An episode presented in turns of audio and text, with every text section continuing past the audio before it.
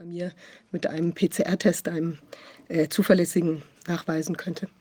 Ja, ähm, äh, also wenn ich ab und zu mal husten muss oder so, dann bitte ich um Entschuldigung. Es ist, äh, lässt sich nicht vermeiden und ich bin auf jeden Fall froh, dass ich hier wieder auf den Beinen bin und in der Lage, hier zur Aufklärungsarbeit beizutragen. Ja, es, ist, es geschieht ständig so viel, immer mehr. Es ist der blanke Wahnsinn an allen Ecken und Enden, quietscht es und die Wendehälse ähm, winden sich aus dem Schlamm und die Information, die ihnen äh, unangenehm werden könnte oder unangenehm ist, äh, wird auch immer offensichtlicher. Ich freue mich, wir haben heute einen Gast im Studio. Ähm, hier, äh, es ist äh, Dr. David Jungblut. Ich freue mich sehr. Wir kennen uns ja quasi vom Anfang der Krise sozusagen einen Erstkontakt. Ja. Wir sind ja damals, in, ich hatte das hier ja auch schon mal gesagt, war ich ja mit äh, Jens Wernicke in Kontakt äh, über meine Petition beziehungsweise über vorherige äh, autorenhafte Tätigkeit da beim über einen, einen Artikel, den ich geschrieben hatte beim Rubicon. Dadurch waren wir eben in Kontakt geblieben und ich war auf der Verteilerliste, wo eben Jens Wernicke schon sehr schnell erkannt hatte und mitteilte, dass es hier eben doch um mehr geht um, als um eine gesundheitliche Krise. Und in dem Zusammenhang sind wir dann auch näher zusammengerückt über die Petition und wir haben dann auch sogar einen, äh, in einem Team einen Rechtsstreit bearbeitet, damals schon sehr früh zur Maskenproblematik. Also ich finde erfolglos. äh, erfolglos wie damals all diese Maskenfälle. Aber ich finde, die haben trotzdem was bewirkt, weil sich die Leute zusammengerauft haben und eben auch was äh, gemacht haben. Also das war allein schon dieses Tätigwerden hat eben doch zu einer gewissen also hat, finde ich, hatte eine, eine positive Auswirkung. Ja. Ich sage noch mal ganz kurz, was uns jetzt heute ähm, erwartet. Also wir haben eben hier den ähm, äh, David Jungfu, äh, Professor David Jungblut, und zwar ist er ein ehemaliger Staatsanwalt, Richter und Verfassungsrechtler, wird mit uns darüber sprechen, wie das Justizversagen, das wir in den letzten Jahren und bis heute erleben, äh, möglich war und ähm, er wird auch uns berichten über ein Verfahren, was jetzt gegen ihn läuft. Da bin ich auch schon sehr gespannt. Ja. Dann haben wir eine Ärztin für Allgemeinmedizin und Naturheilverfahren. Sie spricht mit uns über ein Verfahren gegen sie wegen des Ausstellens vermeintlich falscher Maskenatteste. Das ist ein weiterer Fall, wir hatten das ja jetzt schon auch in den letzten Sitzungen, äh, der Verfolgung von Ärzten und Wissenschaftlern in Deutschland im Zusammenhang mit diesen ganzen krisenhaften Maßnahmen geschehen. Dann haben wir die Gründung einer amerikanischen Stiftung zur Förderung medizinischer Freiheit und Wahrhaftigkeit. Sie berichtet über die Rettung von Patienten aus Krankenhäusern in den letzten zwei Jahren, die Verwendung toxischer Medikamente und ein Gerichtsverfahren gegen das Medikament Remdesivir, das ja, wie wir inzwischen wissen, vielen Patienten das Leben gekostet hat. Ich erinnere da auch noch an eine, eine, Übersicht, die wir gesehen haben, dass es eben unglaublich toxisch und unglaublich teuer war. Und insofern äh, wahrscheinlich zumindest auf der, ähm, wie will man sagen, auf der Kostenseite sehr attraktiv für Leute, die das verschreiben oder eben verkaufen wollten. So, und dann haben wir noch einen niederländischen Anwalt, der berichtet über ein kürzlich ergangenes und katastrophales Urteil gegen einen äh, sehr bekannten Mandanten, was einen, den, einen Grundstein zu legen versucht für Reiseverbote innerhalb der EU und auch in die EU hinein für Maßnahmen und Regierungskritiker. Also da müssen wir wirklich sehr, sehr aufpassen. Finde ich wichtig, dass wir die Sachen hier ganz eng begleiten. Da hat sich auch in, dem, in Holland auch schon Widerstand dagegen geregt, auch von äh, Mainstream-Seite, von professoraler Seite. Und es ist wichtig, dass wir das wirklich, dass man das erkennt, was da eben äh, sozusagen auf uns zurollt. David. Ja. Jetzt ist das Wort bei dir. Vielen Dank. Äh, auch für die Einladung nochmal. Auch schön, dass wir uns persönlich kennenlernen können auf diese Art und Weise. Ähm, ja, insofern schließt sich der Kreis, wobei ich gespannt bin, inwieweit heute noch. Ähm, ja, also fange ich einfach mal an jetzt mit meiner Thematik. Ja, oder? ganz kurz noch eins. Wolfgang, ja. du bist ja, ich möchte dich auch noch begrüßen. Wolfgang Wodak. Ja, das, ich gehöre zum Inventar. ja, außerdem, außerdem ärztliche Begleitung, weil du ja noch nicht ganz wieder gesund bist. Also von daher. Sehr schön. Ja, aber auch guten Abend nochmal von meiner Seite, Dr. Bodak. Ähm, ja, und auch dank, hallo. danke, hallo, nochmal danke für Ihr Engagement zu Beginn. Das hat mir auch sehr geholfen im Rahmen der rechtlichen äh, Einordnung, weil ohne ja, medizinische Fakten geht es nicht. Ähm, vielleicht auch noch ganz kurz, bevor ich gleich das zweite Ermittlungsverfahren an der Backe habe, wegen ähm, äh, Tragen von Titeln, die ich nicht mehr habe. Ich bin kein Professor mehr. Aha, okay. Ich hatte nur eine Vertretungsprofessur, die ist ausgelaufen und nicht verlängert worden. Und ja, deswegen jetzt nur noch Doktor, aber den können wir eigentlich auch weglassen, von meiner Seite aus. Der, der, der, dessen, Tragen, dessen den Tragen kann ja nicht strafrechtlich Ja, noch, ja momentan jedenfalls zumindest nicht, ja. Okay, äh, ich weiß jetzt nicht genau, mit was ich anfangen soll. Einfach mit meiner generellen Status Quo-Einschätzung oder eine, mit meinem finde, Verfahren. Das bietet sich ja an, jetzt kurz vor Weihnachten und zum Jahresende, wie man die Lage so insgesamt einschätzt. Ja, okay, also passt ja ganz gut, weil heute haben wir ein paar rechtliche Aspekte. Also bei mir ist immer so, wenn ich im Corona-Ausschuss oder woanders Juristenreden höre, schalte ich immer ab, weil ich denke, das ist äh, schon irgendwie alles gesagt. Und ähm, mein Eindruck ist auch, dass viele Leute, ähm, man liest es ja dann in den Kommentaren oder auch in Gesprächen, da überhaupt kein ähm, äh, ja, Interesse vielleicht schon noch in gewisser Art und Weise haben, aber äh, natürlich überhaupt kein Vertrauen mehr ähm, dahingehend, dass von Seiten der Justiz hier irgendwas behoben wird. Und wir hatten ja am Anfang, als wir das Verfahren für den Jens Wernicke geführt haben oder mit dem Jens Wernicke, uns auch ein bisschen darüber ausgetauscht. Das war in meinen Augen auch von Beginn an ein Trugschluss gewesen. Ähm, erstens mal, weil die Justiz in Deutschland oder wahrscheinlich in allen Ländern nicht so aufgestellt ist, äh, dass sie ähm, sozusagen die Regierung ins Wanken bringt. Es wäre mir jetzt auch historisch relativ unbekannt, dass das jemals schon mal vorgekommen wäre. Ähm, und abgesehen davon ist es in meinen Augen auch ähm, sozusagen unter demokratietheoretischen Aspekten nicht die Aufgabe der Justiz, solche grundlegenden Veränderungen anzustoßen, äh, geschweige denn irgendwie äh, zu Ende zu führen. Ähm, und deswegen war eigentlich relativ schnell in meinen Augen klar gewesen, dass man hier die Verfahren, juristische Verfahren führen kann und auch sollte, um zu dokumentieren einfach, wie sich der Status quo darstellt in rechtsstaatlicher Hinsicht, ähm, aber dass jetzt nicht die Hoffnung darauf gesetzt werden sollte, dass von dieser Seite irgendwas zu erwarten steht. Ähm, ja, dementsprechend, wir haben es jetzt gerade auch schon angekratzt sozusagen, die Verfahren, die im Corona-Kontext gelaufen sind, waren ja mehr oder weniger alle erfolglos gewesen, ja, bis auf wenige Ausnahmen, die die Regel bestätigt haben, aber da ging es ja dann eigentlich auch immer um ähm, Nebenkriegsschauplätze. Also am Anfang waren das irgendwelche Abstandsflächen, die jetzt mit dem Gleichheitsgrundsatz vereinbar waren oder auch nicht. Es ging ja nie ans Eingemachte. Also es ging nie um die Frage PCR-Test, es ging nie um die Frage Übertragbarkeit des Virus, äh, geschweige denn die Frage, ob ein Virus existiert etc. pp. oder auch Gefährlichkeit der Krankheit. Das wurde ja immer weggebügelt und der Verweis aufs Robert-Koch-Institut, was natürlich im großen, größten Maße lächerlich ist. Ähm, das wurde hier ja auch schon thematisiert, weil das Robert-Koch-Institut als Behörde ähm, ja letzten Endes auf der Gegenseite gestanden hat und dann kann man die nicht als Zeugen sozusagen mit ins Boot nehmen oder als Hauptzeugen. Ähm, deswegen ist halt die Frage letzten Endes, die sich eigentlich von Beginn an gestellt hat und jetzt immer weiter rauskristallisiert. Und ich weiß natürlich nicht, ob der Kreis sich jetzt in diesen Tagen schon schließt. Ich denke eher nicht. Aber wie man mit dieser Gesamtsituation umgeht, ähm, das wurde ja hier auch schon äh, öfters zumindest angerissen, auch vom Herrn Dr. Wodak insbesondere, soweit ich das verfolgt habe. Ähm, weil ähm, ich der Auffassung bin, und wenn man es nüchtern betrachtet, dann ist es wahrscheinlich auch nicht anders zu sehen, mit den Institutionen, die wir haben, kann nicht mehr weitergearbeitet werden. Ähm, jetzt ist aber natürlich die Frage, ähm, wie geht man mit diesem Befund um? Ähm, also sowohl in praktischer Hinsicht als auch in rechtlicher Hinsicht. Wenn wir jetzt erstmal theoretisch, also rechtlich betrachten, ähm, wäre ja die Frage, inwieweit, also in meinen Augen ist es so, dass was wir jetzt haben, alle drei Gewalten, die in diesem Staat existieren, also Judikative, Exekutive und Legislative, haben innerhalb kürzester Zeit ähm, ihren Offenbarungseid geleistet. Das kann man so sagen. Das ist eine Bankrotterklärung.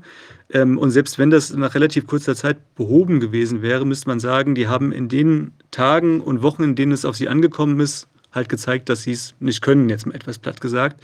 Und schon allein aus dieser ähm, Feststellung hätte man dann eigentlich Konsequenzen ziehen müssen. In Anbetracht dessen, dass jetzt fast drei Jahre rum sind und nach wie vor eigentlich keine grundlegenden Veränderungen zu sehen sind, ist das natürlich ähm, umso berechtigter, diese Feststellung.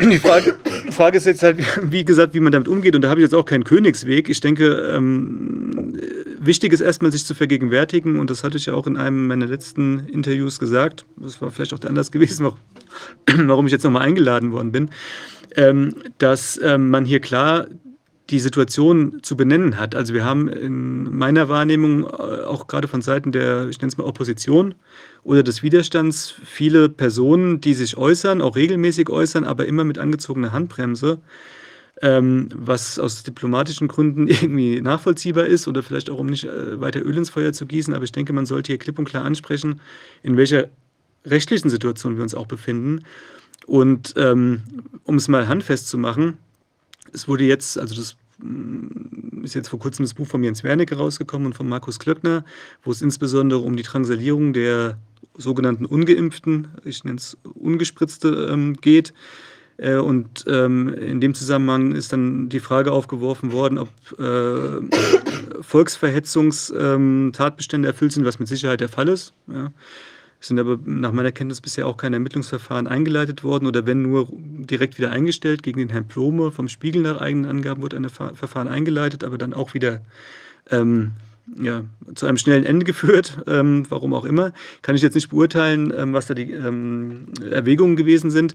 Aber das sind letzten Endes auch Nebenkriegsschauplätze, weil wenn wir uns, und ich sage das jetzt natürlich unter dem Vorbehalt, dass noch keine abschließenden medizinischen Einordnungen vorgenommen werden können, aber wenn wir uns vor Augen halten, dass ähm, nach Verabreichung dieser Spritze Menschen im zeitlichen Zusammenhang gestorben sind, ähm, und wir jetzt einfach mal hypothetisch unterstellen, dass das im kausalen Zusammenhang mit dieser Spritze steht. Und das wird sich natürlich früher oder später rauskristallisieren oder auch nicht mehr unter der Decke halten lassen. Das, das hat, sich schon raus, ja. hat sich schon rauskristallisiert. Lässt sich beweisen jetzt ja. Okay, dann umso besser oder schlechter. Also vielen Dank für den Einwurf. Dann muss ich jetzt auch hier nicht so unter diesem Vorbehalt sozusagen argumentieren, ähm, ohne das jetzt irgendwie in einem juristischen Seminarform abhandeln zu wollen.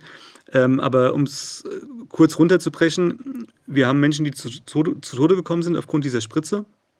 Und da ist auch dann ähm, letzten Endes in meinen Augen unerheblich oder in meiner juristischen Bewertung, ob sie das mehr oder weniger freiwillig oder unter Zwang gemacht haben, weil wenn sie es freiwillig gemacht haben, weil sie einer Täuschung aufgesessen sind in weiten Teilen oder teilweise auch, weil sie sich so unter Druck gesetzt haben ähm, von Seiten der Staatlichkeit und auch äh, der Medienlandschaft natürlich, dass sie keine andere Wahl mehr gesehen haben. Die Erfahrung habe ich auch im eigenen Bekanntenkreis gemacht.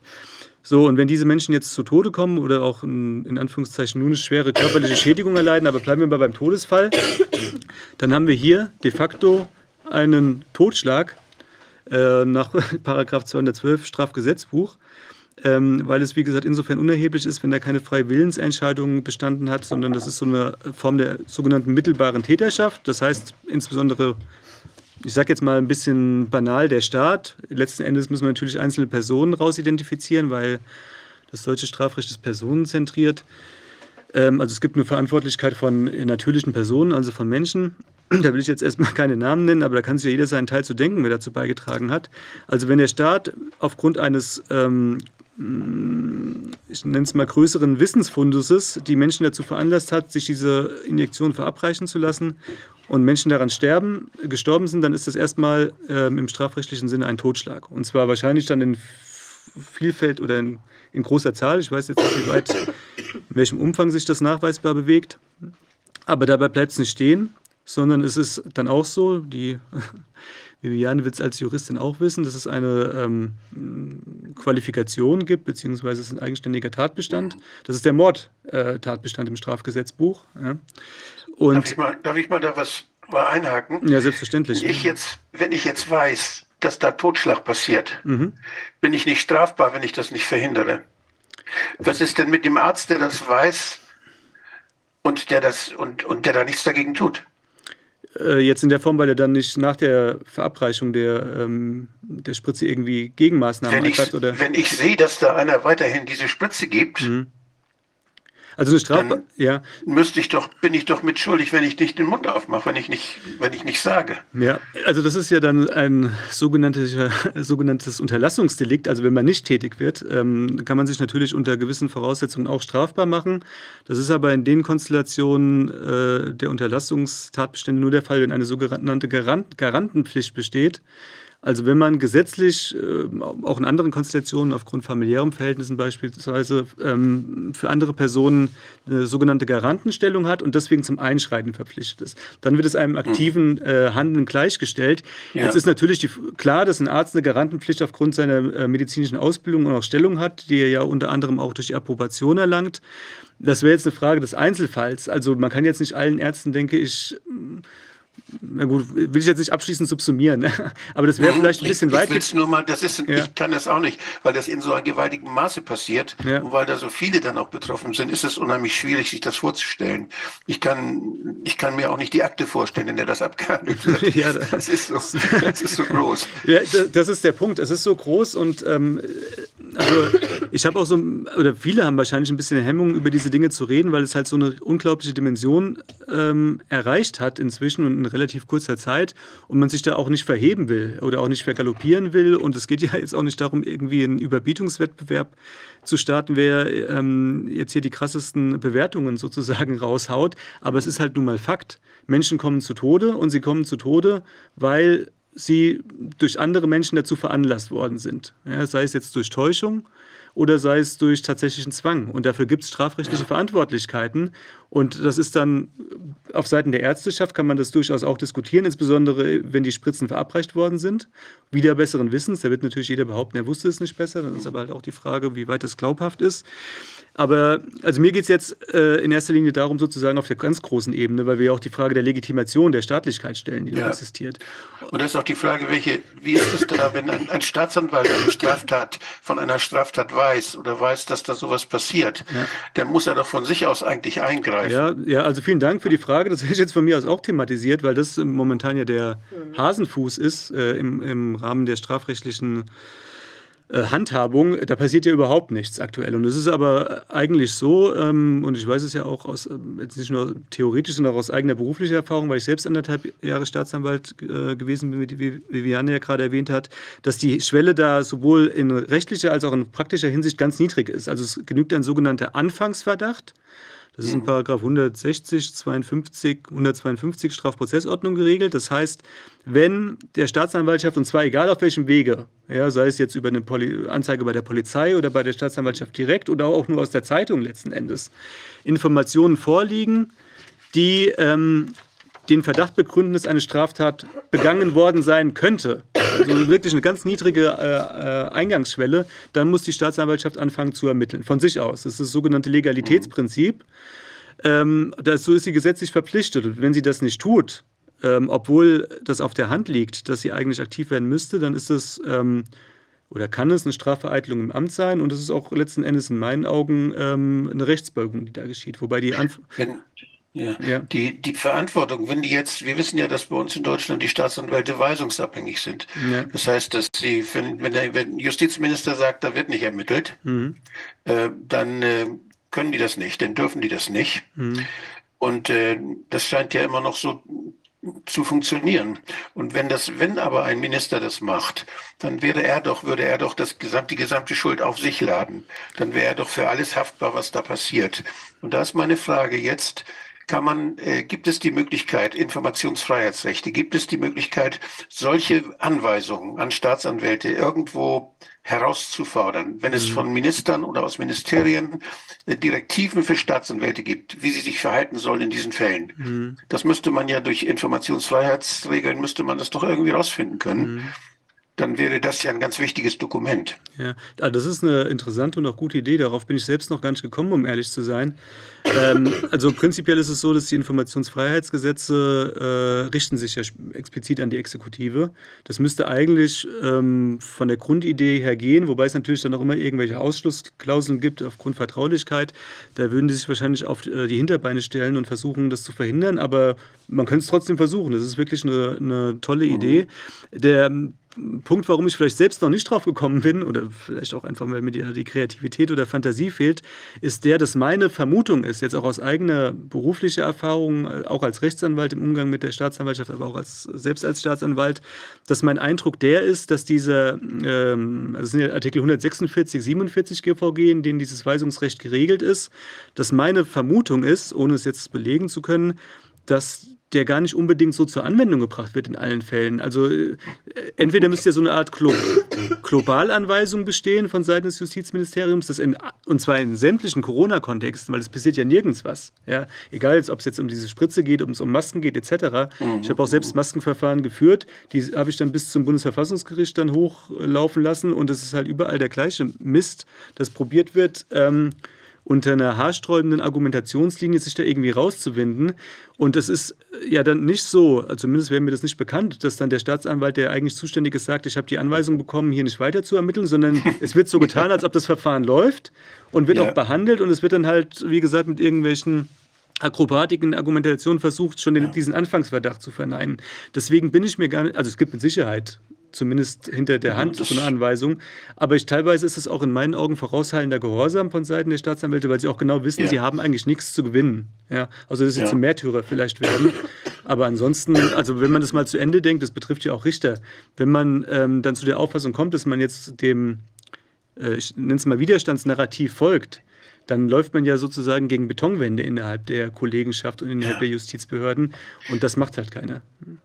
Das ist bin ja sehr ermutigend, dass es diese Christa-Organisation gibt, die kritischen Richter und Staatsanwälte. Die haben sich da ja schon, da haben sich, glaube ich, einige gefunden und die haben auch, ich habe gute Texte von denen gelesen. Mhm. Da sind kluge Leute dabei. Und wie schätzen Sie denn so den Widerstand in der Justiz selbst ein? Meinen Sie, dass da viele Leute sind, die Angst haben, dass sie sich später mal schämen müssten, wenn das alles dann mal besprochen wird? Ja, also das ist mit Sicherheit der Fall, weil ich denke, nur weil man Jurist ist, es gibt zwar den Ausspruch, er war Jurist noch sonst von mäßigem Verstand. Deswegen kann man vielleicht davon ausgehen, dass der eine oder andere Jurist hier eine längere Leitung hat als Otto Normalverbraucher und den Sachen dann vielleicht noch eher auf den Leim geht als als äh, der Durchschnitt der Bevölkerung, aber da gibt es mit Sicherheit auch viele, die das durchschaut haben oder zumindest einen ähm, relativ konkreten Verdacht haben. Ähm, ich sehe das ein bisschen skeptischer, um ehrlich zu sein. Also erstens mal aus meiner eigenen Erfahrung, es ist jetzt nur zwei Jahre gewesen und auch jetzt, ich war im Saarland damals aktiv, das ist jetzt vielleicht nicht repräsentativ, aber ähm, also mein Eindruck also, oder ich fange mal andersrum an. Man kriegt ja als Student der Rechtswissenschaft vermittelt, dass die Justiz sozusagen äh, das Allergrößte ist in, in, in Deutschland. Also ähm, sowohl die Rechtswissenschaft ist die absolute Megadisziplin, noch über dem Medizin sozusagen stehend. Und wer in die Justiz, äh, in die Justiz kommt, das sind die weißen Ritter, die fürs Recht kämpfen. So kriegt man das mehr oder weniger vermittelt. Aber mein, meine Erfahrung ist halt mehr oder weniger das Gegenteil, dass dort halt eine ganz große Zahl von mhm. Opportunisten letzten Endes unterwegs ist. Mhm. Ähm, wenn, ja? wenn, da, wenn da irgendwas oben steht, dann muss man sich auch fragen, wo ist denn oben, nicht? Wenn irgendwas über einem anderen steht. Ja, das ist allerdings die Frage. Ja. Aber es ist, es ist das Selbstverständnis. Also, und das sauge ich mir jetzt nicht aus den Fingern. Das werden wahrscheinlich alle, die die juristische Laufbahn durchlaufen haben, äh, bestätigen können, Viviane vielleicht auch. Also uns wird von Anfang an das so vermittelt vom ersten Semester, wir sind die Königsdisziplin und alles andere ist so zu vernachlässigen. Ich habe auch noch, das wird mir allerdings nur von einem anderen Studenten ähm, vermittelt, der hatte Vorlesungen beim ehemaligen Verfassungsrichter Di Fabio und der hat wohl wortwörtlich, das hat mir der Student gesteckt, ähm, in, in der Vorlesung den Studenten erzählt, dass sie die Elite des deutschen Volkes wären und dementsprechend mhm. auch zu agieren hätten. Und das ist ein Verfassungsrichter, wohlgemerkt, ein ehemaliger. Ja, Herr, Herr Böckenförde war da ein bisschen demütiger, der war da ja, nicht ganz so voll. Böckenförde war mit Sicherheit eine der lobenswerten Ausnahmen, ja, das kann man so sagen. Ähm, also um es kurz zu machen, ähm, von Seiten der Justiz ist in meinen Augen aufgrund dieses Opportunismus, der da herrscht, nicht viel zu erwarten und man wird auch zurechtgebogen letzten Endes. Man wird schon im, im Studium relativ klein gemacht, auch gebrochen in gewisser Art und Weise, aufgrund des Druckes, dem man ausgesetzt ist. Und wenn man dann in diesen Justizapparat kommt, ist man diesem Druck weiter ausgesetzt, latent. Ähm, und was jetzt Christa betrifft, also man ist ja um jede Widerstandsstimme froh, insbesondere wenn sie aus dem System sozusagen kommt. Aber ich muss das auch, auch sagen, dass ich das ein bisschen ambivalent sehe weil ähm, es, ein, es gibt so eine Art Pressesprecher, denke ich, bei Christa, der hat auch auf dem Multipolar-Magazin unter anderem was geschrieben, war, denke ich, auch beim Rubicon im Interview. Und das ist auch sehr, naja, also äh, Zitat, also der Rechtsstaat funktioniert noch, ähm, war sein Eingangsstatement gewesen. Und da muss ich sagen, wenn hier Leute zu Tode gespritzt werden, auf gut Deutsch gesagt, und es äh, läuft keine Staatsanwaltschaft Sturm, dann funktioniert überhaupt kein Rechtsstaat. Ja. Ähm, und das war alles nicht Fisch und nicht Fleisch und in meinen, in meinen Augen. Und das ist dann so eine Art, also ohne jetzt dem Herrn zu nahe treten zu wollen, so eine Art Pseudo-Opposition, die der Sache nicht dienlich ist, weil dann immer der Eindruck erweckt wird, ja, es gibt ja Widerstand im System äh, und der auch zugelassen wird, aber es ist halt, ja, ja also mach mir den, äh, wasch mir den Pelz, aber mach mich nicht nass. Ja. Das, ist, das ist ja überall zu sehen, auch in den, bei den, unter den Medizinern auch, dass zwar ein Widerstand da ist, unter der Hand Widerstand. Unheimlich viele Leute sagen, ja, das stimmt ja, aber ich meine, wenn man, wenn man Beamter ist oder wenn man jetzt eine Karriere plant und eine Familie hat, und das sind doch immer diese Dinge, man weiß, wenn man sich kritisch äußert in diesem Apparat, im Justizapparat, genauso wie in, in großen Kliniken, auch in vielen großen Kliniken, dann fliegt man. Dann ja. wird man beurlaubt. Ja. Und dann, dann äh, verliert man seine Karriere, ist seine Karriere kaputt. Ja. Das war, und man, möglicherweise ist auch dann die Altersversorgung gefährdet und all diese Dinge, die dann daran hängen. Das heißt, man, man gibt praktisch diese Laufbahn dann auf. Und äh, das ist natürlich ein riesig großer Schritt bei dem viele dann auch zurückschrecken. Und das, ich, ich kann das gut verstehen. Aber was ist denn die Alternative? Tja. Aber das Problem ist ja auch, dass es ja eine, die, die, die, die Entscheidung für den jeweils Einzelnen, die ist nachvollziehbar, dass man eben guckt, wie kriegt man da für seine Kinder weiter das Essen ja. ran, wie kann man das Haus bezahlen und wie kann man sich da irgendwie in diesem System noch so irgendwie halbwegs zurechtfummeln und man macht vielleicht auch mal ein Urteil, was ein bisschen, äh, dass man mal was einstellt, wo man vielleicht hätte draufhauen können oder so jetzt in diesem Lichte des neuen Denkens hier, ja, wie auch immer. Aber die, die Schwierigkeit ist oder das Traurige daran ist, wenn alle sagen würden, oder 60 Prozent oder jedenfalls eine erhebliche Menge, 30 Prozent. 20 Prozent reichen. 20 Prozent. Wenn die sagen reichen. würden, wir machen das nicht ja. mit, das ist ja alles nicht rechtens, ja. dann würden die anderen äh, so unter Druck geraten, dass das auch nicht zu halten ja. wäre. Und dadurch, dass eben jeder nur für sich diese Entscheidung trifft, kommt es da nicht heraus. Und die, die dann irgendwie mutig sozusagen echt am Recht festhalten wollen, die, denen wird auf den Kopf gehauen. Und dann kriegen die anderen, die vielleicht auch was sagen würden, noch mehr Angst. Also das ist schon wirklich sehr bedauerlich. Deshalb ist so eine Organisation wie Christa auch, finde ich, doch ganz sehr nützlich und wichtig, weil man irgendwo braucht man eine Stelle, wo sich Menschen sammeln können, die dann gemeinsam sagen, jetzt ist Schluss. Und das ist dieses, dieses gemeinsam sich organisieren, dass man sich, dass man das möglichst gleichzeitig macht, dass man, dass nicht einzelne Leute dann in den, in, in, in den äh, ins Visier genommen werden, sondern dass es einfach zu viele sind. Das ist so ähnlich wie in der, in der S-Bahn, da habe ich das deutlich erlebt. Also wenn da, da habe ich immer schon geguckt, wie viele sind da, die keine Maske tragen. Und wenn da ungefähr so 10 bis 10 bis 15 Prozent keine Maske tragen, dann hat der Schaffner schon keine Chance mehr dann weiß er gar nicht mehr, an wen er sich zuerst wenden soll bis zur nächsten Station. Ja.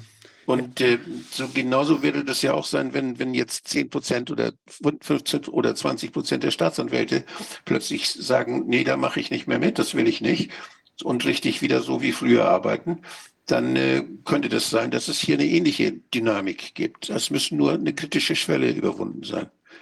Ja, also wobei ich einhaken darf, also so, also meine Einschätzung nach ist es so, dass das, was wir jetzt sehen innerhalb der Justiz, ist nicht jetzt mit Corona geboren worden, sondern es ist die logische Konsequenz aus dem Arbeitsverhalten von deutschen Staatsanwaltschaften und auch Gerichten, weil es auch, dort auch letzten Endes nach dem untechnisch äh, gesprochenen jetzt Opportunitätsprinzip geht. Man möchte Verfahren möglichst schnell beendet haben und möglichst geräuschlos, mit möglichst wenig Aufwand. Das ist so, weil äh, allein aufgrund der Arbeitsbelastung, äh, die existiert, ähm, also um mal Zahlen zu nennen, ich habe als Staatsanwalt im Monat damals 150 Verfahren pro Monat neu reinbekommen. Das heißt, ich muss da ungefähr so viele abarbeiten, in irgendeiner Form beenden. Und wenn man das nicht äh, zackig gemacht hat, dann ist man untergegangen in seinem Laden. Also mein Kollege hat damals zum Einstieg gesagt, einmal die Akte in die Hand nehmen, nicht mehr. mehr für mehr bleibt keine Zeit. Also es ist sozusagen ein, äh, ein Milieu, in das Corona da reingestoßen ist, das auf fruchtbarsten Boden gefallen ist.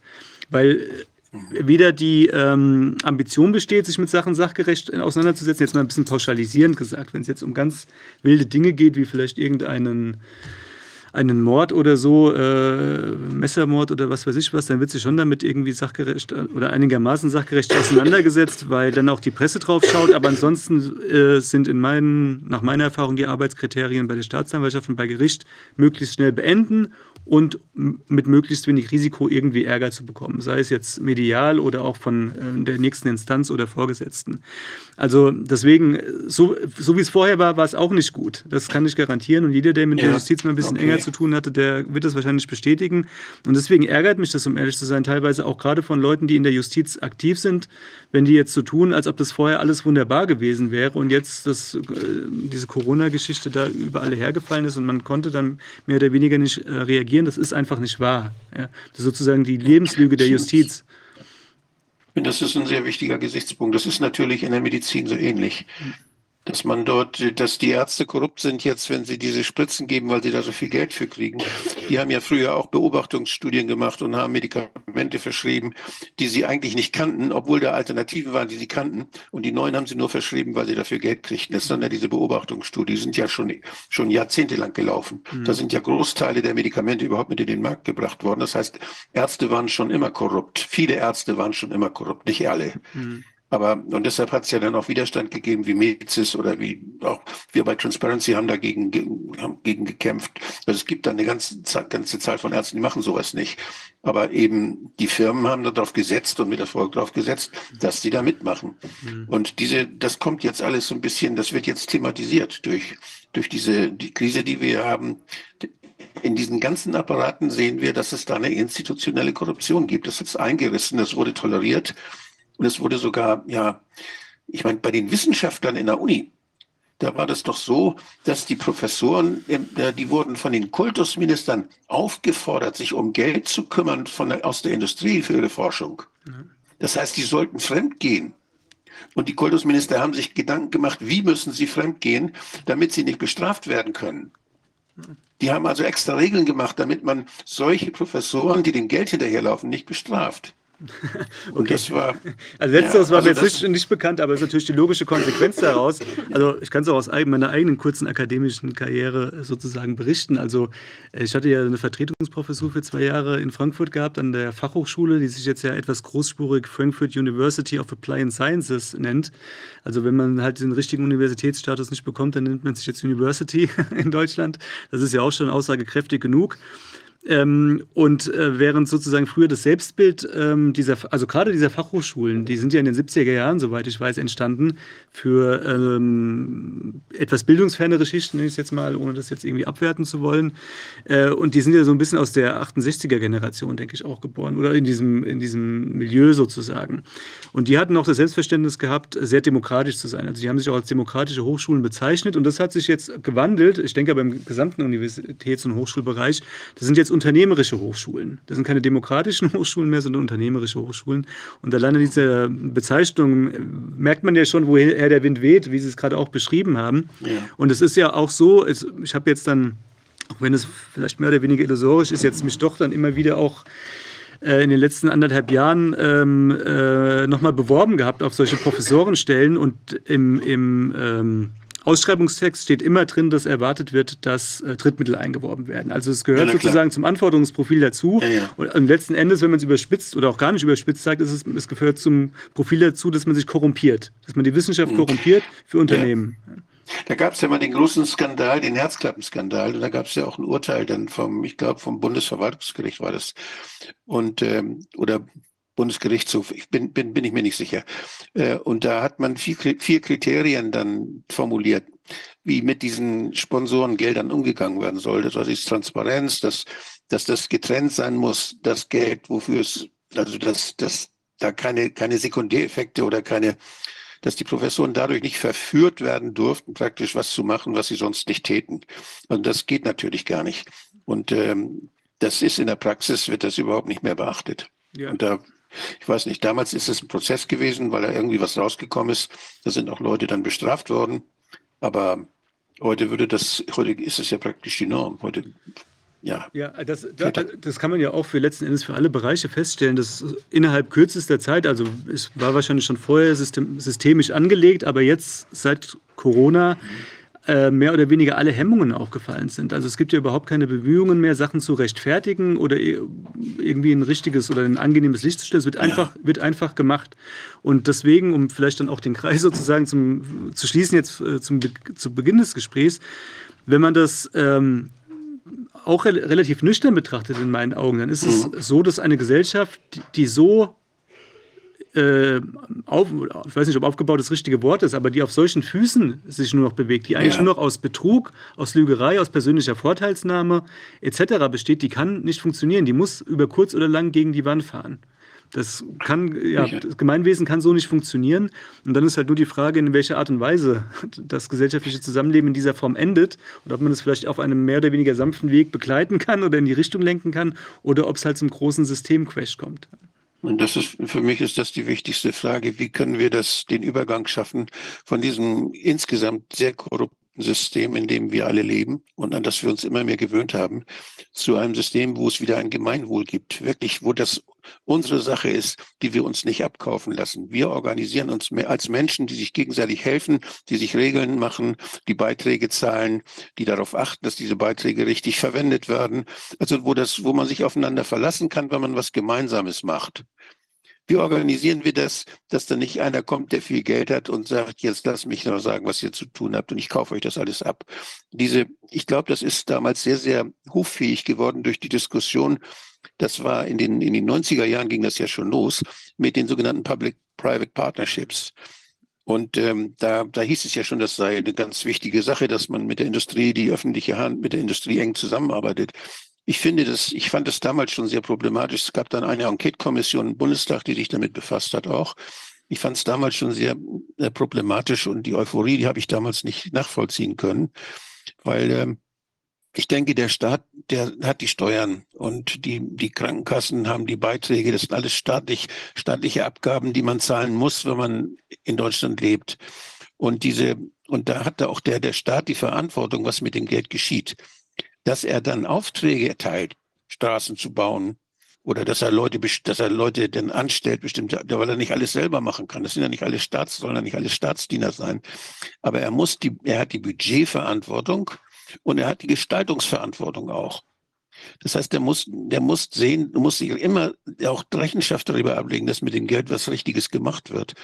Und ähm, wenn man das sieht, dass jetzt die, dass die Daten, zum Beispiel die Gesundheitsdaten, dass die jetzt von Avato so gehandhabt werden, Nick Bertelsmann Tochter, so gehandhabt werden, dass keiner aus dem Ministerium mehr versteht, was damit passiert die haben gar nicht mehr die Kapazität. Die haben einen Vertrag gemacht mit einer Firma, da sind Leute, die machen irgendwas mit den Daten oder die Apothekenrechenzentren oder, oder wo überall diese, diese wirklich sensiblen Gesundheitsdaten hingehen, die werden gehandelt. Da, da weißt du, die sind unheimlich wertvoll. Da gibt es eine ganze Industrie, die das, die davon lebt. Und die, unsere, ja, unsere Regierung macht Gesetze, dass die Menschen diese Daten preisgeben müssen wenn sie krankenversichert sein wollen zum Beispiel. Und äh, dann wird es abgegeben, die aus dem Ministerium, die eigentlich aufpassen müssen, dass da kein Missbrauch mitgetrieben wird, die wissen gar nicht, was mit den Daten alles gemacht wird. Das durchschaut da keiner mehr. Mhm. Und wenn da einer sitzt im Ministerium, der das durchschaut, dann kommt er meistens von so einer Firma ins Ministerium, wird er meist von einer Firma ins Ministerium geschickt. Da gibt es ja auch diese Drehtürkarrieren, dann die Spezialisten aus der Industrie kommen und auch hinterher wieder in die, in die Industrie gehen. Und also da sind wir völlig auch weil das, weil das, das Können und das Wissen in der, der öffentlichen Hand, äh, ja, das ist aufgegeben worden. Man hat sich verlassen auf die Industrie, man lässt wie an der Universität auch. Mhm. Da ist gar keiner mehr in der Lage, dann nachher zu, zu sagen, so, was müsste man jetzt eigentlich mal wirklich mal erforschen? Womit könnte man großen Nutzen für die Gesellschaft dann auch äh, erreichen? Sondern da kommt die Industrie und sagt, wenn ihr das macht, dann kriegt ihr Geld. Oder da sind ein paar Bastler und die Industrie sagt, ja, das, was ihr da macht, können wir brauchen, aber das müsst ihr noch ein bisschen anders machen. Mhm. Also das ist, das ist ziemlich so, dass wir nicht mehr selbstbewusst, obwohl es alles unsere Ressourcen sind. Das sind öffentliche Ressourcen. Ja, ja. es ist ein Ausverkauf der Staatlichkeit, der, der stattgefunden hat, letzten Endes. Und zwar, also es ist ja wie ein Dammbruch letzten Endes, der da auch sich vollzogen hat. Ähm, also gerade was die Gesundheitsdaten betrifft. Ich kann mich noch daran erinnern, dass vor zwölf Jahren war das ungefähr oder 14 Jahren gewesen, dass um diese elektronische Gesundheitskarte eine riesen Debatte geführt wurde, ob das irgendwie ja. zulässig sein soll oder nicht. Und da weiß ich auch noch, dass auch von medialer Seite da relativ starker Gegendruck entfaltet wurde, dass das datenschutzrechtlich hochproblematisch wäre. Und jetzt ist diese Grenze schon bei weitem überschritten, ohne dass man das auch überhaupt irgendwie mitbekommen hat. Ja. Und äh, vielleicht ganz kurz, ich finde das, ich will jetzt den Bogen auch nicht zu weit sozusagen spannen, aber jetzt also gerade auch im Rahmen der, ähm, der Opposition oder des Widerstandes wird ja dann auch immer darüber diskutiert, ob das jetzt irgendwie eine neue Form des Sozialismus wäre, die hier eingeführt werden wird. Also das ist in meinen Augen völliger Unfug. Abgesehen davon, dass auch Begrifflichkeiten da durcheinander geschmissen werden, Sozialismus, ja. Kommunismus, so alles auf eine Stufe gestellt. Äh, also das ist in, wenn überhaupt, ist es Staatsmonopolkapitalismus, der hier stattfindet. Da gab es ja auch mal eine Theorie in den 50er, 60er den Jahren. Staat, den Staat können sie auch noch weglassen. Äh, kann man eigentlich weglassen, ja. Das ist also wirklich Manchester-Kapitalismus fast inzwischen mit der Fassade einer Staatlichkeit, die noch das irgendwie vorgeschaltet ist. Ja. Ich finde, die, die beste Bezeichnung, die ich da gehört habe, ist Feudalkapitalismus. Das ist so, das das kommt so in die das Richtung. Das passt ganz gut mit neuen Feudalherren, ja, ja genau. Die sind jetzt keine Adlige mehr, sondern irgendwelche Firmeninhaber. Ja, ja, aber äh, das ist halt, und also wenn man das sozusagen konstatiert, dass das die Situation ist, in der wir uns befinden und dass das eigentlich so nicht zu einem guten Ende gehen kann, ähm, dann ist das ja schon mal was wert, weil man dann auch entsprechend agieren kann. Und deswegen bin ich halt auch sehr kritisch, wenn dann immer so mit angezogener Handbremse kritisiert wird, weil das verfehlt dann irgendwie den Kern und vor allem hat es natürlich auch den Effekt, dass wenn man sich jetzt, also will jetzt überhaupt niemandem zu nahe treten. Ich finde es super, wenn es Organisationen wie Christa oder ähnliche gibt, dass man sich zusammenschließt, wenn man sich dann auch irgendwie nicht alleine fühlt und auch tatsächlich ja. vielleicht mehr bewirken kann. Aber es lässt, lässt, natürlich auch immer so ein bisschen Dampf aus dem Ventil, wenn man da so einen Zusammenschluss hat, dann diskutiert man ein bisschen. Es gibt ja beispielsweise auch neue politische, also jetzt nicht die Basis, aber auch freie, freie Linke oder so, die treffen sich dann da einmal in die Woche beim Stammtisch ähm, und kotzen sich dann aus, auf gut Deutsch gesagt. Aber ja. das war es dann halt letzten Endes auch, ja. ja. Sie haben ja auch immer das große Risiko, was wir, da können wir ein Lied von singen, dass Sie immer, wenn Sie so eine Widerstandsorganisation gründen, dürfen Sie sicher sein, dass da zehn Prozent vom Verfassungsschutz drin sind oder irgendwie rein, Leute reingeschoben werden, die das Ganze dann beobachten und möglichst auch gegen die Wand fahren. Und das ist etwas, womit Sie rechnen müssen, immer überall. Ja. Und wenn man in so einer Organisation den Mund aufmacht, dann, ja, dann wird das natürlich rausgetragen. Dann geht das auch irgendwie an die Stelle, die einem dann Ärger macht. Ja. Also, also das ist Infiltration ist systemimmanent und ich denke auch, ich habe das auch schon relativ frühzeitig mal entsprechend artikuliert. Habe mir damals auch nicht unbedingt Freunde gemacht, aber ich denke, dass letzten Endes, auch wenn Sie, Herr Dr. Wodak, ja altes SPD-Mitglied sind und es vielleicht ein bisschen anders sehen, aber ich denke tatsächlich, dass dieser Parteienstaat ein Teil des Problems ist. Ja, in seiner ja ich war in der SPD. Ich bin, ich, war, ich bin schon, ja, ich bin seit 20 rausgetreten und hab, bin dann in die Basis reingetreten. Da war ich im Vorstand lange Zeit, bin ich aber auch zurückgetreten, weil ich gesehen habe, dass das schwierig ist mit Parteien, genau wie Sie das sagen.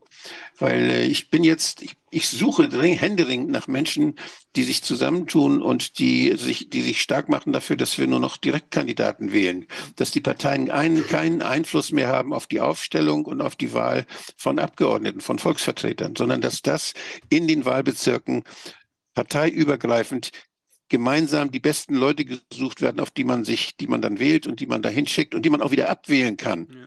Ganz wichtig, die man wieder abwählen kann. Wir brauchen keine Bundestagswahl mehr.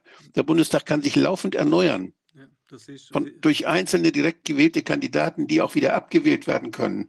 Und dadurch äh, ist diese, diese Riesenkampagne, dieser Werbeaufwand für Bundestagswahlen, äh, dieser Quatsch da. Die Leute sollen sich darum kümmern, wer sie vertritt in ihrem Wahlkreis. Sie sollen sie kennen.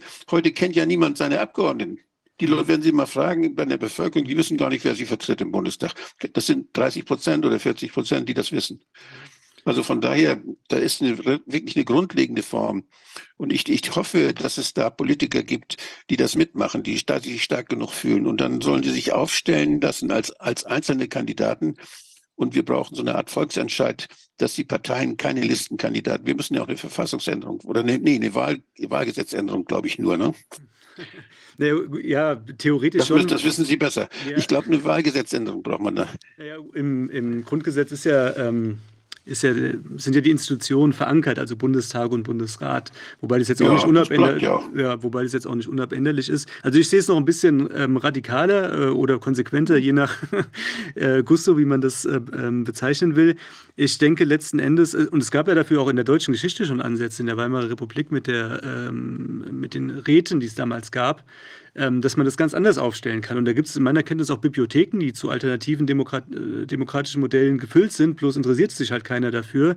Ich denke halt nicht, dass, ähm, also gut, das ist eine Frage dann vielleicht der, der Details. Also auf jeden Fall sollte direkte politische Partizipation das A und O sein oder beziehungsweise die Grundregel und nicht diese sogenannte repräsentative Demokratie, die ja letzten Endes überhaupt nicht repräsentativ ja. ist. Ähm, wie man das dann macht, das ist ähm, ja dann eine Frage der, ja, vielleicht auch Try-and-Error-Prinzip letzten Endes. Bloß der ja, Punkt ist, der, der Größe auch. Der Größe auch, aber der Punkt ist, wie, der, wie kommen wir dahin? Das war sozusagen meine Ausgangsfrage gewesen. Also wir können jetzt für uns feststellen, dass dieser Staat äh, in, dieses, in seiner Verfasstheit abgedankt hat. Ähm, und da, wenn man sich da objektiv beschäftigt, da dürften eigentlich auch keine Zweifel bestehen. Bloß ist es ja auch nicht so, dass wir jetzt die Mehrheit sind. Also wenn wir demokratietheoretisch da rangehen, gibt es ja immer noch genug Leute, die das entweder anders sehen oder denen es auf gut Deutsch gesagt egal ist. Ähm, und wir können uns ja auch jetzt relativ schwer anmaßen, als, als Minderheit und seien wir auch 20 Prozent zu sagen, wir stellen jetzt hier einen neuen Staat auf die Beine. Also, oder wir können es uns vielleicht auch mhm. schon anmaßen, ich weiß es nicht. Dann ist die Frage, wie man, ja, wie man das handhabt. Wir, wir können das nicht, aber ich wenn Sie mal in der Bevölkerung sich umhören und fragen, wie viele Leute sind dafür, dass es nur noch Direktkandidaten gibt, dann haben Sie 70 Prozent. Das mag sein, ja. Das mag, und, dazu kommt ja auch noch, das ist ja immer auch das Argument von äh, den Personen, die die Reprä sogenannte repräsentative Demokratie befürworten, dass das Volk nicht politisch gebildet genug sei oder auch zu desinteressiert, was ich jetzt vielleicht auch gar nicht mehr unbedingt in Abrede stellen möchte, dass das dem momentanen Status entspricht. Aber sobald den Leuten tatsächliche Partizipationsmöglichkeit gegeben wird und sie auch merken, dass sie Einfluss haben mhm. mit dem, was sie tun, sie können sich auch selber aufstellen lassen. Das ist, wie gesagt, äh, dann was, was diesem Rätemodell vielleicht eher näher kommt, dass man selber aktiv werden kann, ähm, also als aktiver äh, Abgesandter, ja. dann steigt auch das Interesse automatisch. Nur wenn man natürlich nur alle fünf Jahre aufs Kreuz vertröstet wird oder alle vier Jahre, dann hat man da auch keinen Bock drauf, auf gut Deutsch gesagt. Da brauchen wir lange für, das zu diskutieren. Ich habe, da kommt die Frage der Subsidiarität auch wieder und äh, also da gibt es ganz viele Dinge, die abhängig sind von der Komplexität, von der Größe des Systems. Wenn man, wenn man da jetzt will, dass Menschen zu Worte kommen, das geht ja nicht. Das, man kann keine, keinen Rat für die Bundesrepublik Deutschland einfach so aus dem Volk, so, das, das, das schaffen wir nicht, glaube ich. Das ist schwierig, dass da die Kommunikation sicherzustellen, die da erforderlich wäre. Aber in der Kommune glaube ich das schon, im Stadtteil auf alle Fälle. Da, da klappt sowas viel eher. Da braucht man überhaupt keine Parteien. Und dass man, und, und dann äh, auf der nächsten Ebene muss man sehen, vielleicht gibt es da so eine doppelte Möglichkeit, dass es da einmal Direktvertreter gibt, aber dass die eingebunden sind in die in die darunterliegenden Organisationsstrukturen. Das heißt, der Direktvertreter, der aus dem Kreis zum Beispiel, der, der, wenn der jetzt aus der Bundestagsabgeordnete in seinem Wahlkreis bei den Gremien, die jetzt auf kommunaler Ebene äh, entscheiden, dass er da eine bestimmte Funktion immer behält, dass er immer, am, dass er immer kontrolliert wird wieder. Also da gibt es unheimlich viele Möglichkeiten, die man diskutieren kann. Ich finde, diese Diskussion überhaupt anzufangen, ist unheimlich wichtig. Okay. Und sich Gedanken zu machen. Mal gucken, wie geht's denn in anderen Ländern? Wie machen die es denn? Ich habe gehört, äh, da, da ist was, äh, da ist jetzt in, in Tunesien der Präsident, der hat die Parteien abgeschafft. Der lässt nur noch direkt wählen, aber der macht das deshalb, weil er damit seine Macht vergrößert. Der hat die gleichzeitig, der hat gleichzeitig die, die, die, die, äh, die, die, die äh, Möglichkeiten des Parlaments ganz stark beschnitten. Und dadurch hat er weniger Abgeordnete, die ihm Ärger machen können. Die werden zwar alle direkt gewählt und das sieht toll aus, aber deshalb gehen die Leute nicht mehr zur Wahl, weil die das durchschauen. Also da gibt es auch, da gibt es noch weitere Probleme, die man dann diskutieren muss. Ja. Tunesien finde ich auch ein sehr schönes Beispiel und zwar unter dem Aspekt, dass ich ja, also ich bin bekennender Nichtwähler seit 10 oder 15 Jahren, obwohl ich selbst auch mal in der Partei war, zu meiner Schande bei Bündnis 90 Die Grünen, kann ich mir ja mal outen, aber auch nur für eine kurze Zeit. Ähm, und ich bin halt, wie gesagt, der Auffassung seit längerer Zeit, dass das Parteiensystem halt ein Teil des Problems ist und nicht die Lösung. Und wenn man diesem System den Boden entziehen will, dann kann man das ganz einfach machen, indem man nicht mehr wählen geht. Und ich halte es dann auch für einen für eine Chimäre oder beziehungsweise auch sozusagen für einen faulen Trick der Vertreter der repräsentativen Demokratie, dass man sagt, man sollte doch zumindest irgendwelche Splitterparteien wählen, damit dann der Balken schmilzt bei den größeren Parteien. Letzten Endes legitimiert man aber halt dieses System weiterhin, wenn man zur Wahl geht. Und Tunesien ist deswegen ein gutes Beispiel, weil meiner Kenntnis nach die Wahlbeteiligung jetzt bei 5% oder 2,5% gelegen hat. Und jetzt äh, ist auch klar, das Ding läuft so nicht mehr. Ja? Und jetzt macht nee, man Herr sich. Präsident, so geht's nicht. Ja, genau, so geht's nicht. Und jetzt machen sich die Leute aber auch mal Gedanken darüber oder auch der Präsident, mit ja, welcher Motivation auch immer, was jetzt die Alternative sein könnten. Nur solange hier die Leute 50, 40 Prozent oder auch 80 Prozent immer wieder zur ja. Wahl dackeln und wählen, weil sie es schon immer gemacht haben oder halt mal AfD oder mal die Linke oder von mir aus auch die Basis, ohne jetzt jemandem zu nahe treten zu wollen, wird das immer so weiterlaufen. Also man stützt dieses System letzten Endes. Endes. Dabei wäre es so einfach, indem man einfach sonntags lieber einen Kaffee trinken geht und Kuchen essen, anstatt ins Wahllokal. Ja. Ähm, also man, noch, noch kann man ja, dadurch, dass man in den Parteien sich umguckt, kann man ja noch Leute finden, mit denen man über sowas diskutieren kann, zumindest. Mhm. Also ja, ja, das wäre schon mal viel wert. Ja, das wäre jetzt auch nicht unbedingt meine Einschätzung gewesen, aber ich bin da auch zu wenig drin. Ähm, was aber für mich halt den Haupt, also das hört sich ja wirklich gut an, äh, Herr Dr. Woder, und ich finde es auch wichtig, weil das ist ja vielleicht auch hier so, was man so mitnimmt aus dem Feedback, das man auf den Ausschuss bekommt oder auch auf andere Gesprächsrunden, dass dann viele Leute sagen, ja, jetzt wurde wieder vier Stunden, fünf Stunden irgendwas geschwätzt, aber es passiert ja nichts. Ja, das tritt ja so eine gewisse Ernüchterung ein oder Frustration, was auch nachvollzie nachvollziehbar ist. Im, passiert was. Im Kopf, ja, das ist viel wert schon mal, ja. Aber die Leute wollen dann irgendwie halt was Handfestes haben. Das ist natürlich auch klar, dass man das jetzt nicht aus dem Boden stampfen kann. Deswegen natürlich ist es wichtig, dass man erstmal sich darüber Gedanken macht und darüber austauscht. Aber vielleicht, weil das ist für mich ein bisschen der Kasus Knaxus. Man kann jetzt natürlich ganz viele verschiedene Modelle entwickeln, theoretisch, wie das, wie das später aussehen könnte. Bloß die Frage ist ja, wie würde, auch nur theoretisch erstmal, wie würde man das dann umsetzen? Wenn man jetzt beispielsweise auf kommunaler Ebene, ich sehe das ganz genauso, das sollte irgendwie graswurzelmäßig sich entwickeln, auf kommunaler Ebene was installiert, dann haben wir ja parallel noch das alte System sozusagen am Laufen dass es ja dann früher oder später auf einer gewissen Ebene zumindest dann ja. irgendwie in die Quere kommt. Das ist, ja. das ist, auch der Widerspruch, wenn man das installiert. Wer sollte das installieren? In, das geht eigentlich nur, wenn das durch Selbstorganisation von Menschen installieren. ja, das ist richtig. Wir, ja. wir machen es, wir machen es mal anders. Das heißt, es kann sein, dass sowas in einem Bundesland zum Beispiel passiert. Ich bin als stolzer Schleswig-Holsteiner, sage ich mal so, wir in Schleswig-Holstein machen diesen Scheiß nicht mehr mit, wir machen es jetzt ganz anders. Nicht? Wie viel Steuergelder hat Schleswig-Holstein dann insgesamt so? Dann gibt uns mal das Budget und dann machen wir die Sachen so und dann wir, wir halten uns da raus und machen so viel wir können selbst. Mhm. Und wir lassen uns da nicht mehr reinreden. Mhm. Und einfach aus Protest auch. Mhm. Dass ein, da braucht man, wenn, wenn da jetzt ein, jemand ist, der ja Ministerpräsidentin ist oder Ministerpräsident, ne, ich dir mal vor Sarah Wagenknecht im, im, im Saarland, sagt, mach, ich mache jetzt alles anders. Ne? Und das Saarland sitzt wieder zwischen Frankreich und Deutschland und das muss ja nicht separatistisch sein. Man kann ja sagen, wir gehören zu Deutschland, aber wir machen es anders. Wir sind ein föderales Gebilde und das, das Grundgesetz lässt ganz viel zu und das nutzen wir alles aus. Und wir gucken mal ganz genau, was wir ausnutzen können mhm. und machen ganz viel Reklame auch dafür. Und ich glaube, dass so, so Beispiele, die, die irgendwo dann gemacht werden, dass die auch Leute begeistern können, dass sowas auch, das ist spannend. Dadurch wird es Thema. Hm. Und dadurch denken andere, haben vielleicht eine andere Idee, die dann auch gut ist. Und, aber ich glaube nicht, dass da einer ist, der weiß, wie es laufen muss. Ich auch nicht, weiß es auch nicht. Aber dass, dass Menschen denken, dass sie sich darüber Gedanken machen, das ist ja allein schon unheimlich viel wert. Hm. Ja, installieren war das falsche Wort, das, da gebe ich Ihnen auch völlig recht. Also initiieren müsste die richtige Bezeichnung sein. Ähm, es wachsen ja auch schon Sachen, soweit ich das mitbekomme. Ich stecke da jetzt auch nicht so drin. Äh, vielleicht ist es auch bei mir dann ein bisschen zu kopflastig, dass ich dann immer die Frage stelle, wie weit ist das legitimiert oder wie weit wird oder wann wird irgendwann dazwischen gekrätscht, weil vielleicht sollte man es einfach beginnen und wachsen lassen. Dann guckt man halt, auf welche Widerstände man stößt, äh, die kommen werden und wie man damit umgeht.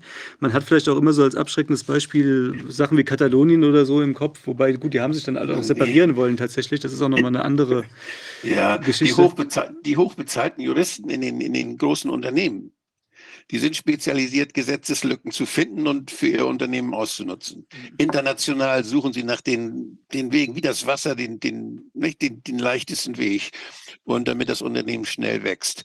Wenn man so denkt wie die, und das macht aber im öffentlichen Interesse, ja, ne, dann klar, dann könnte man das, also argumentative Wege gibt es da mit Sicherheit, nur werden die natürlich dann von der Gegenseite früher oder später aufs Härteste torpediert, weil letzten Endes Klar. ihr System in Frage gestellt wird, aber ich, ich meine, letzten Endes haben wir gar keine Alternative, als versuchen, irgendwie sowas zu starten. Ja, das, ja. das ist vielleicht. Aber ich glaube, es geht, es geht ja letztlich darum, es geht um die, um die direkte Demokratie, um die Beteiligung. Ähm, also ich finde, dass zum Beispiel jetzt die Basis, wenn ich das mal an der Stelle erwähnen kann, äh, dann ist auf jeden Fall der Ansatz, dass man sich um, Jawohl um, um, äh, um direkte Demokratie und auch um ein äh, quasi auch ein Zusammenwachsen von politischer Initiative und Bewegung. Ja. Also, weil das ist ja, daraus ist ja die Basis zum Beispiel entstanden, eben genau aus dieser Richtig. Erkenntnis, dass hier die Sachen eben faul sind und dass wir genau in dieser Systemklemme sitzen, dass es überall überhaupt gar nicht ja. mehr stimmt diese ganzen äh, Institutionen nicht stimmen und eben auf dem politischen, im politischen Bereich auch überhaupt gar nicht stimmt.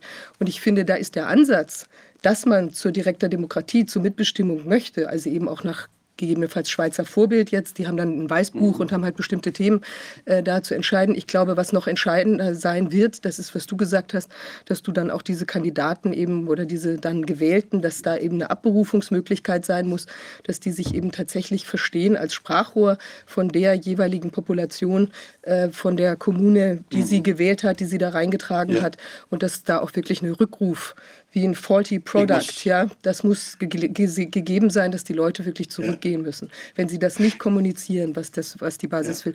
Aber ich glaube, die, also die Basis vor Ort auch will. Ja.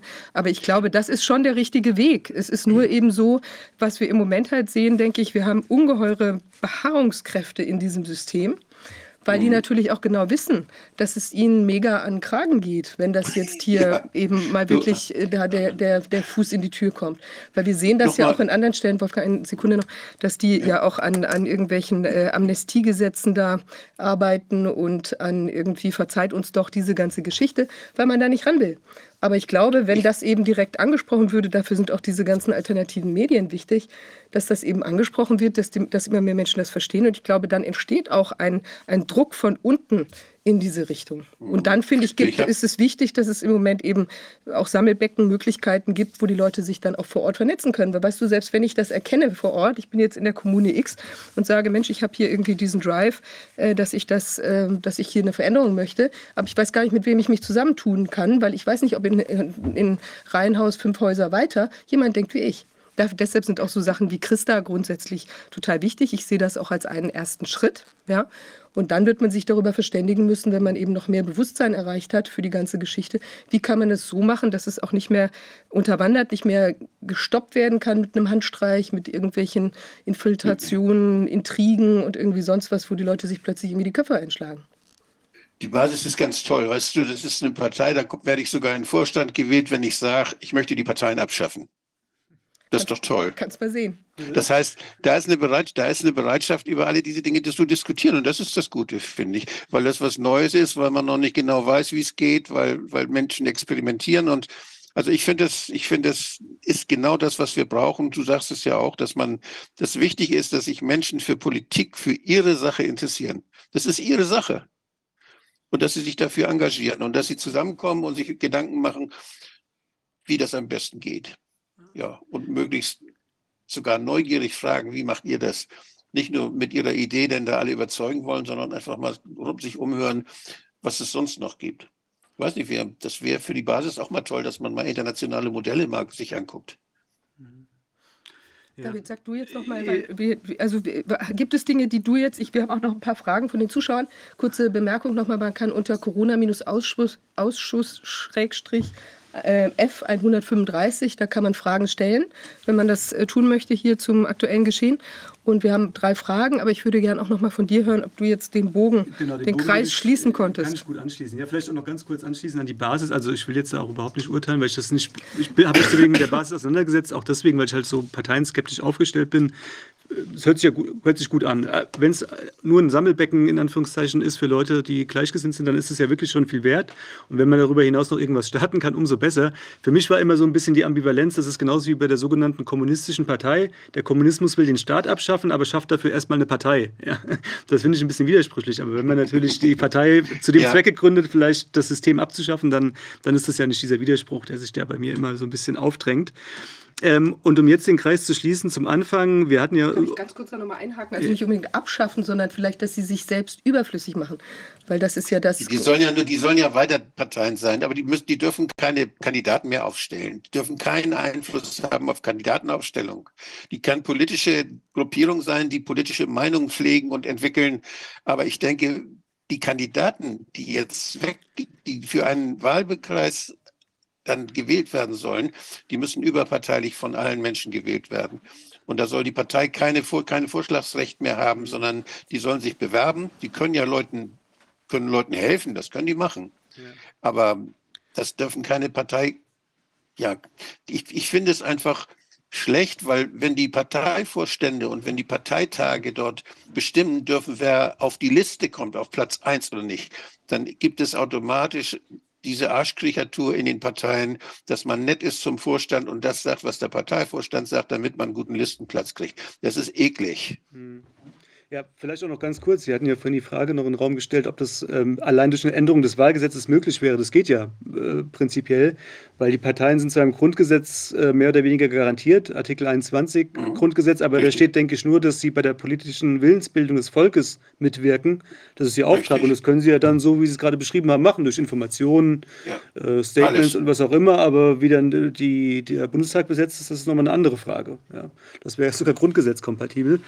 Ähm, um jetzt meinen Kreis zu schließen, wir hatten uns ja am Anfang über das Strafrecht unterhalten ähm, und ich hatte ja hier angefangen mit den Ausführungen zum Mord und Totschlag etc. pp. Und das war jetzt ja aber gerade auch nochmal in den Raum gestellt worden, dass man hier einfach, äh, oder was heißt einfach, dass man der Bevölkerung deutlich machen sollte, in welcher Situation wir uns befinden. Und die Situation ist die, dass Menschen zu Tode kommen, in nicht unerheblichem Maße wahrscheinlich. Und wenn es nur einer wäre, wäre es schon einer zu viel, um mal dieses, diesen Slogan aus dem Corona-Kontext zu nehmen. Jeder Corona-Tote ist einer zu viel. Hier sind, kommen Mensch, sind Menschen zu Tode gekommen und kommen vielleicht auch noch zu Tode, weil sie diese Spritzen bekommen haben. Und es ist in der juristischen Subsumption ein Totschlag und es ist, es ist auch ein Mord letzten Endes, soweit niedrige Beweggründe, Habgier, äh, oder andere ähm, solche Motive im Raum stehen, beziehungsweise äh, es ist ja teilweise die sogenannte Arg- und Wehrlosigkeit der betroffenen Personen ausgenutzt werden. Das ist ein Heimtücke, das ist auch ein Mord, Heimtücke, das ist ein Mordmerkmal. Das heißt, wir haben hier, und das sage ich in aller Deutlichkeit, wir haben in diesem Staat Mörder, auf äh, politischer Ebene oder auch auf ähm, Konzernebene, die den Tod von Menschen zu verantworten haben. Das ist Fakt. Ja. ja. So, und das muss man ja, auch so aussprechen. Und da geht es nicht um Volksverhetzung, Volksverhetzung natürlich auch, aber das ist völlig zu, zu, ähm, zu vernachlässigen. Und um jetzt den Punkt zu machen, ähm, letzten Endes ist es auch ein Verbrechen gegen die Menschlichkeit. Ich hatte es auch im anderen Kontext schon zusammen äh, angesprochen gehabt. Äh, es gibt die Regelung im Völkerstrafgesetzbuch, im römischen Statut außerdem. Es gibt ja verschiedene Ebenen des Völkerrechts. Äh, wir haben hier ein Verbrechen gegen die Menschlichkeit. Ich habe das nochmal in Ruhe zu Hause runtersubsumiert. Ähm, ein Verbrechen gegen die Menschlichkeit im Sinne vom Völkerstrafrecht liegt dann vor, wenn ein systemischer oder ausgedehnter Angriff von Seiten des Staates gegen seine eigene Zivilbevölkerung vorliegt. Und das kann man hier in meinen Augen ohne weiteres Kenntnisstand heute bejahen. Und wenn im Rahmen von diesem ausgedehnten und oder systematischen Angriff dann Menschen noch zu Tode kommen oder schwere Gesundheitsschädigungen erleiden, sei es jetzt physischer oder psychischer Art, dann ist das tatbestandlich erfasst. Wir haben also ein Verbrechen gegen die Menschlichkeit. Das heißt, das ist hier eigentlich ein Fall sowohl für die deutsche Strafgerichtsbarkeit als auch für den Internationalen Strafgerichtshof und um vielleicht auch den Leuten, die sich momentan auch auf der sicheren Seite fühlen, ein bisschen gegen den Karren zu fahren. Das Völkerstrafrecht ist ja nicht nur so ausgestaltet, dass ähm, innerhalb des deutschen Justizsystems das geahndet werden kann und vor dem, Röm, vor dem Internationalen Strafgerichtshof.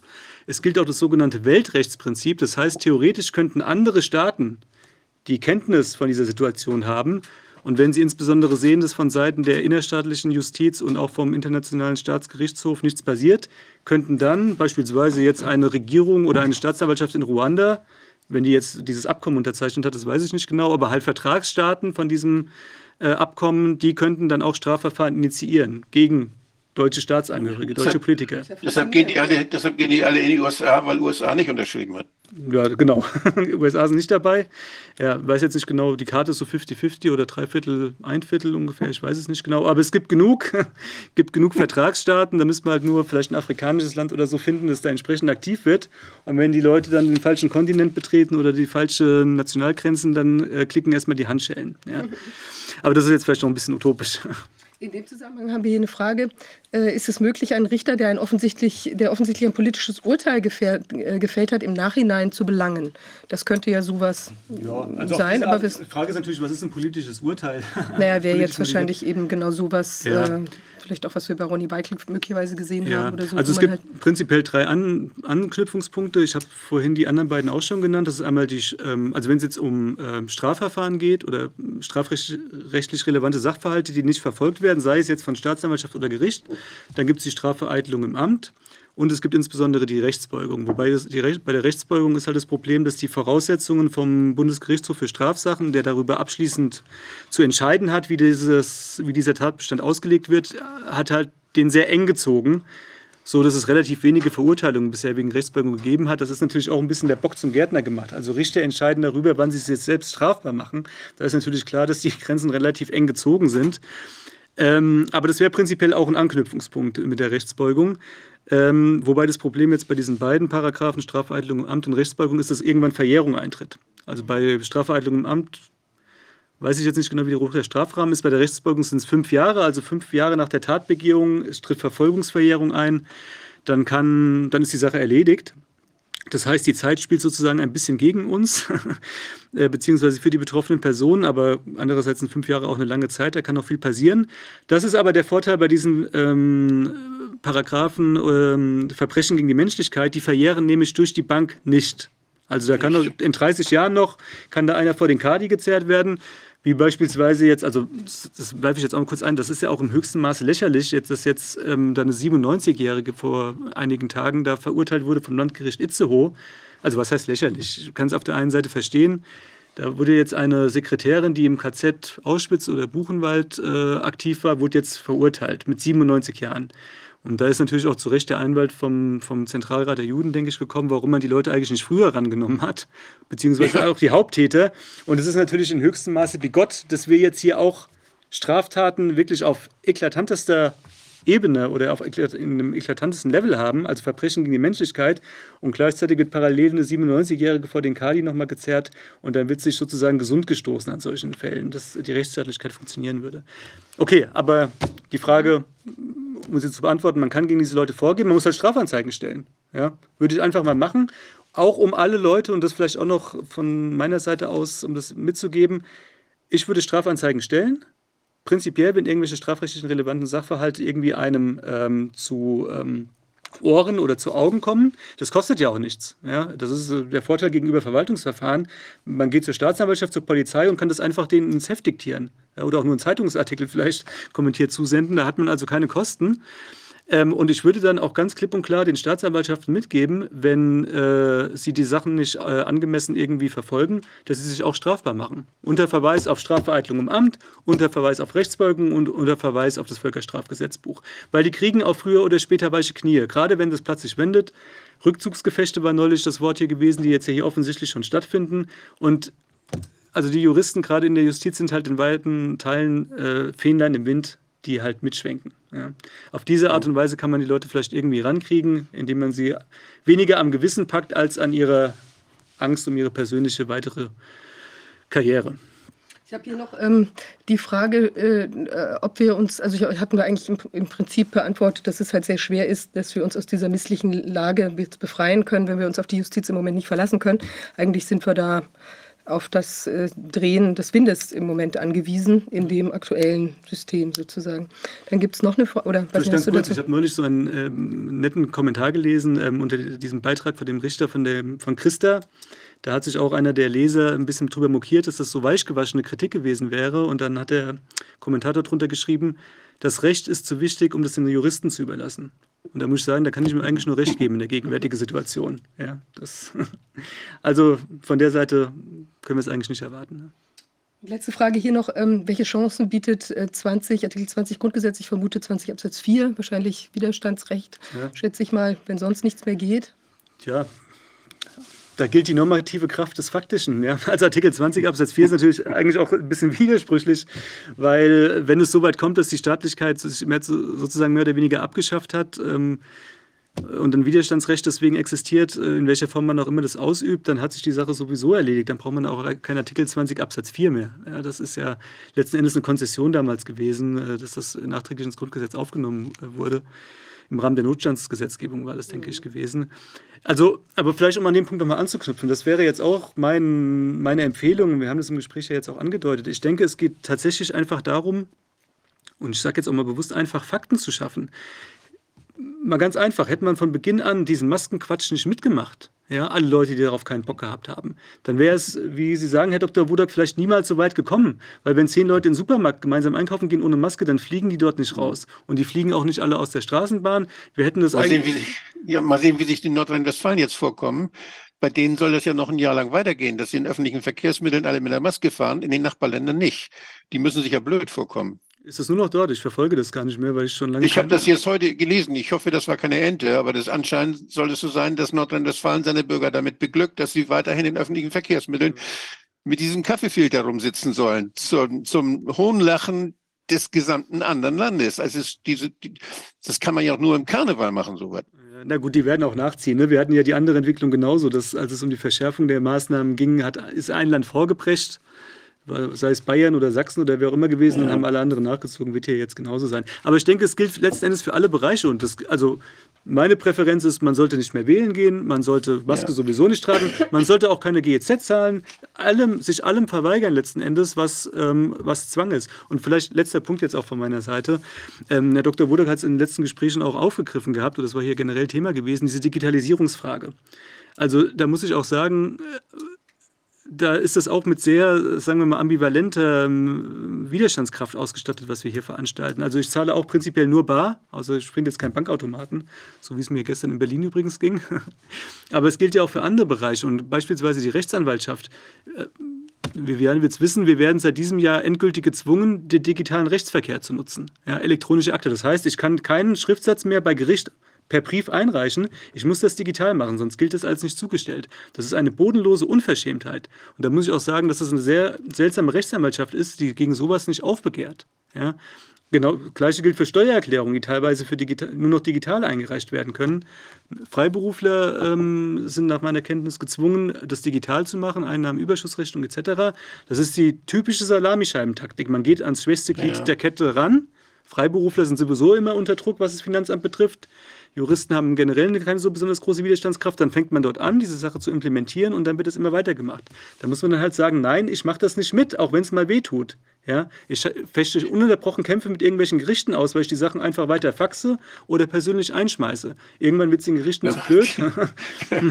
Wenn man die europäische Datenschutzverordnung ernst nimmt, da ist ja ein Riesentheater gemacht worden in allen Betrieben, dann äh, ist das, was da jetzt passiert, ja völlig undenkbar eigentlich. Es ist so, was da für Daten erhoben werden, für Zwecke, die überhaupt nicht definiert sind und also ich finde es, die sagen ja, dass sie mit den Gesundheitsdaten, dass sie die brauchen, weil sie da auch wissenschaftlichen Fortschritt vorantreiben wollen. Da muss ich, da muss ich ganz toll lachen. Das sind, die, die wollen damit forschen. Ja, was machen die damit? Marktforschung machen die damit. Ja, ist auch eine Wissenschaft. Marktfor nee. Marktforschung ist auch eine Forschung im Weiteren, ja, je nachdem, wie man es definiert. Nee, ist schon klar. Also es ist natürlich völlig pervertiert und vor allem die Datenschutzgrundverordnung, die wurde 2018, ist die, denke ich, in Kraft getreten oder wird verbindlich, ist sowas von gehypt worden und auf einmal war ja jeder Datenschutzgrundverordnung Experte und zwei Jahre später war sie obsolet, de facto. Ja. ja. Das ist ja. natürlich auch lächerlich. Aber was ich eigentlich sagen will, ist, dass es letzten Endes darum geht, dass man in allen Bereichen Widerstand leistet. Und auch wenn es halt auch mal wehtut. Wir haben ja gleich, denke ich, das Verfahren mit den Masken. Ähm, die Ärzte müssen jetzt den Kopf hinhalten. Hätten die Leute, ich habe beispielsweise keinen Maskenattest, ich hatte es mir natürlich auch überlegt gehabt, aber ich habe gedacht, ich spiele das Spiel einfach in keiner Weise mit, auch nicht in der Form, indem ich mir einen Maskenattest besorge. Ja, hätten die Leute einfach so keine Maske getragen, hätten jetzt die, die Ärzte auch die Verfahren nicht an der Backe, die sozusagen da äh, sich jetzt geopfert haben. Ähm, und das ist eigentlich der effektivste und in meinen Augen auch der fairste Weg, indem es dann nicht einzelne Leute gibt, die dann da irgendwie äh, gerade stehen, sondern es letzten Endes ja. in der Gemeinschaft jeder seinen Teil jetzt dazu ist beiträgt. Da, jetzt ist, da wartet schon Dr. Young genau zu dem Thema. Ja, schöner Übergang. Vielleicht. Frage, diese, ja? Dieses Verfahren gegen dich selbst, magst du das mit zwei Takten Ach so, erwähnen? ja, das kann ich vielleicht auch also noch kurz erwähnen, kurz, ja, vielleicht um so mal publik zu machen. Im Verzug sind. Ja, vielen Dank. Also ich habe jetzt auch ein Verfahren netterweise von der Generalstaatsanwaltschaft Frankfurt am Main an der Backe hängen, die sich sonst ja in sehr großer Zurückhaltung übt, was Corona-Verfahren betrifft oder Verfahren betrifft, die jetzt gegen Corona-Maßnahmen sich richten könnten. Und zwar wegen Verleumdung. Ähm, und da möchte ich, wenn ich noch zwei Minuten bekomme mhm. dafür, da möchte ich gerne eine gewisse Öffentlichkeit herstellen. Und zwar deswegen, weil die Generalstaatsanwaltschaft, das ist immerhin die oberste Strafverfolgungsbehörde in Hessen, äh, der ist offensichtlich nicht bekannt, dass Verleumdung überhaupt in dann in Betracht kommt, wenn Öffentlichkeit hergestellt wird. Der, die Ausg Ausgangssachverhalt ist allerdings so gewesen, dass das äh, sozusagen intern gewesen ist, ein Verfahren gegen die Goethe-Uni Frankfurt, gegen den Präsidenten und gegen das Goethe-Uni-Klinikum, Universitätsklinikum.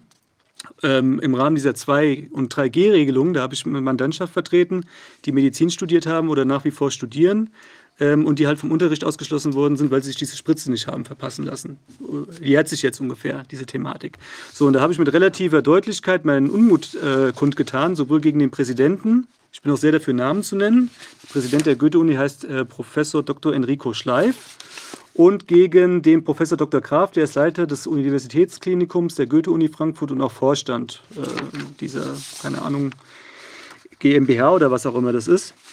Ähm, und die bin ich relativ hart äh, angegangen, ähm, weil äh, ich meine, wenn man die Leute zwingt, sich so eine Spritze verpassen zu lassen, dann braucht es offensichtlich auch deutliche Worte. Und jetzt habe ich jedenfalls ein Verfahren wegen Verleumdung von der Generalstaatsanwaltschaft, das ist über die Rechtsanwaltskammer Frankfurt eingeleitet worden, weil ich halt ähm, denen die Qualifikation sozusagen abgesprochen habe, ähm, beziehungsweise ihnen auch mehr oder weniger unterstellt habe, dass sie entweder wissen, dass das hier auf keiner evidenzbasierten medizinischen Grundlage passiert, oder wenn sie es nicht wissen, dass sie einfach nicht qualifiziert sind, die entsprechenden Einrichtungen zu leiten. So, ähm, deswegen, ich hätte das Verfahren ist eingeleitet worden, weil ich mich nicht sachlich geäußert hätte. Ich zitiere jetzt mal nicht aus diesem Papier, dafür fehlt die Zeit. Äh, und weil ich halt ähm, die beiden betreffenden Personen diskreditiert hätte. Bis jetzt war das Verfahren Quatsch gewesen, weil es aus, unter Ausschluss der Öffentlichkeit gelaufen ist. Jetzt ist es öffentlich, sodass sich der Generalstaatsanwaltschaft hier eine gewisse Hilfestellung leistet, damit zumindest ein Anfangsverdacht bestehen könnte. Aber es ist natürlich trotzdem völlig äh, daneben. Und ich kann nur sagen, und ich bin auch hier dafür, Namen zu nennen, das ist die Frau Schorath, die Frau Oberstaatsanwältin Schorath, ich kann Ihnen wirklich nur empfehlen, wenn Sie Ihren Job einigermaßen ernst nehmen, dann gucken Sie sich diese Sitzung an, wenn Sie irgendwie Kenntnis davon bekommen. Überlegen Sie sich mal, ob Sie nicht ein paar Verfahren innerhalb Ihrer Behörde wegen Totschlag, Mord, gefährlicher Körperverletzung, Körperverletzung, was weiß ich was einleiten gegen die betreffenden Personen, als hier mich mit so einem lächerlichen Quatsch zu behelligen. Ja, also das ist nicht mal das Papier wert, auf das es steht. Und dieser Umgang, den ich jetzt damit pflege, das mache ich jetzt hier nicht irgendwie, um dicke, einen auf dicke Hose zu machen, sondern ich denke, es ist das, worum es geht, dass wir hier nicht wie das Kaninchen vor der Schlange einknicken vor der Staatsgewalt, die sich hier wirklich mit auf lächerlichste Art und Weise verhält, äh, und zwar seit zweieinhalb Jahren mindestens, sondern dass man hier klare Worte findet auch und entsprechende Positionen äh, bezieht. Also, solche Sachen als negatives Vorbild. Und wenn wir jetzt den Übergang zum neuen Verfahren finden, da kann ich auch nur mal eine Empfehlung geben, volle Kanne dagegen gehen. Und ich werde auch die betreffenden Personen äh, beanzeigen, also noch so, sowohl den äh, Universitätspräsidenten als auch den Leiter des Klinikums der Goethe-Uni. Und die Frau Schorath werde ich genauso anzeigen, äh, wenn sie hier äh, völlig neben der Sache argumentiert. Ich habe jetzt eine gewisse Hilfestellung geleistet, dadurch, dass ich Öffentlichkeit hergestellt habe, aber ich ziehe da auch alle Register. Und das gilt äh, für alle Verfahren, die ich betreibe. Und das sollten auch die Kollegen so machen. Das war es von meiner Seite. Klare Worte. Ich bin gespannt, wie sich das Verfahren weiterentwickelt. Ich ja. auch, wobei das Ende kann ich mir schon vorstellen. ja, aber vielleicht noch ganz kurz, wenn ich das noch sagen darf. Also das äh, betrifft ja letzten Endes alle, mehr oder weniger alle Studierenden der Goethe-Uni. Das ist ja eine Universität mit 50.000 Studierenden. Also wenn dort äh, Studenten sind, die sich ähm, haben die Spritze setzen lassen aufgrund dieser Zwangs- oder Nötigungslage, gerne an mich wenden. Vielleicht kann meine E-Mail-Adresse irgendwie eingeblendet werden, um da irgendwas zu initiieren. Es geht jetzt nicht darum, irgendwelche Mandate zu kreieren. Ich habe, weiß Gott, anderes zu tun, als mich mit so einem Quatsch immer auseinanderzusetzen, sondern um auch hier Verbindungen herzustellen. Weil ich mir vorstellen kann, dass gerade bei den Studenten, die ja jetzt auch nicht unbedingt das stärkste Glied in der Kette darstellen, da auch eine große Verzweiflung geherrscht hat. Das habe ich auch im, im Rahmen meiner kurzen Professorentätigkeit feststellen dürfen. Ja, das wird toll. Ja. Ich weiß nicht, wir können das dann über den Telegram-Kanal vielleicht so, als Anlaufstelle ja. nochmal posten. Die, genau. ähm, oder Corvin, falls man das einblenden kann, nochmal, wäre das auch nicht schlecht. Gilt auch für andere Universitäten natürlich, ist überall so gelaufen. Ist überall die gleiche Problematik ja. gewesen, ja, die waren sehr unter Druck. Mhm. Ähm, ja, jetzt haben wir noch äh, bei uns, also vielen Dank erstmal für die anregenden äh, Diskussionsbeiträge äh, sozusagen, ja, und ähm, für die, die Wasserstandsanzeige da auch in Bezug auf dieses Verfahren. Ähm, jetzt, ähm, du bleibst ja dabei und mhm. kannst gegebenenfalls da auch nochmal mit ins Gespräch eingreifen oder noch was hinzufügen. Mhm. Jetzt haben wir äh, Frau Dr. Monika Young bei uns. Sie ist Fachärztin für Allgemeinmedizin, Schwerpunkt Naturheilkunde. Und sie ist eben auch betroffen von die, einer, einer Masken, äh, äh einer juristischen Maskenauseinandersetzung. Frau Dr. Young. Hallo, erstmal vielen Dank für die Einladung. Äh, der Ton ist gut. So. Es ist ein klein bisschen hallend, aber ich, also ich kann es trotzdem gut verstehen. Mal gucken. Okay, ich, ich, ich gucke, dass ich näher ans Mikro gehe. Jetzt Beim Soundcheck war es okay gewesen. Klingt gut, ja. Äh, Gut, also ich bin, ich stehe jetzt gerade in Weinheim vor Gericht. Äh, das ist ein Verfahren, das ging so ein bisschen einseitig durch die Presse, wie das so ist, weil äh, es herrschte da auch öffentliche Vorverurteilung. Äh, wegen 4.374 Maskenattesten aus, den Jahr, aus dem Jahr 2020, also ganz am Anfang. Und wenn ich mir so das äh, von meinem Vorredner äh, die Einsichten in unser Rechtssystem äh, angehört habe, da habe ich sehr, sehr viel wiedererkannt und getroffen weil es ist wirklich so, äh, da werden mit einer äh, Intensität Dinge verfolgt, die jetzt inzwischen ja längst offensichtlich äh, sinnlos waren, das heißt die äh, Lockdown-Maßnahmen, Masken, äh, Masken tragen, äh, als auch schädlich. Ich meine, die Studien, die Datenlage ist ja völlig eindeutig. Und auf der anderen Seite, also damit äh, beschäftigt sich jetzt konkret die Staatsanwaltschaft Mannheim und arbeitet sich da ab. Jetzt nicht nur bei mir, also bei mir ist es ja so, dass ich äh, zwei Verhandlungstage hatte. Der Abschluss soll am 2.1.23 sein und äh, zur Wahl oder der Vorschlag der Staatsanwaltschaft steht auf dreieinhalb Jahre Haft und äh, drei Jahre Berufsverbot. Äh, und meine Mitarbeiterin steht auch vor Gericht äh, als Beihilfe zu diesem schweren Verbrechen in Anführungsstrichen. Äh, und die äh, soll laut Staatsanwaltschaft also äh, ein Jahr auf Bewährung kriegen und eine Geldstrafe. Und die Staatsanwaltschaft, die arbeitet sich da jetzt wirklich an Dingen ab, die äh, einfach längst äh, überholt, zeitlich, fachlich, inhaltlich sind, äh, verfolgen auch neu die ganzen Patienten. Also es geht da, äh, ja, ich stehe jetzt vorne dran, aber es gibt unzählige Verfahren vor unzähligen Amtsgerichten äh, in ganz Deutschland und natürlich auch hier im Kreis. Und es gibt unzählige Strafbefehle auch für Patienten, einfach äh, durch dieses Verändern der, äh, der Paragraphen, die da äh, gnadenlos verdreht oder, sagen wir mal, zweckentfremdet entfremdet wurden. Und auch da, äh, leider habe ich den Namen meines Vorredners nicht mitgekriegt, weil ich erst später reinkam. Aber auch da kann ich mich völlig anschließen. Also die Zeit, äh, es höflich zu sagen, ist einfach vorbei. Also es ist super wichtig, die Dinge zu nennen, wie sie sind, äh, weil äh, das hat sich ja auch in den letzten zwei Jahren gezeigt, gerade mit diesen Maskenattesten und mit den äh, mit diesem ganzen äh, Vorgehen, dass äh, Ah, danke, Corwin, der, der Name, der Herr Jungblut. Vielen Dank. Äh, es hat sich ja gezeigt, äh, äh, es ändert sich nicht, es ist schlimmer geworden. Und ja, wir haben jetzt keine Maskenpflicht in den meisten Bereichen, aber der Verfolgung ist das völlig egal. Und so, also ich nehme da erst einmal dieses Verdrehen des Rechtssystems war auf einer völlig falschen Basis, als auch wirklich so eine Lust an der Verfolgung. Also, wo sie eigentlich ja wirklich sich um wichtigere Dinge kümmern sollten und müssten, weil eigentlich haben wir ja jetzt gesamtgesellschaftlich als auch medizinisch, wir haben ja ganz andere Probleme inzwischen. Also wir haben ja längst nicht mehr das Problem mit den Masken, sondern wir haben inzwischen definitiv das Problem, dass einfach die Leute sterben, Nebenwirkungen, Nebenwirkungen haben, äh, dass äh, Patienten nicht behandelt werden, dass man also das äh, von der Schutzseite her als auch, also der sogenannten Schutzseite, den, den Spritzen, als auch die ganzen psychischen Schäden, auch da haben wir einen Riesenbedarf, dass die behandelt werden. Also die Angststörungen, die äh, posttraumatischen Geschichten, auch dieses ganze Terrorisieren, was, was Patienten oder auch äh, Menschen erleben, die einen Maskenattest haben oder die Masken nicht tragen können oder die dem ausgewichen sind die werden ja teilweise äh, also von den Strafbefehlen verfolgt, ja, aber teilweise inzwischen ja auch zu Hause überfallen. Also das Krasseste, was ich da gehört habe, war von einer über 70-jährigen Patientin, die wurde wirklich morgens um sieben von, ich weiß nicht wie vielen Polizisten heimgesucht, äh, die äh, dann eine Hausdurchsuchung gemacht haben, um, ein, um das Attest zu finden. Also diese, äh, natürlich war sie so verwirrt und schockiert, dass sie gar nichts nichts gefunden hat. Die wusste schon gar nicht mehr, um was es geht überhaupt. Und äh, natürlich sind die, das, äh, das ist dann auch zusätzlich eben Traumatisierung und Angstregime. Das ist so dieses, da zieht sich so diese ganze Angstlinie durch.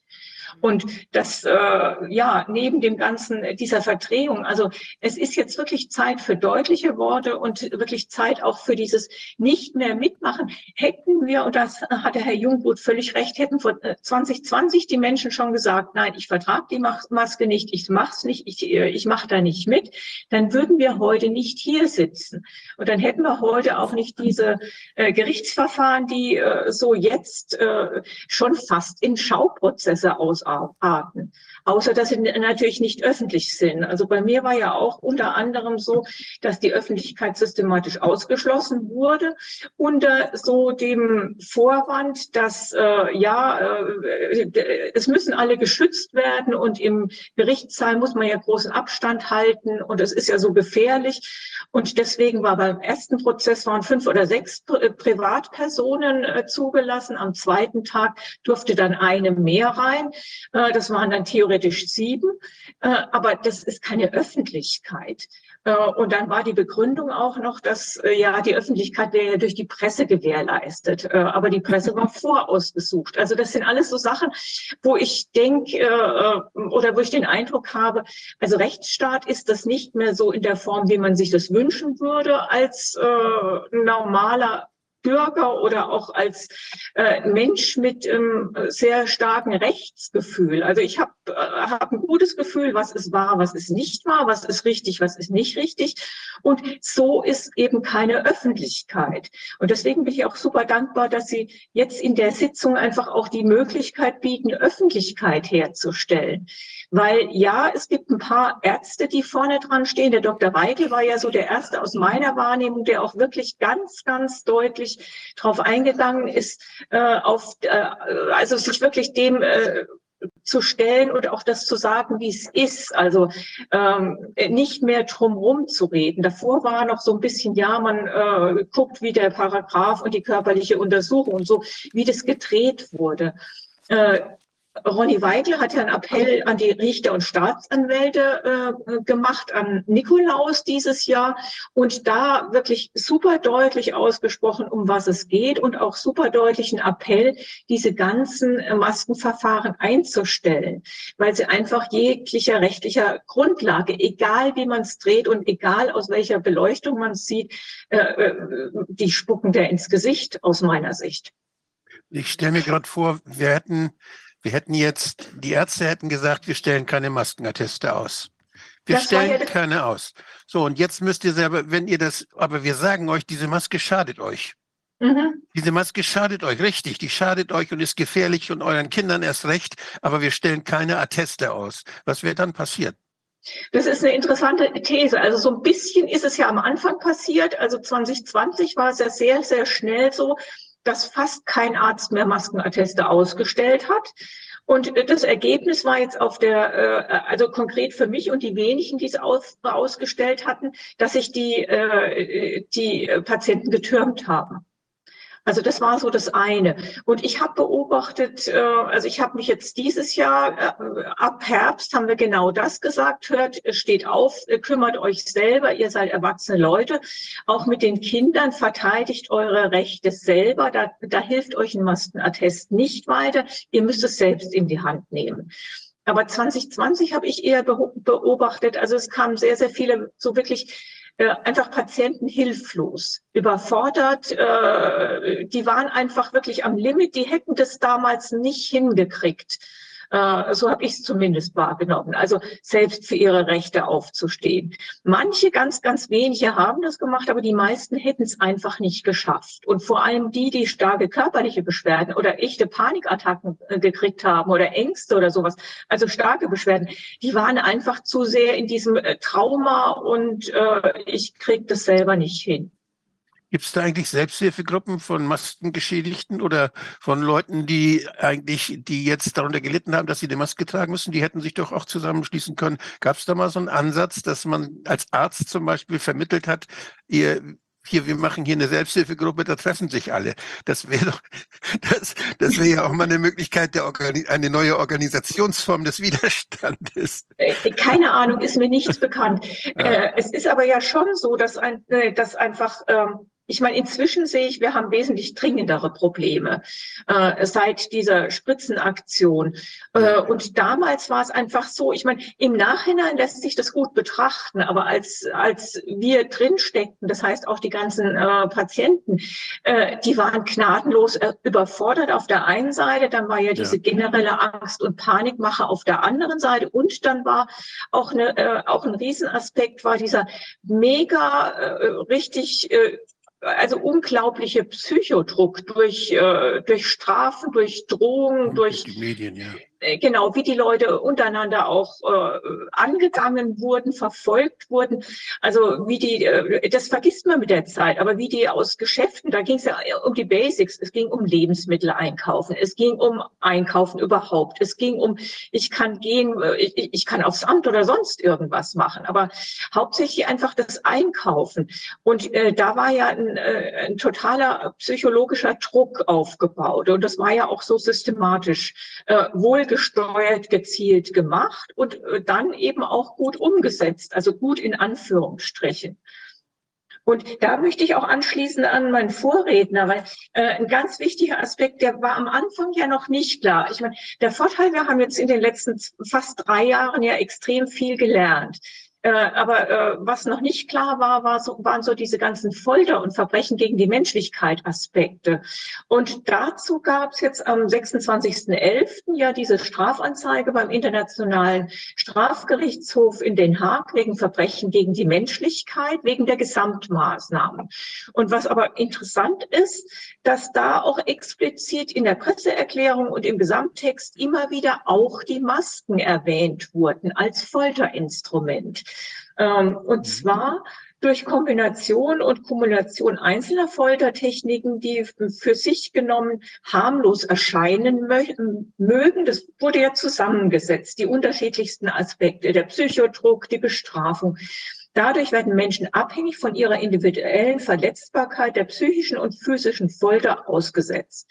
Das geschieht beispielsweise durch die Pflicht zum Tragen einer Maske für Kinder während der Schwangerschaft und über Geburten. Also das sind ja grausamste Dinge passiert. Und gerade wenn man, wenn man äh, Kinder in den Schulen anschaut oder die auch dann behandelt oder sie einfach untersucht, also wie es denen geht mit Maske, die mussten ja Masken tragen äh, in, in so einem Gesamtkontext. Also wirklich äh, teilweise bis Erbrechen, teilweise bis Zusammenbrechen. Also und da zählt das äh, psychische Erleben des Kindes, also Kontrollverlust und Druck und Strafandrohung.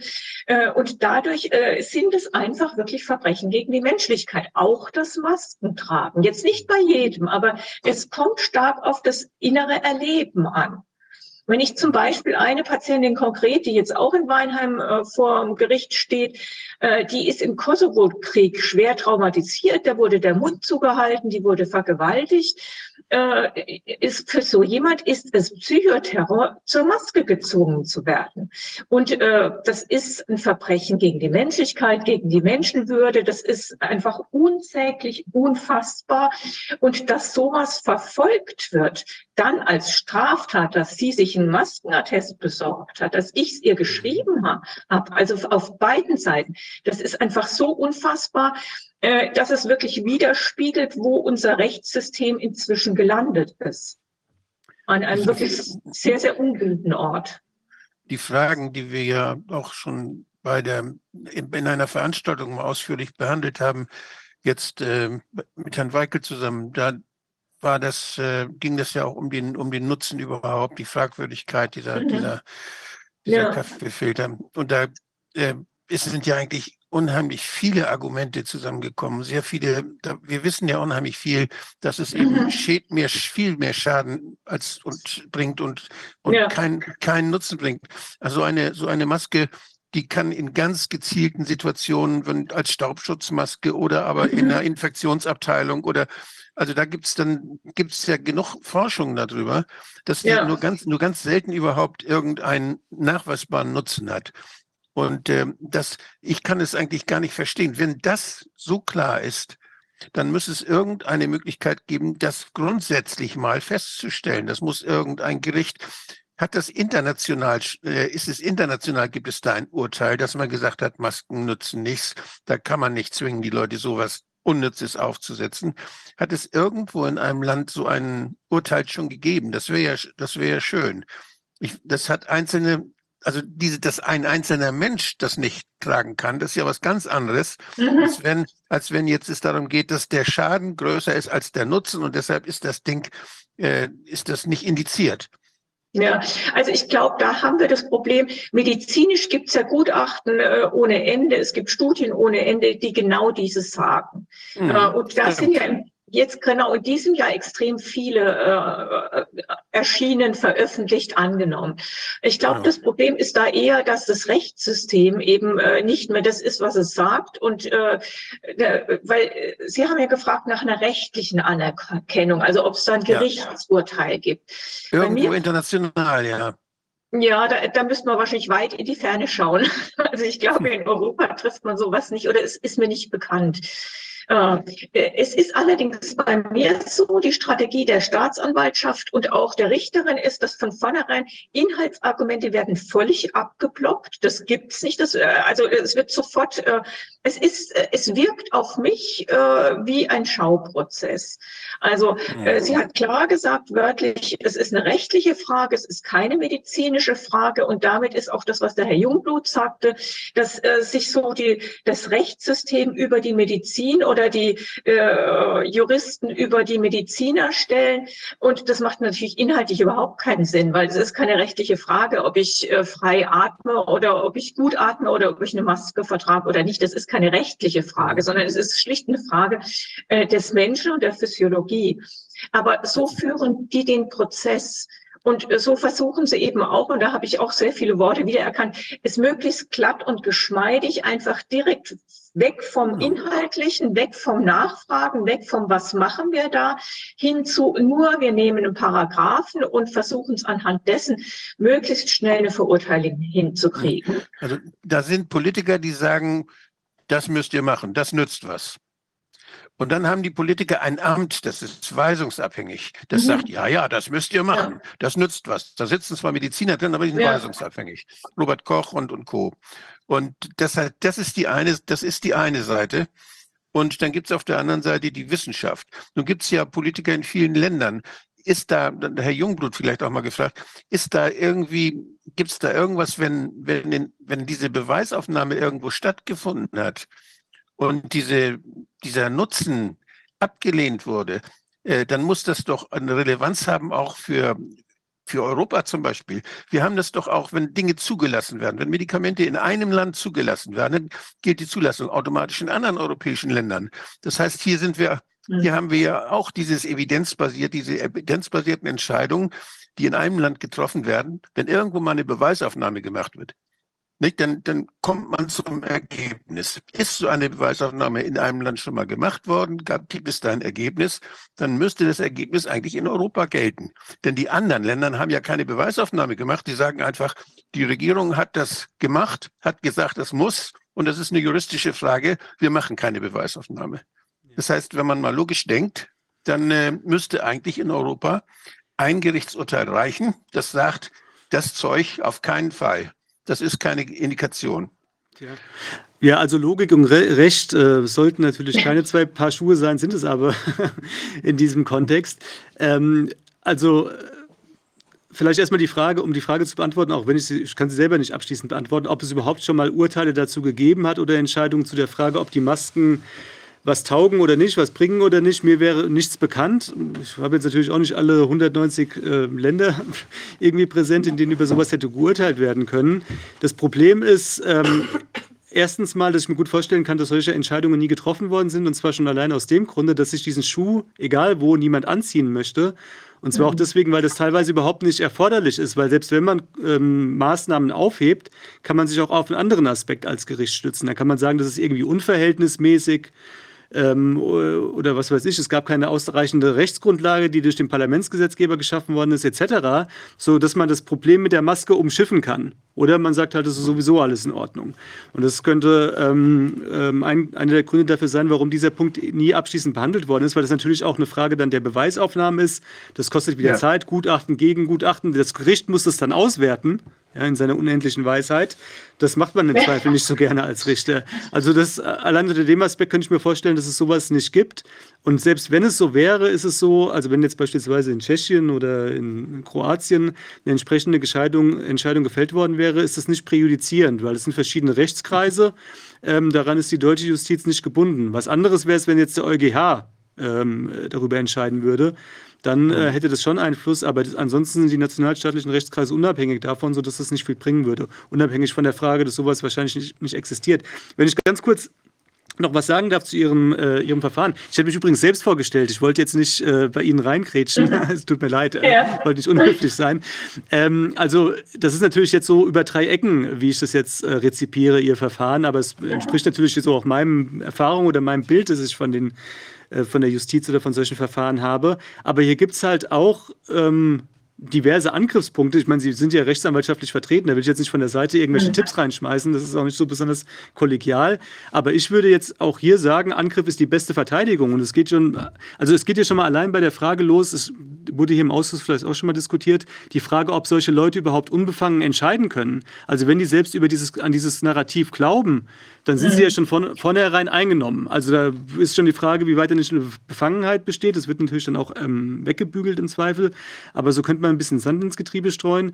Die andere Frage ist die mit der Öffentlichkeit. Also die Argumentation, dass Presse dort ist und dass deswegen die Öffentlichkeit hergestellt ist, halte ich für relativ Banane, ja, um es mal noch ja. zurückhaltend zu formulieren. Das ist der zweite Punkt. Und dann kommt natürlich noch der dritte dazu. Und das ist vielleicht am evidentesten, wenn Sie sagen, dass die sachlichen Aspekte überhaupt nicht behandelt werden.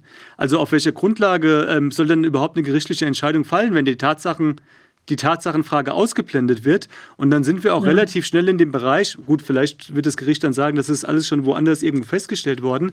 Aber wenn die Sachen so verkürzt behandelt werden, und mhm. wir haben das ja auch in dem Verfahren von dem Kollegen Schmitz vom mhm. Bundesverwaltungsgericht, also dass die Tatsachen ausgeblendet werden, realitär, mhm. so wie es berichtet wird, dann ist das ein Fall der Rechtsbeugung, weil es gehört mhm. zu einem richterlichen ordnungsgemäßen Verfahrensführung dazu, dass die Tatsachengrundlage zur Kenntnis genommen wird äh, und auch irgendwie verarbeitet wird. Da kann man dann geteilter Auffassung sein, aber wenn es völlig vom Tisch gewischt wird, dann ist das keine ordnungsgemäße Verfahrensführung und das ist ein Fall der Rechtsbeugung in meinen Augen. Ich würde da inzwischen knallhart in die Offensive gehen mhm. und eine Anzeige wegen Rechtsbeugung stellen.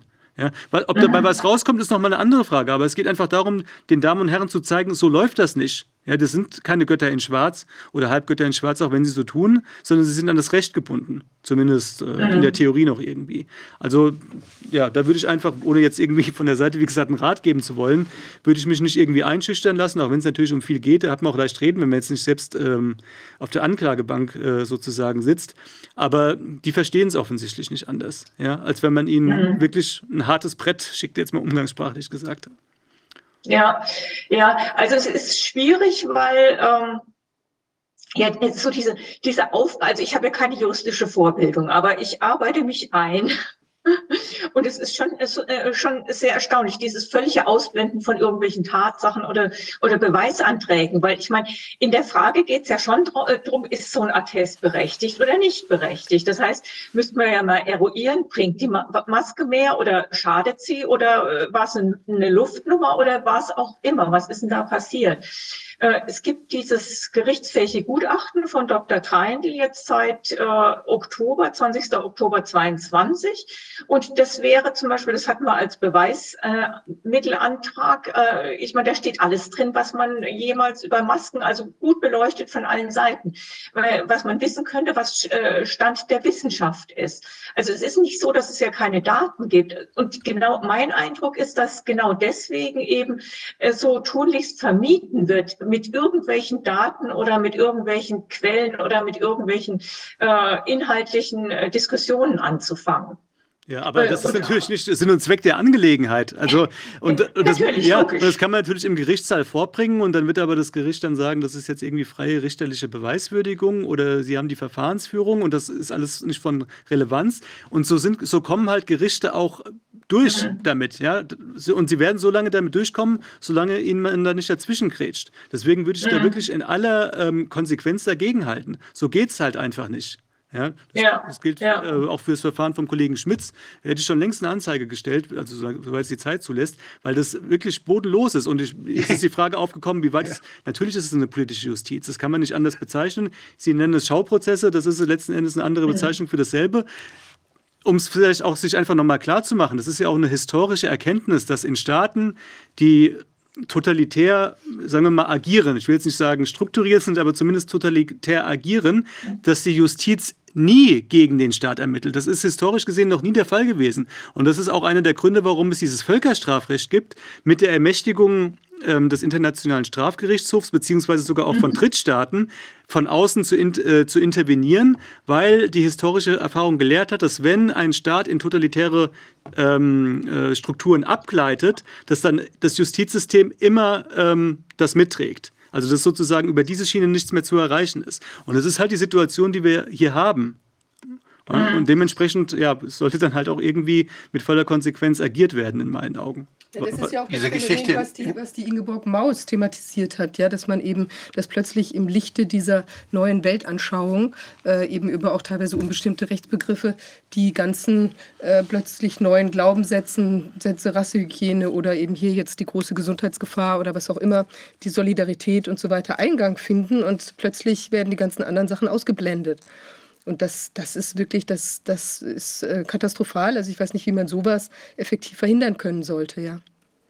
Ist das nicht ja. auch Rechtsbeugung gewesen, das, was wir erlebt haben in Weimar, wo der Richter, der mal eine Beweisaufnahme gemacht hat und der mal wirklich da versucht hat, äh, auch Fachleute ranzuholen in Bezug auf die Indikation für Masken bei Kindern, äh, das ist ja gewesen. Herr Dittmer hat das ja gemacht. Und dann ist ja anschließend, ist ihm Rechtsbeugung vorgeworfen, weil er das irgendwie unter, weil er das irgendwie, er der nicht der richtige Richter war, nicht, unter, nicht, nicht an der richtigen Stelle gemacht hat oder so. Ich meine, das ist ja komisch. Die benutzen den Begriff der Rechtsbeugung, um so ein Urteil vom Tisch zu wischen. Und ich denke schon, dass die sehr skrupellos sind im Umgang mit ihren Möglichkeiten. Und deshalb, äh, dass die, die Obrigkeit dort, die Politik, die meine ich damit, ja, ja, die Politik. Die Gegenseite ist vollkommen und, skrupellos letzten Endes. Und deswegen ja. bin ich halt auch dafür, dass man mit entsprechender Härte äh, dagegen hält und nicht so ja. wischiwaschi-mäßig. Ähm, was jetzt, also es ist natürlich sowieso immer schwierig, wenn man jetzt in einem Verfahren nicht selbst involviert ist, das irgendwie mhm. juristisch zu beurteilen. Und das halt, deswegen halten sich Juristen noch zurück. Ja, Das sind alles rechtsstaatliche, friedliche Mittel von ja, denen wir sprechen. Ja, ja das, Alles. Das, das, ist das sowieso klar. Ja, ja. Meine, wir reden ja hier momentan auch über prozessuale Möglichkeiten äh, und ja. so weiter. Ähm, was das Verfahren in Weimar betrifft, also da sind wir uns wahrscheinlich einig, dass das natürlich, wie mit dem Richter umgegangen wurde, äh, auch ein, insbesondere einen Abschreck Abschreckungseffekt zum Gegenstand oder zum Ziel gehabt hat. Also ich kenne jetzt auch nur so mehr oder weniger oberflächlich die Situation. Ähm, also meiner Meinung nach ist es so gewesen, dass sich das Gericht natürlich da mutig verhalten hat. Oder beziehungsweise, was heißt mutig? Ich bin da auch, im, ich ärgere mich fast immer ein bisschen. Das Gericht hat das gemacht, was es eigentlich machen soll, was seine Jobbeschreibung ist, nämlich den Sachverhalt aufzuklären. Ähm, was ein bisschen unglücklich war, soweit ich das aus der Perspektive beurteilen kann, ist, dass halt der, der Richter sich Gutachten eingeholt hat, von Gutachtern, von denen halt klar war, relativ in welche Richtung es geht würde ich jetzt zumindest mal sagen. Die Gegenseite macht es natürlich aber genauso, indem sie sich nur aufs Robert-Koch-Institut oder so bezieht oder auf äh, genehme Gutachter. Die hat, die hat, nein, nein, die hat in dem Fall verzichtet, Stellung zu nehmen. Ach so, okay. Gut, also, er hat gar keine Stellungnahme abgegeben. Okay, ich weiß jetzt nicht genau, ob, das, ob die Gutachten jetzt von Seiten des Gerichts, ähm, äh, die wurden von Seiten des Gerichts, glaube ich, benannt. Ne? Das ist ja auch ein Verfahren, in dem der Untersuchungsgrundsatz gilt vom Familiengericht. Also man hätte vielleicht einfach, um, um sich auch abzusichern, aber im Nachhinein ist man natürlich auch immer klüger, man hätte vielleicht Gutachten holen sollen, die sozusagen die eine Seite ähm, vertreten, ähm, jetzt mal ein bisschen holprig formuliert, okay, ja. und die andere Seite, dann hätte man sich diesem Vorwurf nicht ausgesetzt. Die andere okay, Sache. Das, wir, ja. Ich glaube, wir sollten das lieber lassen, sondern lieber Herrn Littmann nochmal ja. fragen. Genau, müsste man nochmal nachfragen. Aber ich meine, dass da auch eine Analyse von verschiedenen Studien erfolgt ist. Also das war ja okay, jetzt nicht einfach irgendwie so, ich sehe das mal so oder so. Ne, das, ja, also das will ich jetzt auch nichts zu sagen, ohne dass ich das jemals gelesen hätte. Und ansonsten, was die Frage der Zuständigkeit betrifft, was vorgehalten wurde, das war natürlich relativ, also in meinen Augen Quatsch gewesen. Also es war zumindest umstritten. Also Familiengericht kann meiner Meinung nach sowas entscheiden. Das gibt das Gesetz her, weil das ein relativ weit gehalten ist, die Zuständigkeit. Die Ausgangssituation oder die der Gesetzgeber sich ursprünglich wahrscheinlich in erster Linie gedacht hat, dass das halt irgendwelche Eltern in ihrem Erziehungsrecht versagen und dann der Staat einschreitet. Aber der Tatbestand ist so weit gehalten, dass auch andere Personen oder Institutionen ähm, des Kindeswohl gefährden könnten und es dann durchaus auch eine Zuständigkeit des Gerichts besteht, wenn der Staat da aktiv wird. Zumindest ist es umstritten und nach, den, äh, nach dieser relativ restriktiven Rechtsprechung zur Rechtsbeugung ist es unter diesem Aspekt auf keinen Fall ähm, äh, ein Rechtsbeugungsfall gewesen. Also das ist letzten Endes äh, ja halt auch ein Fall von politischer Justiz. Aber da geht dann halt immer das gleiche Ping-Pong-Spiel. Dann kann man natürlich dann auch gegen die Personen von der Polizei oder Staatsanwaltschaft oder auch Gericht dann auch eine Anzeige wegen Rechtsbeugung stellen. Ähm, wenn Sie, ja, die Frage ist, mit welchem Erfolg? Ja. Weil ich habe schon den Eindruck, also äh, konkret mit, äh, dem Schöffengericht jetzt, äh, die sitzen wohl noch, oder so wirkt es zumindest für mich schon auch noch in, in der Hirnwäsche beziehungsweise dieser Beeinflussung drin. Äh, die haben eine fest zementierte Welt für sich und da gibt es nicht die Option, wir gucken uns das objektiv an oder wir, wir beleuchten beide Seiten, wie so eigentlich im Recht äh, ursprünglich gedacht gewesen wäre. Äh, das heißt, da wird einfach in dieser äh, seit äh, knapp drei Jahren konstruierten Staatswelt wird äh, entschieden. Und da gibt es nur eine Entscheidung, Masken machen glücklich und gesund. Und äh, deswegen ist jeder, der dagegen ist, egal in welchem Kontext, der kann ja nur äh, schlimm sein. Ja, und äh, also, ich finde, die sind auch, äh, ich habe den Eindruck, nicht mehr wirklich erreichbar. Also auch die Staatsanwältin, äh, was die so von sich gegeben hat, äh, ich meine, es war entweder manipulativ gewollt oder die hat wirklich so ein Weltbild. Ich zitiere das jetzt nicht wörtlich, was er macht, aber äh, was sie gesagt hat, aber äh, das war so in sich wirklich ein äh, geschlossener Kreis in diesem Sinne da gab es keine Welt außerhalb, äh, also außerhalb dieses äh, Maskenbildes, das sie hatte. Und was ich da eben tragisch finde, dass äh, einfach dieses allgemeine von allem verfolgen. Also mein Fall, klar, die ganzen Patienten, klar, jeder, dem sie habhaft werden können, egal in welcher, äh, in welcher Richtung. Und was außerdem, was auch noch nicht wirklich äh, ausreichend angesprochen wurde, auch von Kollegen nicht, äh, die haben ja bewusst dieses, äh, dieses Gesetz, äh, was heißt äh, den Paragraphen 278, haben sie ja bewusst verändert und gedreht, ja, äh, damit er überhaupt das hergibt, was, äh, was sie jetzt damit verfolgen wollen. Also es war ja eher so, äh, wir haben einen Sachverhalt, wir verfolgen ihn. 2020 war, war ja schon klar, da sind irgendwie Repressalien, aber es gab keinen Grund dafür, also keinen rechtlichen. Und der Grund wurde erst im November 21 gesch äh, geschaffen, am 23.11. 21. Und wie Sie jetzt aber verfolgen wollen, ist genau nach dem neuen Gesetz, was es damals gar nicht gab. Also das sind so ganz viel äh, oder mehrere Sachverhalte, die einfach, sagen wir mal, rechtlich nicht kongruent sind oder rechtlich nicht wirklich äh, passen. Können Sie äh, die Modifikation des Gesetzes können Sie die Modifikation ja, des Gesetzes noch mal näher beschreiben? Was ist da gemacht worden im Gesetz? Äh, Genau, ich, ich, ich muss es ablesen, weil ähm, ja, das also ist wichtig, vorher, vorher galt, ja, ja, genau, weil, weil auch der Punkt, äh, Ronny Weigel war der Erste, die, der das betont hat. Mir war das auch vor dem Verfahren in dieser Schärfe noch nicht klar. Also äh, 2020 galt der äh, altbekannte Paragraph Ärzte und andere approbierte Medizinalpersonen, welche ein unrichtiges Zeugnis über den Gesundheitszustand eines Menschen zum Gebrauch bei einer Behörde oder Versicherungsgesellschaft wieder besseres Wissen ausstellen, werden mit Freiheitsstrafen bis zu zwei Jahren oder mit Geldstrafe bestraft. Das war so der übliche und das galt für Versicherungsbetrug, Rentenversicherung, solche Geschichten, Krankschreibung, längerem Rahmen oder sowas. Also das war so das Normale. Und das ist äh, der Paragraph passt ja überhaupt nicht für diese Maskenatteste. Äh, es ist weder unrichtig, noch ist es ein Zeugnis über den Gesundheitszustand, noch ist es wieder besseres Wissen. Äh, es ist äh, sogar im, im richtigen Wissen, weil wenn ich weiß als Ärztin, dass diese Masken schaden und was sie genau machen, das, äh, dann äh, kann ich das ja nicht, äh, kann ich das ja nicht äh, zulassen, dass Menschen, die krank dadurch werden, die Beschwerden haben, dass die damit weiter rum rumlaufen müssen. Der Originalzustand äh, nicht nur dieses Gesetzes, sondern der Arbeitsmedizin war, man musste die Leute untersuchen, ob sie Masken tragen können. Und wenn ja, wie lange? Und es gab für Kinder, gab es niemals irgendwelche Zulassungen oder Zeiten oder was auch immer. Also das ist alles ein Riesenkonstrukt, was da äh, dank dieser oder äh, im, im Verlauf oder auch äh, zugunsten dieser ganzen äh, Maßnahmenstrategien aufgebaut wurde, äh, was einfach äh, weder einen rechtlichen Boden hat, noch, äh, noch einen inhaltlichen, noch einen wissenschaftlichen, noch einen medizinischen Boden. Und dann 2011, äh, 21 haben sie, also im November haben sie dann draus gemacht, wer zur Täuschung im Rechtsverkehr als Arzt oder andere approbierte Medizinalperson ein unrichtiges Zeugnis über den Gesundheitszustand eines Menschen ausstellt, wird mit Freiheitsstrafen bis zu zwei Jahren oder mit Geldstrafe bestraft. Und jetzt sind auf einmal die Behörden sind weg, äh, beziehungsweise vor Gericht hatten sie aus, aus den Behörden jede Polizeidienststelle der, äh, dieser Republik gemacht. Oder äh, wenn ein Polizist also äh, ein Attest einzieht, dann ist das schon zur Vorlage bei Behörden gedacht. Also so drehen die sich äh, die Rechtslage zurecht. Äh, und das ist schon, äh, sagen wir mal, so ein bisschen weit weg von dem, wie es ursprünglich gedacht war. Ja, wenn ich da noch ganz. Und auch die, Entschuldigung.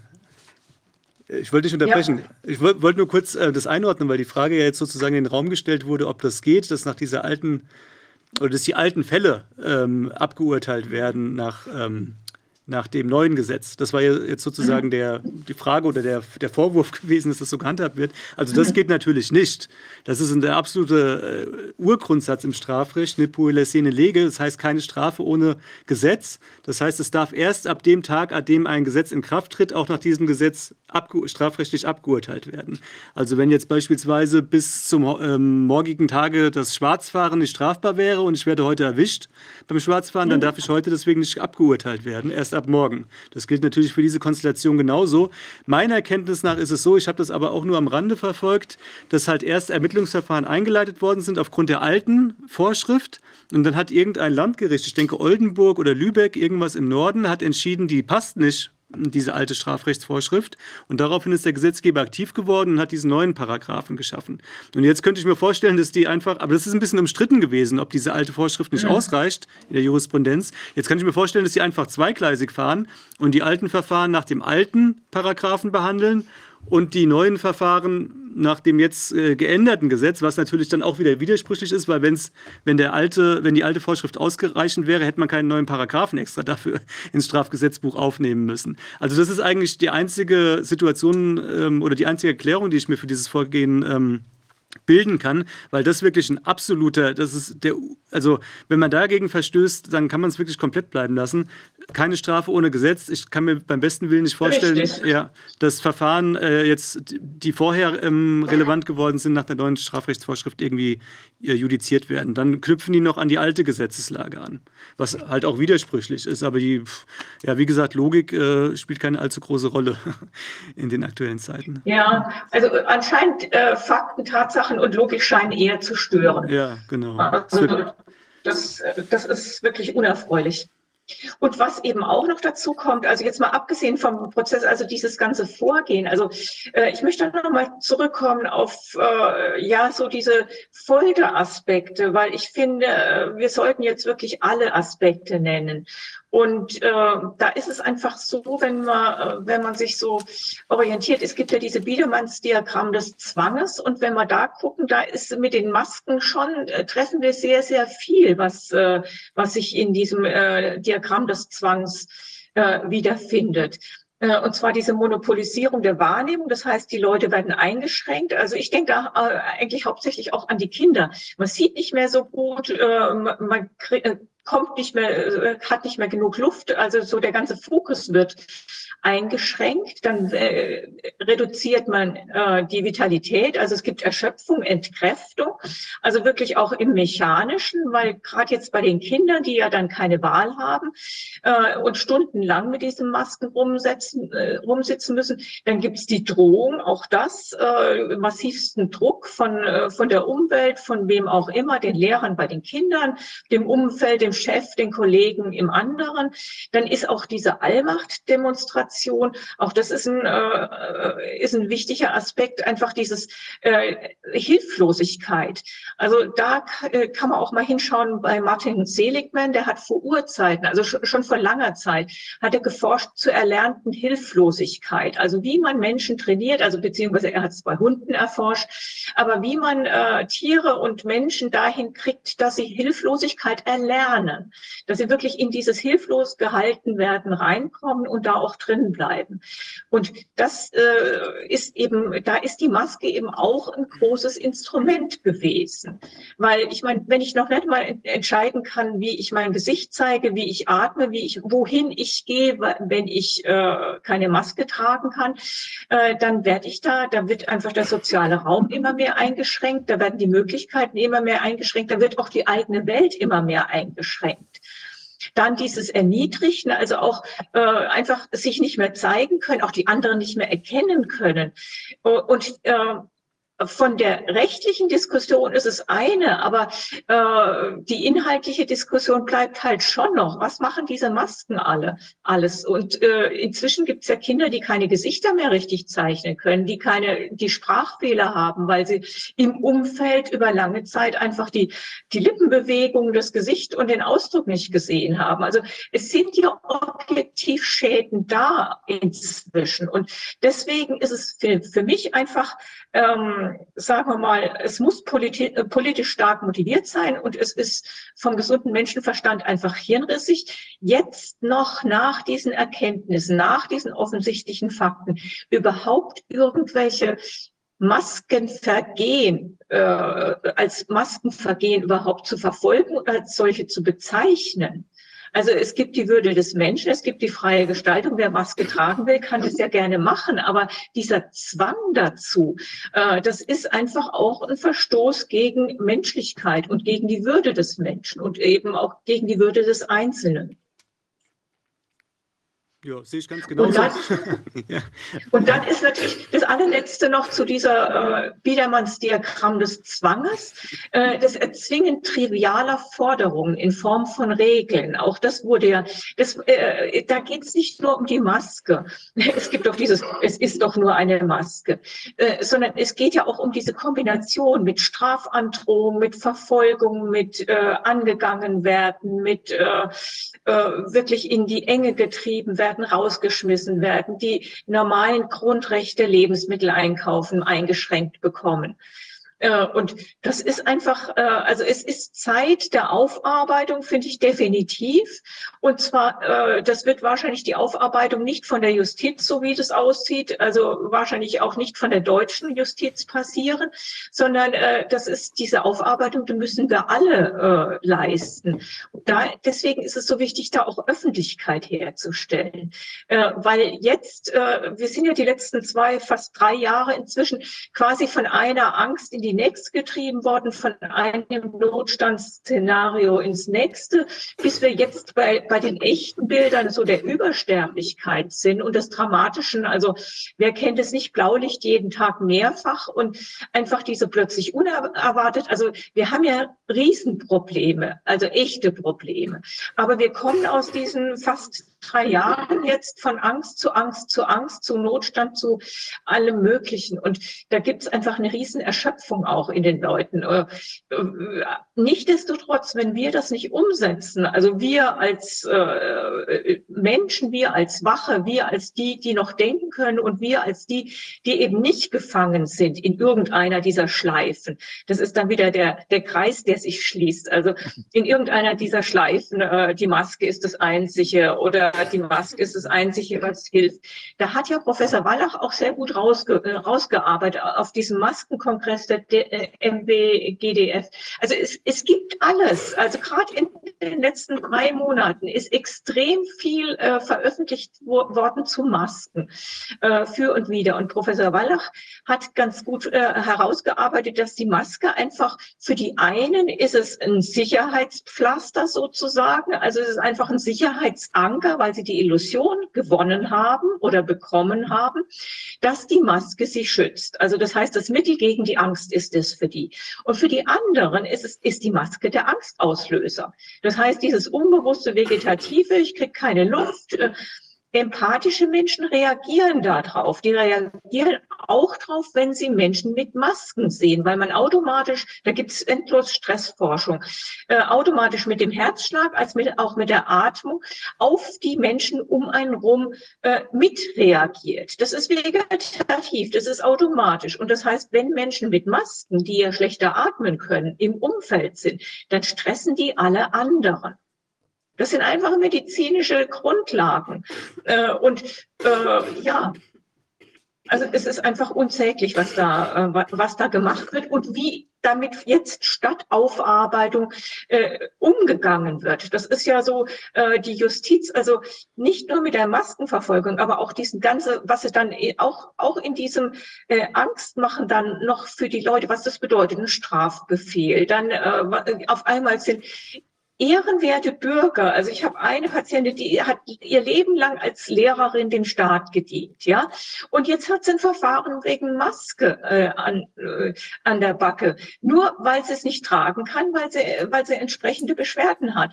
Ähm, also da ist ja so diese ganze Umkehr auch ich meine, Leben lang im Staatsdienst immer, äh, ihr Bestes gegeben und jetzt wendet sich der gleiche Staat gegen sie, weil sie sich für ihre Gesundheit einsetzen will und nicht schädigen.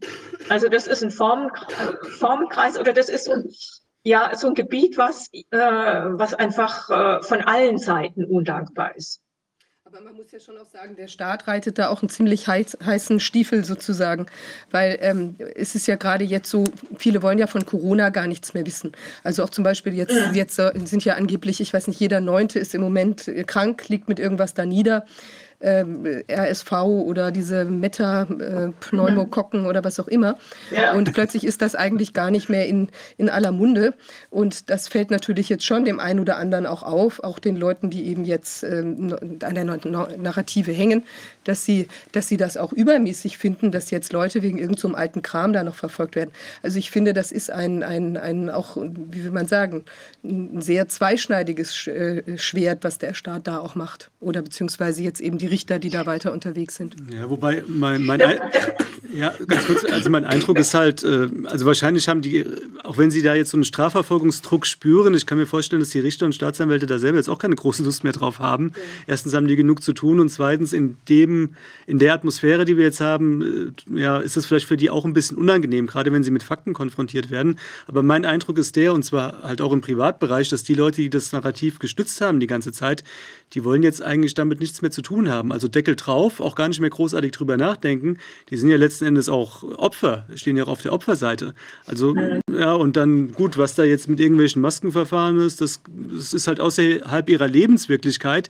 Die wollen jetzt so weitermachen ja. wie zuvor, beziehungsweise es gibt ja jetzt auch irgendwelche anderen Geschichten, neue Krankheiten, Krieg etc., Inflation und das ist dann halt irgendwie unter ferner Liefen. Ja, das ist eigentlich schon so abgeschlossene Vergangenheit, ähm, was da jetzt noch läuft an alten Verfahren und aber deswegen gebe ich Ihnen natürlich recht, dass es wichtig ist, da das Licht der Öffentlichkeit draufzuwerfen. Aber es bleibt natürlich letzten Endes dann doch wieder in unserem Kreis auch in gewisser Art und Weise. Ne? Das ist halt ja, aber die Krux. Nicht, ich glaube, trotzdem ist das wichtig. Ja, weil, klar, das weil es eben sonst nicht, ja. einfach gar nicht beachtet wird. Dann ja. ist es eben wirklich was, was sich da irgendwo hinter verschlossenen Türen abspielt. Ja? Und ich meine, man muss ja auch sagen, zum Beispiel dieses Verfahren gegen Stefan Kohn aus dem Bundesinnenministerium, ja, das war ja ein öffentliches Verfahren, wo ich auch persönlich anwesend war. Und da war ja auch bemerkenswert, dass sich mit dem Inhalt des, der Ausarbeitung des Fehlalarmpapiers nicht auseinandergesetzt wurde. Und es ist ja was anderes jetzt, wenn ich also, der, der hat das, das ist ja nicht an einen außerbehördlichen seltsamen Verteilerkreis, sondern innerbehördlich an den normalen Verteilerkreis gegangen. Und da muss man natürlich schon sagen, also wenn ich jetzt als, ähm, äh, also auch, ähm, das war auch im Rahmen seiner dienstlichen Tätigkeit, dass dieses, äh, äh diese Ausarbeitung da erstellt worden ist und auch in seinem Zuständigkeitsbereich und so weiter. Aber wenn man sich jetzt vorstellt, ich schreibe irgendeinen Irrsinn, ja, irgendetwas ganz Abartiges, zum Beispiel, dass wir jetzt alle durch irgendwie äh, TikTok verstrahlt werden oder so, oder irgendwas völlig aus der Luft gegriffenes, ja, oder ähm, äh, oder ja, also irgendwas, was ich mir jetzt quasi ausdenke, was keinerlei Basis in der Realität habe und ich schicke das rum ja, dann ist das ja eine ganz andere Thematik, als wenn ich eben genauso wie in der Maskenattest, äh, Maskenangelegenheit wissenschaftlich fundiert oder sorgfältig auf äh, Analyseaspekten beruhenden, äh, äh, also Regelungen, ja, mhm. oder ein, eine normale Methodik der auseinander, wissenschaftlichen Auseinandersetzung etwas äh, zusammenschreibe oder zusammenführe an Erkenntnissen und sehe, okay, da lauert eine Gefahr. Und dann muss eben auch so, wie ich jetzt auch als Arzt eben mit einem Maskenattest auch Schaden vom Patienten abwenden möchte, also eben auch in der in einer normalen medizinischen Untersuchung zu dem Ergebnis mhm. gelange, dass das hier eben nicht okay ist oder schwierig ist, ja. Ähm, oder eben bei Stefan Kohn eben zu diesem Achtung hier, äh, Feuerwehr, hier brennt was an, ob ich eben das sage oder ob ich irgendeinen völligen Müll äh, da reinschreibe, ja. So. Und ich finde, das muss auf jeden Fall analysiert werden und das muss Teil natürlich der Betrachtung äh, der Gerichte sein. Und das, das muss auf jeden Fall eingefordert werden. Das ist ja ganz klar. Und da muss der Finger auch weiter in der Wunde sein und da werden sich auch diejenigen, also ich meine, man muss sich da trotzdem, äh, ich denke, da wird auch ein Bereinigungsprozess irgendwann passieren. Und da werden plötzlich alle auch mit den alten Ekelurteilen nichts mehr zu tun haben werden. Mhm. Und ich denke, das müssten sich die Richter jetzt auch äh, ganz genau überlegen, ob sie dann vielleicht nicht auch einfach mal sagen, wir stellen das hier mal ein, das Ding, äh, weil was soll's, ja, so wie ich das selbst auch in einigen von diesen, äh, sagen wir mal, demonstrationsangeblichen äh, Maskenverstößen, Hygieneverstößen, ja. Verstößen, sonstigen Übergriffen, Fällen erlebt habe, wurde ratzfatz eingestellt. Und so kann man sich als Richter auch irgendwie aus der, aus der Verantwortung stehlen. Ja, aber das ist dann auf jeden Fall bestimmt für, die, für das Karma und für die Zukunft gesünder, als wenn man hier jetzt nochmal richtig Gas gibt. Wobei mhm. diese, ja, auf jeden Fall. Diese Perspektive muss man denen aber halt auch deutlich machen. Ne? Also das haben die nicht so auf dem Schirm, weil im Zweifel, wenn ich da als Richter sitze, entweder glaube ich sowieso an die ganze Angelegenheit oder auch nicht so richtig die, diese Verfahren, die laufen ja dann nicht nur ähm, mehr oder weniger unter dem Licht jetzt unserer Öffentlichkeit, sondern auch unter den Augen des Justizministeriums oder auch äh, ähm, des Vorgesetzten, also Gerichtspräsidenten in dem Fall. Und der hat ja schon auch ein Auge drauf, wie dieses Verfahren läuft. Und dann wird halt der, der Richter ist immer die Jacke näher als die Hose dann urteilt er halt lieber ab, ja, mit so einer mehr oder weniger solomonischen Entscheidung. Das Spiel ist ja sowieso immer, die Staatsanwaltschaft beantragt viel zu hoch und der Richter geht dann halt ein bisschen runter zwischen dem, was die Verteidigung beantragt, wenn sie nicht einen Freispruch haben möchte. Ähm, und wenn man den Richter nicht deutlich macht, dass persönliche Konsequenzen über kurz oder lang drohen könnten, und sei es dann nur in moralischer Art und Weise, dann haben die das nicht auf dem Schirm im Rahmen dieses Prozesses, sondern die gucken, dass die ad hoc in dieser Situation sich möglichst gut aus der Affäre ziehen können. Und das geschieht halt nur mit einer Verurteilung in ihren, also in, aus Augen der Richterschaft. Deswegen finde ich es wirklich deutlich, das entsprechend zu artikulieren falls es sich sowieso ja. geschieht. Ja. Und vielleicht ganz kurz, wenn ich das noch fragen darf. Ich hatte auf der Seite von MFGDW, äh, ja, auf jeden Fall bekannt, ja, hatte ich was über ihr Verfahren, das war ihr Verfahren, das da auch veröffentlicht ja. wurde, ne, gelesen, dass nachdem die Öffentlichkeit dann etwas ähm, breiter zugelassen wurde, dass sich auch das Verhalten des Gerichts dann ähm, geändert hat. Ist das richtig? Äh, das kann bei mir nicht gewesen sein, weil so, ich meine, die Steigerung von fünf auf sechs Leute ist jetzt nicht so dramatisch. Ach so, okay, dann habe ich das irgendwie durcheinander geschmissen oder es war ein anderer Eintrag gewesen. Äh, ja. Ich hatte das gelesen, aber auch in einem Maskenverfahren, dass das Gericht auch relativ restriktiv oder harsch gewesen ist und dann haben ein paar Leute äh, im Raum gesessen, die das sehr kritisch gesehen so. haben und dann auch kundgetan haben. Und dann hat das Gericht schon gewisse Einlenkungsbewegungen gezeigt. Das war beim Dr. Triebel. Und da war offensichtlich von den Berichten, was man gesehen hat, an eine breite Öffentlichkeit zugelassen. Ja, also das spricht ja offensichtlich auch dafür, dass das Gericht nicht nur an ähm, Recht und Gesetz sich gebunden fühlt, sondern auch an atmosphärische Schwingungen. Also das kann ja, natürlich deswegen, auch. Genau aus dem Grund ist es eben so schön, äh, was heißt schön, ist es einfach so äh, radikal eingeschränkt bei uns. Also bei, in, in meinem Fall. Äh, nach wie also vor. Ich, äh, ich denke mit diesen Masken. Bitte? Ist es nach wie vor eingeschränkt? Ich dachte, das wäre jetzt zu Prozessbeginn gewesen im Jahre 2021 oder so. Ich meine, jetzt gibt es ja gar keine Restriktionen. Nein, nein, der Prozessbeginn, nein, nein, der Prozessbeginn war jetzt, also im November. Ja, also, Jahres. aber äh, sorry, dann das, wo, welches Gericht ist das denn, wenn ich fragen darf? Das ist in Weinheim, Bergstraße. In Weinheim. Also, und das wird jetzt eingeschränkt aufgrund Hygieneschutzvorschriften? Ja. Ja, auf, wel, auf welcher Grundlage, auf welcher rechtlichen Grundlage passiert das denn? Auf der Grundlage der Amtsdirektorin, die auch die Richterin ist. Ja, aber also das ist ja keine äh, Hausrecht oder, oder Sitzungs, genau, Sitzungsweisungsrecht. Genau. Also ja, das ist so eine eigene Welt anscheinend. Ja, aber also da würde ich auch volle Latte dagegen gehen. Da würde ich erstmal fragen, was ist hier die Rechtsgrundlage? Entspricht das dem Vorbehalt des Gesetzes, dass die wesentlichen Aspekte vom parlamentarischen Gesetzgeber zu regeln sind und nicht von der Amtsrichterin in Weinheim? Ähm, mhm. Und da könnte ich mir vorstellen, dass da relativ schnell die Öffentlichkeit zugelassen wird. Also der Öffentlichkeitsgrundsatz ist einer der elementarsten Grundsätze im Strafverfahrensrecht. Gerade aus den mhm. Gründen, die wir hier diskutieren. Da kann die nicht mit ja, ja. als Gesundheits... Also ich weiß, es, es gibt einige Grundsätze im Strafrecht, die ich da überhaupt nicht wiedererkenne oder beziehungsweise in, in die ich mich jetzt gerade einlese. Ja. Äh, äh, ich denke, äh, die Diskussion generell mit diesen Maskenprozessen ist, also für die paar Ärzte, die jetzt bekannter geworden sind, äh, die halt ganz vorne dran stehen, äh, die Maskenatteste geschrieben haben, das ist das eine. Da kriegt man ja wenigstens noch mal tröpfchenweise in der Öffentlichkeit was mit. Also so ganz selten. Aber diese ganzen unzähligen, wirklich unzähligen Patienten, die jeder so sein eigenes Verfahren irgendwo hat, da liest man überhaupt nichts, da hört man überhaupt nichts, die gehen nicht an die Presse, die haben keine Chance. Also da werden ja, ich weiß nicht, ich habe einen Stapel von Einladungen, Vorladungen als Zeugin im März gekriegt, äh, äh, Weinheimer Amtsgericht, um auszusagen bei äh, äh, Attestinhabern. Also das sind ja ausufernde Aktivitäten der Staatsanwaltschaft als auch äh, der Gerichte, die man, wie Sie ja vorher so, schon sagten, die sollte man zielführender in aktuelle äh, Straftaten äh, verwenden. Also wir haben ja da wirklich, äh, sagen wir mal, deutlichen Bedarf. Ja. Das haben Sie schön diplomatisch also es ist, formuliert. ist ja nicht so, dass alles recht ja. ja, es ist ja nicht so, als dass alles Recht und Ordnung und Friede, Freude, Eierkuchen ist, sondern es gibt ja wirklich äh, gravierenden Handlungsbedarf auch. Hm. Und da sollte sich die Justiz damit beschäftigen. Da sollten sich auch die Staatsanwälte damit beschäftigen und logischerweise auch die Richter. Ja. Gut, da besteht kein Interesse daran, aber das ist auch nochmal interessant. Ich hatte jetzt so ein bisschen ähm, das Revue passieren lassen, warum überhaupt die Verfahren nicht, auch wie, wie Jan gesagt hat, eingestellt werden, weil der Strafvorwurf ist ja jetzt für sich genommen für einen einzelnen Fall, jetzt mal vorausgesetzt, dass überhaupt die Strafbarkeitsvoraussetzungen gegeben wären, nicht so, nicht so besonders hoch angesetzt vom Strafrahmen. Bis zwei Jahre Freiheitsstrafe steht im Gesetz drin, wenn ich das richtig verstanden habe. Das ist ja relativ, das ist ja eigentlich ähm, ähm, äh, ja Banalitätskriminalität, nenne ich jetzt mal. Also für einen Ladendiebstahl kann man ja schon eine höhere Strafe bekommen, bis fünf Jahre Freiheitsstrafe.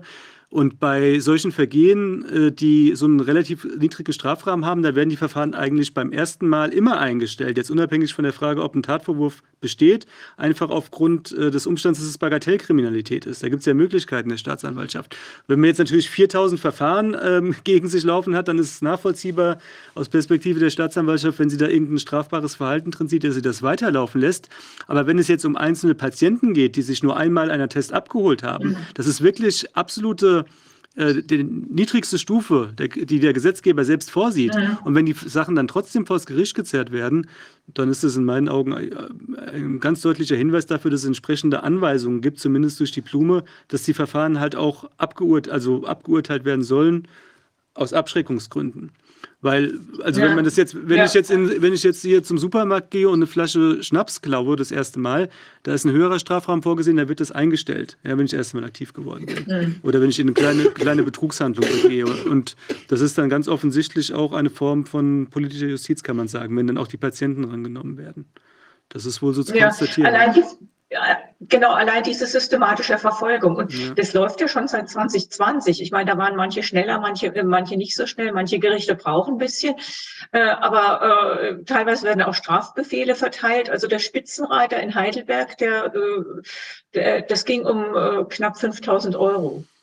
Also es ist unfassbar.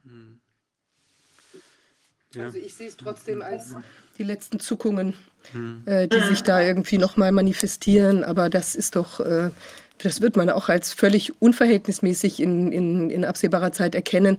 Also gerade vor dem Hintergrund, was, wir vorhin, was vorhin gesagt wurde, ja mit den schlimmen Schädigungen, die die Leute äh, nach den Spritzen da äh, teilweise erlitten haben. Und also wie unverhältnismäßig es dann ist, an diesen Geschichten da dran festzuhalten. Ja. Ja, und vor allem jetzt äh, Gerade noch einen kurzen Satz zu Ende.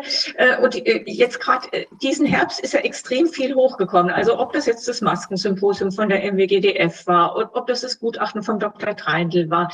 Also es ist ja ganz, ganz viel hochgekommen. Jetzt so der Präsident des Berufsverbandes der Kinder- und Jugendärzte, Fischbach, hat ja auch jetzt gesagt, also ein großer Grund für die jetzige Infektwelle sind die Masken gewesen. Also einfach dieses Schwächen des Immunsystems, das Vorenthalten von Keimen und das Vorenthalten des, des Nicht-Trainieren des Immunsystems.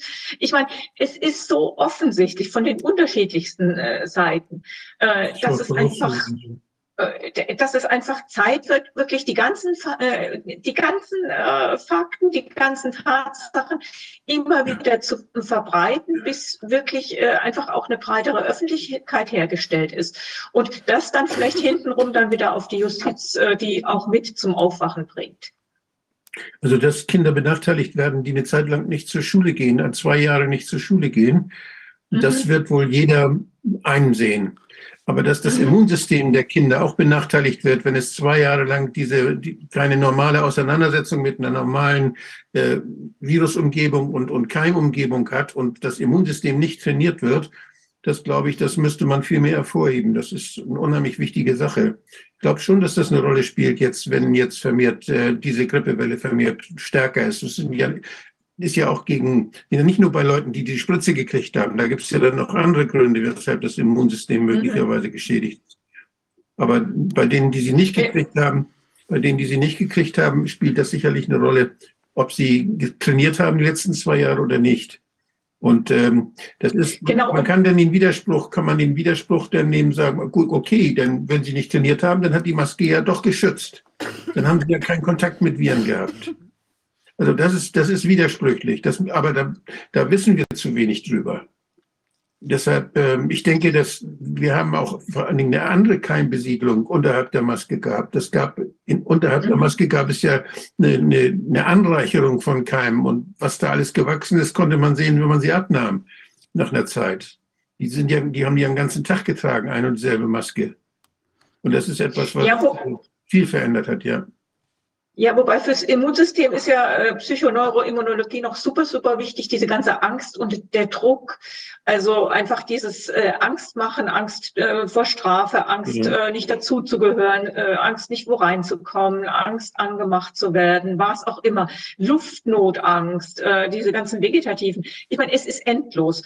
Und die Fakten liegen alle da. Jetzt wird es halt wirklich Zeit für Aufarbeitung und auch, dass die Menschen nicht mehr mitmachen und äh, dass insgesamt aufgeräumt wird äh, mit diesen äh, Restmythen, die da noch sind und mit diesen Restweltbildern, äh, die einfach kreiert wurden. Also die wurden ja konstruiert seit zweieinhalb Jahren. Also ich möchte aus eigener Anschauung jetzt noch einwerfen, dass es natürlich auch ohne Spritze und ohne Maske äh, das Phänomen gibt, dass man einfach mal mit einer Erkältung da niederliegt. Und ich glaube, dass wir auch die, die Erkältungskrankheit auch als was Normales ansehen müssen und auch nicht immer nur gucken, ob es jetzt noch irgendwelche Brandbeschleuniger da gegeben hat, eben durch äh, äh Spritzen oder Masken oder sonstige, ich weiß nicht, Immuntrainingsferne, sondern es ist Hast eben du denn deine Vitamin D-Tropfen regelmäßig genommen? ich, ich weiß nicht, aber ich glaube, also äh, ich, ich will sagen nein, aber ich denke, dass es auch so äh, das Immunsystem normalerweise ganz gut funktioniert. Und manchmal ist es auch ganz heilsam, einfach mal eine Weile vielleicht ausgeschaltet zu sein, zumindest mal kurzfristig, ja, wenn es nicht richtig äh, dauerhaft und ernsthaft ist.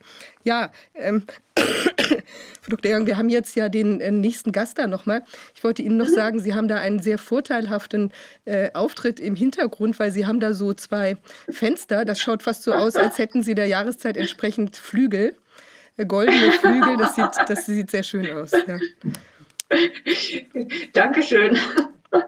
Ja, vielen Dank, dass Sie uns da hier das so aus, ausführlich dargelegt haben. Es ist wirklich sehr wichtig, dass wir da drauf gucken. Und wir bleiben auch an Ihrem Fall dran, äh, gu gucken da nach gegebener Zeit auch nochmal wieder nach, was sich bei Ihnen so getan hat. Und ich glaube, wir sollten da einfach auch insgesamt noch viel mehr Presse und Öffentlichkeit bewirken für diese ganzen Vorgänge. Weil ich glaube, dann wird es auch umso peinlicher, da irgendwie zu versuchen, im stillen Kämmerlein was zu drehen. Also laut, laut werden sozusagen. Genau, weil es ist ja, die Masken sind eins, aber es sind ja lauter verschiedene äh, Maßnahmen und äh, es sind ja ganz viele verschiedene Problemgebiete, die ineinander greifen. Und da ist es einfach wirklich wichtig, dass wir insgesamt Klarheit und Öffentlichkeit herkriegen. Äh, ich möchte mich an der Stelle auch nochmal ganz, ganz herzlich bedanken für die ganze Öffentlichkeitsarbeit, die Sie ja schon seit äh, gefüllt Ewigkeiten, also seit 2020 machen mit dem Corona-Ausschuss, weil es hat mir sehr, sehr viel geholfen, auch einfach äh, Studien oder auch Daten und auch Referentenquellen zu kriegen. Es ist wichtig, der, dieses ganze Wissen äh, einfach auch unter die Menschen zu bringen und äh, die Möglichkeit zu bieten und auch ein Archiv, wenn dann wirklich aufgeräumt ist, einfach zu gucken, was war denn da und wer hat was gemacht. An diesem Thema sind wir genau dran. Da gibt es demnächst auch Neues. Und ähm, ja, toll, dass Sie da waren und uns hier auf den neuesten Stand bei Ihnen gebracht haben. Mhm. Herzlichen Vielen Dank, Dank dann schön, schöne Weihnachten auch. Ja, schöne Weihnachten. Okay. Ebenso. Ja. okay, now we're going to um, switch to English. And we have with us, I'm happy to uh, talk to um, Dr. Lee und uh, wir äh, freuen uns, Dr. Lee, Lee Fleet zu begrüßen. Sind Sie hier? Ja, ich musste mich kurz äh, meine Stummstellung aufheben. Sie sind der Präsident und Vorstandsvorsitzender der Truth for Health Foundation. experienced, uh, quite a bit Und äh, Sie haben, sind äh, in den letzten zwei Jahren viel erlebt. Können Sie uns ein bisschen über Ihren Hintergrund berichten und was Sie, im, äh, was Sie hier beitragen können und was Sie äh, der Ja, vielen, vielen Dank erstmal, dass ich bei Ihnen sprechen darf. Es ist mir eine Ehre, insbesondere eine Ehre, äh, virtuell zumindest Dr. Wolfgang Wohlgart zu treffen. Ich hoffe, ich habe Ihren Namen richtig ausgesprochen. Ich habe Ihre Arbeit schon seit langer Zeit verfolgt und ich bin sehr beeindruckt von dem, was Sie tun. Vielen Dank für Ihren Mut und Ihre Hingabe. Mein Hintergrund ist, dass die Klima, äh, die bakterielle Medizin, ich habe viele Jahre damit verbracht, in Europa zu arbeiten, denn die europäischen Kom Konferenzen waren immer den USA voraus im Feld der Reproduktionsmedizin, der Menopause ähm, und dem alternden Mann und allen Bereichen, in denen ich in den letzten 38 Jahren gearbeitet habe. Aber was im Februar 2020 angefangen hat, das ist jetzt schon drei Jahre durchgängig so und ich habe die ganze Zeit daran gearbeitet, weil es sehr klar war und sehr schnell im Februar 2020 klar wurde, als diese neue Covid-19 virale Krankheit ausgerufen wurde, dass irgendetwas fehlte.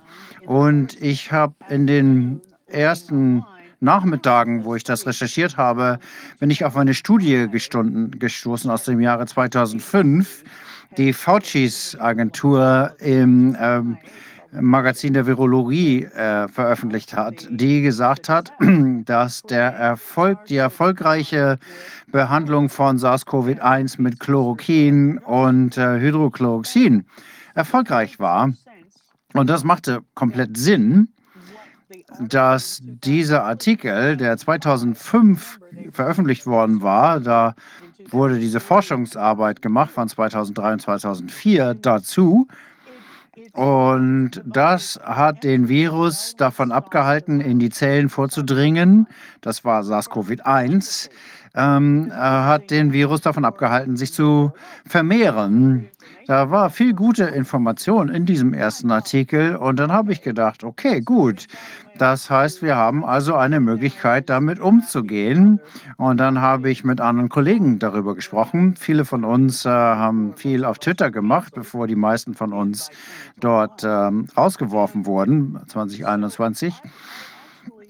Und da habe ich damit begonnen, diese frühen Behandlungsmethoden anzuwenden und äh, auch Editorialen äh, dazu geschrieben in verschiedenen Magazinen im März 2020 für die Unterdrück über die Unterdrückung von Hydrochloroquin. Und dass da irgendetwas nicht stimmt, als wir Briefe gekriegt haben aus allen 50 äh, Staaten, die, wo die Behörden die Ärzte angewiesen haben, diese Medizin nicht einzusetzen. Und ja, bin ich hellhörig geworden. Ich habe mein, viel meiner Karriere damit verbracht, gegen Big Pharma vorzugehen. Und was war mir also nicht neu. Ein Punkt war klar, dass das ein orchestriertes Vorgehen ist, ähm, dass die im März die Klarheit hatten, meine ähm, Behandlungsvorschläge zu unterdrücken.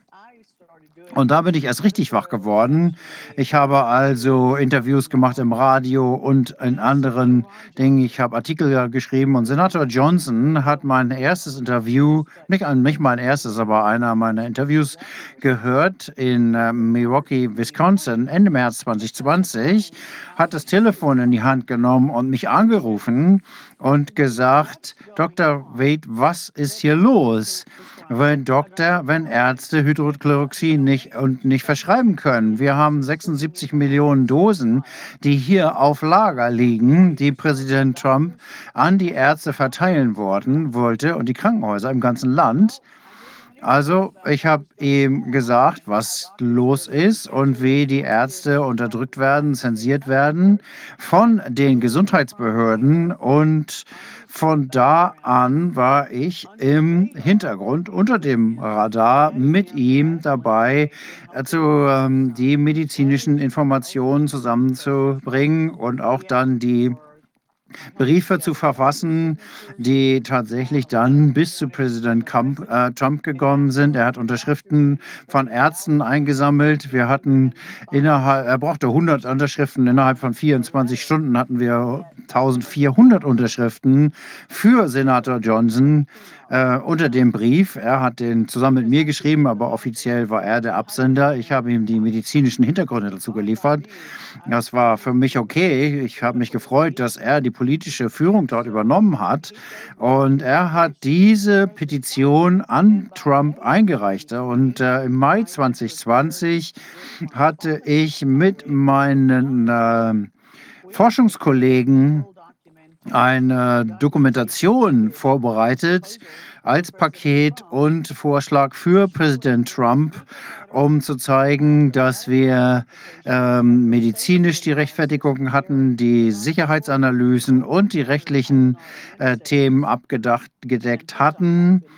Und dann äh, die äh, Medizin einzusetzen und haben nachgewiesen, dass Hydrochloroquin eine bessere Wirkung hatte als alle anderen Medizin und Möglichkeiten, Behandlungsmöglichkeiten, die in den USA verfügbar waren. Und wir haben dann Trump gebeten, seine Autorität einzuspielen, äh, einzusetzen, um eben die Sabotage der FDA, die den Zugang zu Hydrochloroquin versagt, ähm, zu überstimmen. Das ist natürlich nicht passiert, wie wir alle wissen.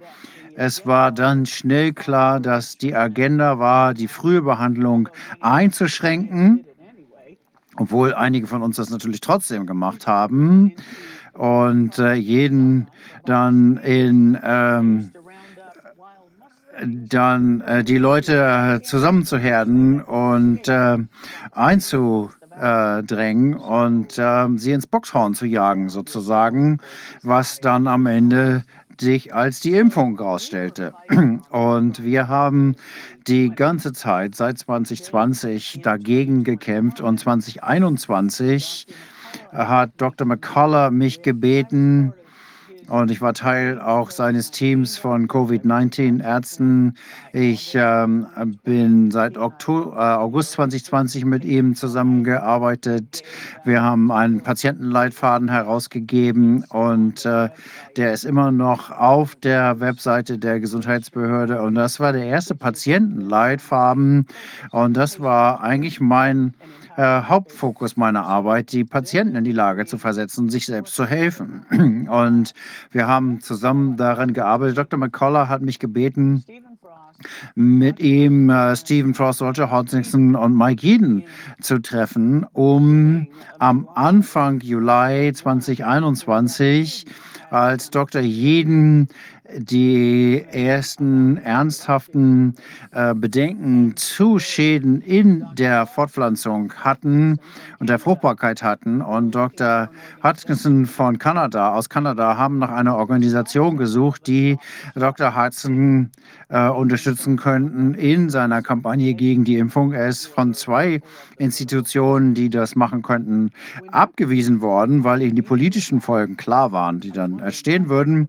Ich hatte mich erst darüber gewundert, warum Dr. McCullough mich angesprochen hat. Ich bin ja praktizierende Ärztin. Also nicht unbedingt eine der akademischen Führerinnen. Und äh, als Dr. Jeden beschrieben hat, was sie vor zwölf Jahren zum Schäden äh, der Ovarien und der Hoden äh, dargestellt hatten und rausgewusst hatten. Und als er dann äh, die äh, Fruchtbarkeitsbedenken geäußert hat, habe ich gesagt, Moment, ich weiß nicht wirklich, warum ich hier, aber das ist meine Arbeit in der Medizin für 38 Jahre. Wenn man die Hoden und die Eierstöcke zerstört, dann zerstört man nicht nur die Fruchtbarkeit der einzelnen Menschen, sondern auch die Hormonsysteme, die alle Organe im Körper beeinträchtigen. Und das ist ein integrierter Ansatz. Äh, der integrierte Ansatz in der Menopausenmedizin immer anguckt, wie die Reproduktionshormone alle Funktionen des Körpers beeinträchtigen oder beeinflussen, einschließlich der Gehirn, der Herz- und der Immunfunktion und hunderte anderer Funktionen im Körper. Das geht nicht nur um die Fruchtbarkeit. Das heißt, wir müssen das tun. Wenn diese Daten vorliegen, dann müssen wir darauf eingehen und das äh, deutlich machen. Im Mai ähm, das ist vor äh, 15 Jahren schon begonnen mit der gleichen Unterdrückung ähm, bei einer anderen Krankheit. Und dann sind wir ähm, durch die Wirtschaftskrise 2008 nicht mehr so aktiv gewesen. Und ich habe jetzt den Eindruck gehabt, dass buchstäblich der eine oder andere nicht die gleiche äh, Tradition hat. Und äh, ich habe früh gesehen, man muss die Grundlage angreifen. Ähm, wenn das jetzt, äh, das ist das, was jetzt nötig ist. Das war am 3. Mai 2020, ähm, 14 Jahre her. Ähm, 2007 ich habe das aktiviert. Äh, Dr. McCullough und so alle Ärzte haben dann diese Institution, die ich damit gegründet habe, äh, genommen. Das ist eine gemeinnützige Institution, die jetzt öffentlich gemacht worden ist. Und wir haben im äh, Juni das ähm, veröffentlicht. Im Juli haben wir die Kampagne geplant und am 4. August hatten wir unsere erste von drei Pressekonferenzen im August, um die Impfkampagne zu stoppen. Dr. Hatten, Dr. Jeden, Dr. Hutchinson, Dr. Alexander, viele andere internationale Experten haben auf unserer ersten Pressekonferenz dazu gesprochen. Wir sind dann, ähm, unser E-Mail-System ist dann gesperrt worden wegen dieser Kampagne. Wir haben dann eine zweite Kampagne ins Leben gerufen, um weiterzumachen. Und im Herbst 21 wurde klar, dass die, das US-Militär Schäden ähm, erlitt durch die Komplikationen, die durch die Impfungen hervorgerufen werden. Viele von Ihnen kennen Todd Collender.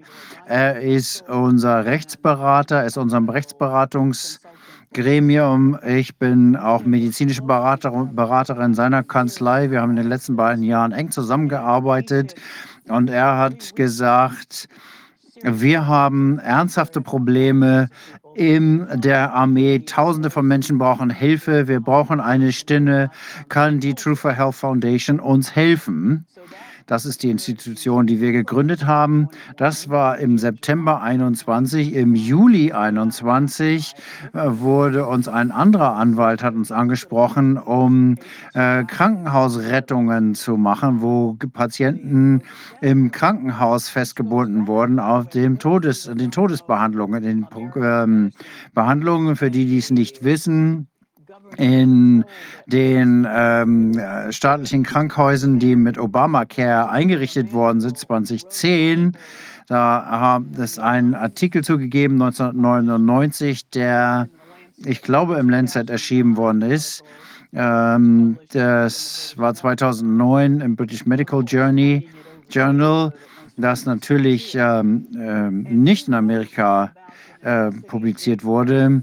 Und der hat, da ging es darum, dass der Hippokratische Eid abgeschafft werden muss, dass die äh, medizinische Betreuung äh, für Menschen über 50 und unter 15 ähm, eingeschränkt werden sollte, wirtschaftlich betrachtet werden sollte, weil das Leben ja nicht mehr komplett ist und für die Älteren, weil sie das Leben ja eigentlich schon hinter sich haben. Das ist der Architekt der Obamacare, der genau diese Dinge vor 20 Jahren bereits geschrieben hat und vor zehn Jahren.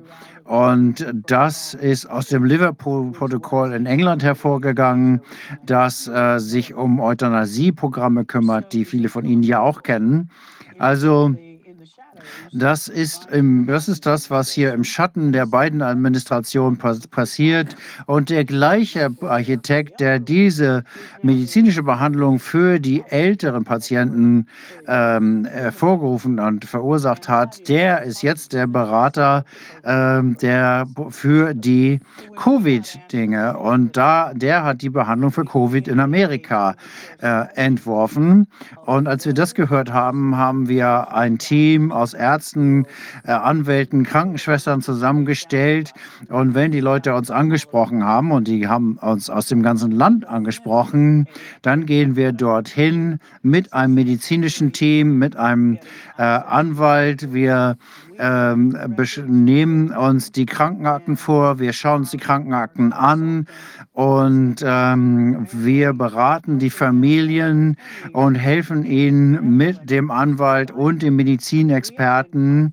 Und wir haben ja, Konferenzgespräche zwischen äh, der Familie und äh, dem Krankenhaus bekommen, als die Familie nicht zugelassen wurde, an das Krankenbett ihrer Angehörigen zu gehen.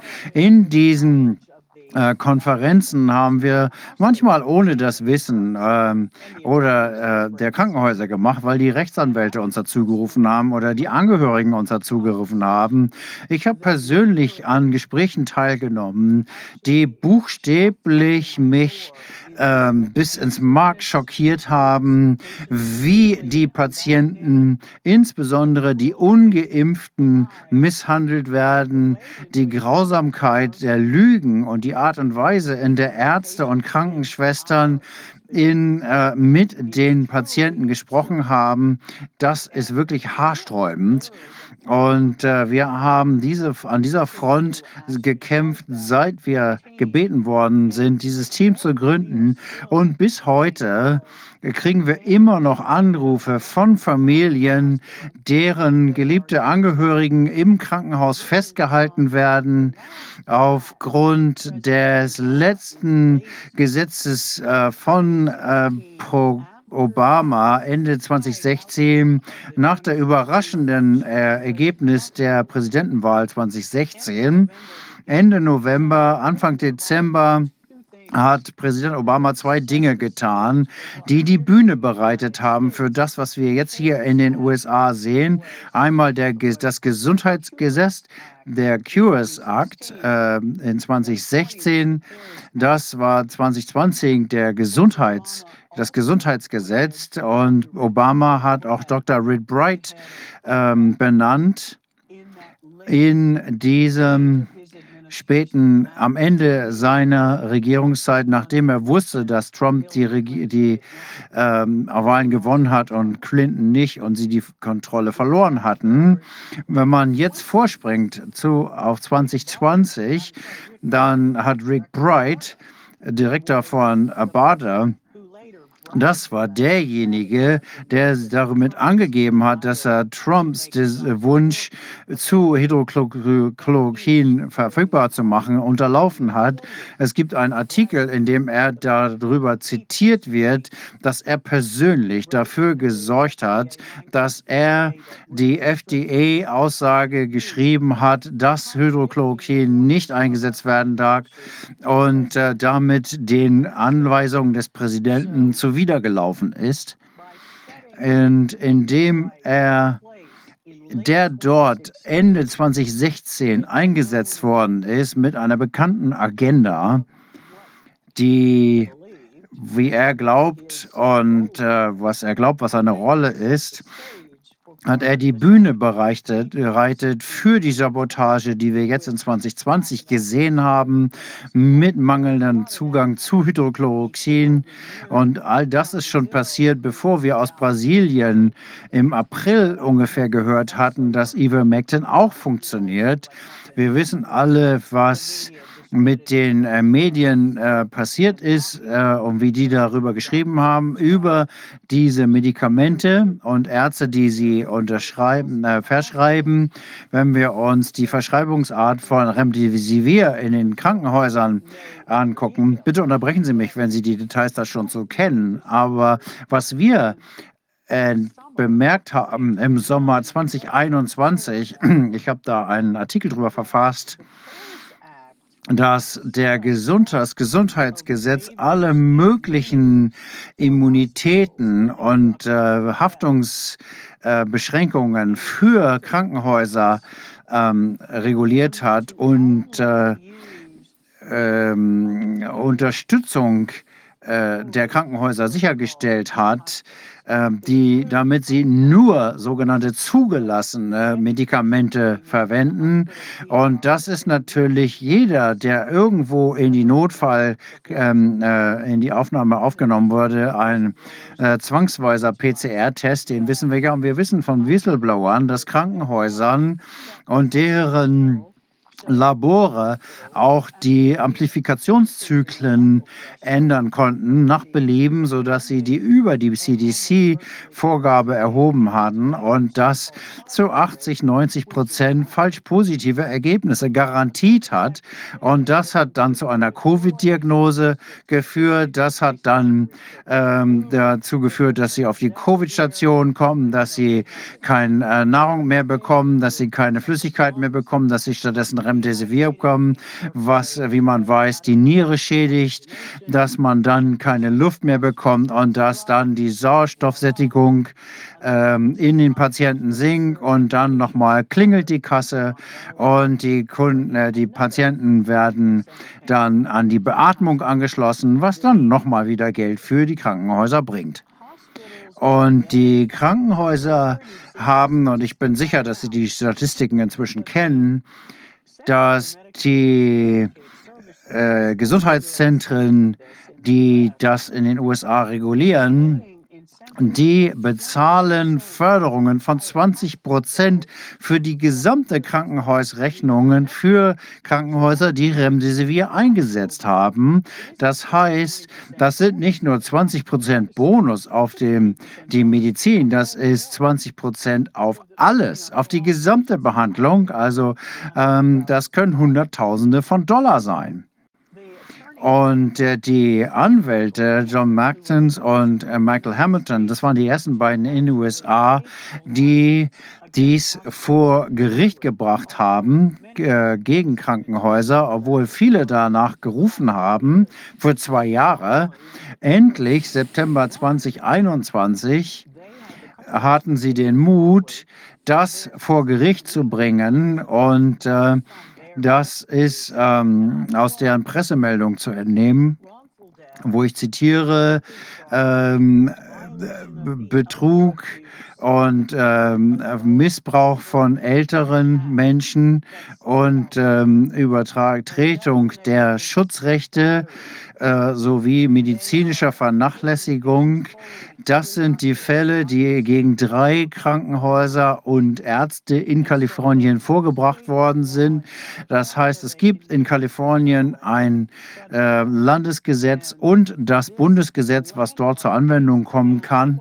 Und in diesem Fall sagen Sie nochmal in Ihrer Presseerklärung, ich habe mit Ihnen ähm, diskutiert. Wir haben ein ähm, das Interview erst nach der Presseveröffentlichung gemacht. Dieses äh, wichtige Fall, wo die äh, Kläger ähm, einem Protokoll unterlassen worden, was äh, sich um die giftige Medizin Remdesivir handelt. Die Patienten wurden nicht informiert über die Nebenwirkungen und stattdessen einer Behandlung unterzogen, die medizinisch nicht angemessen war und die der vielen Patienten zu einem schrecklichen Tod geführt hat.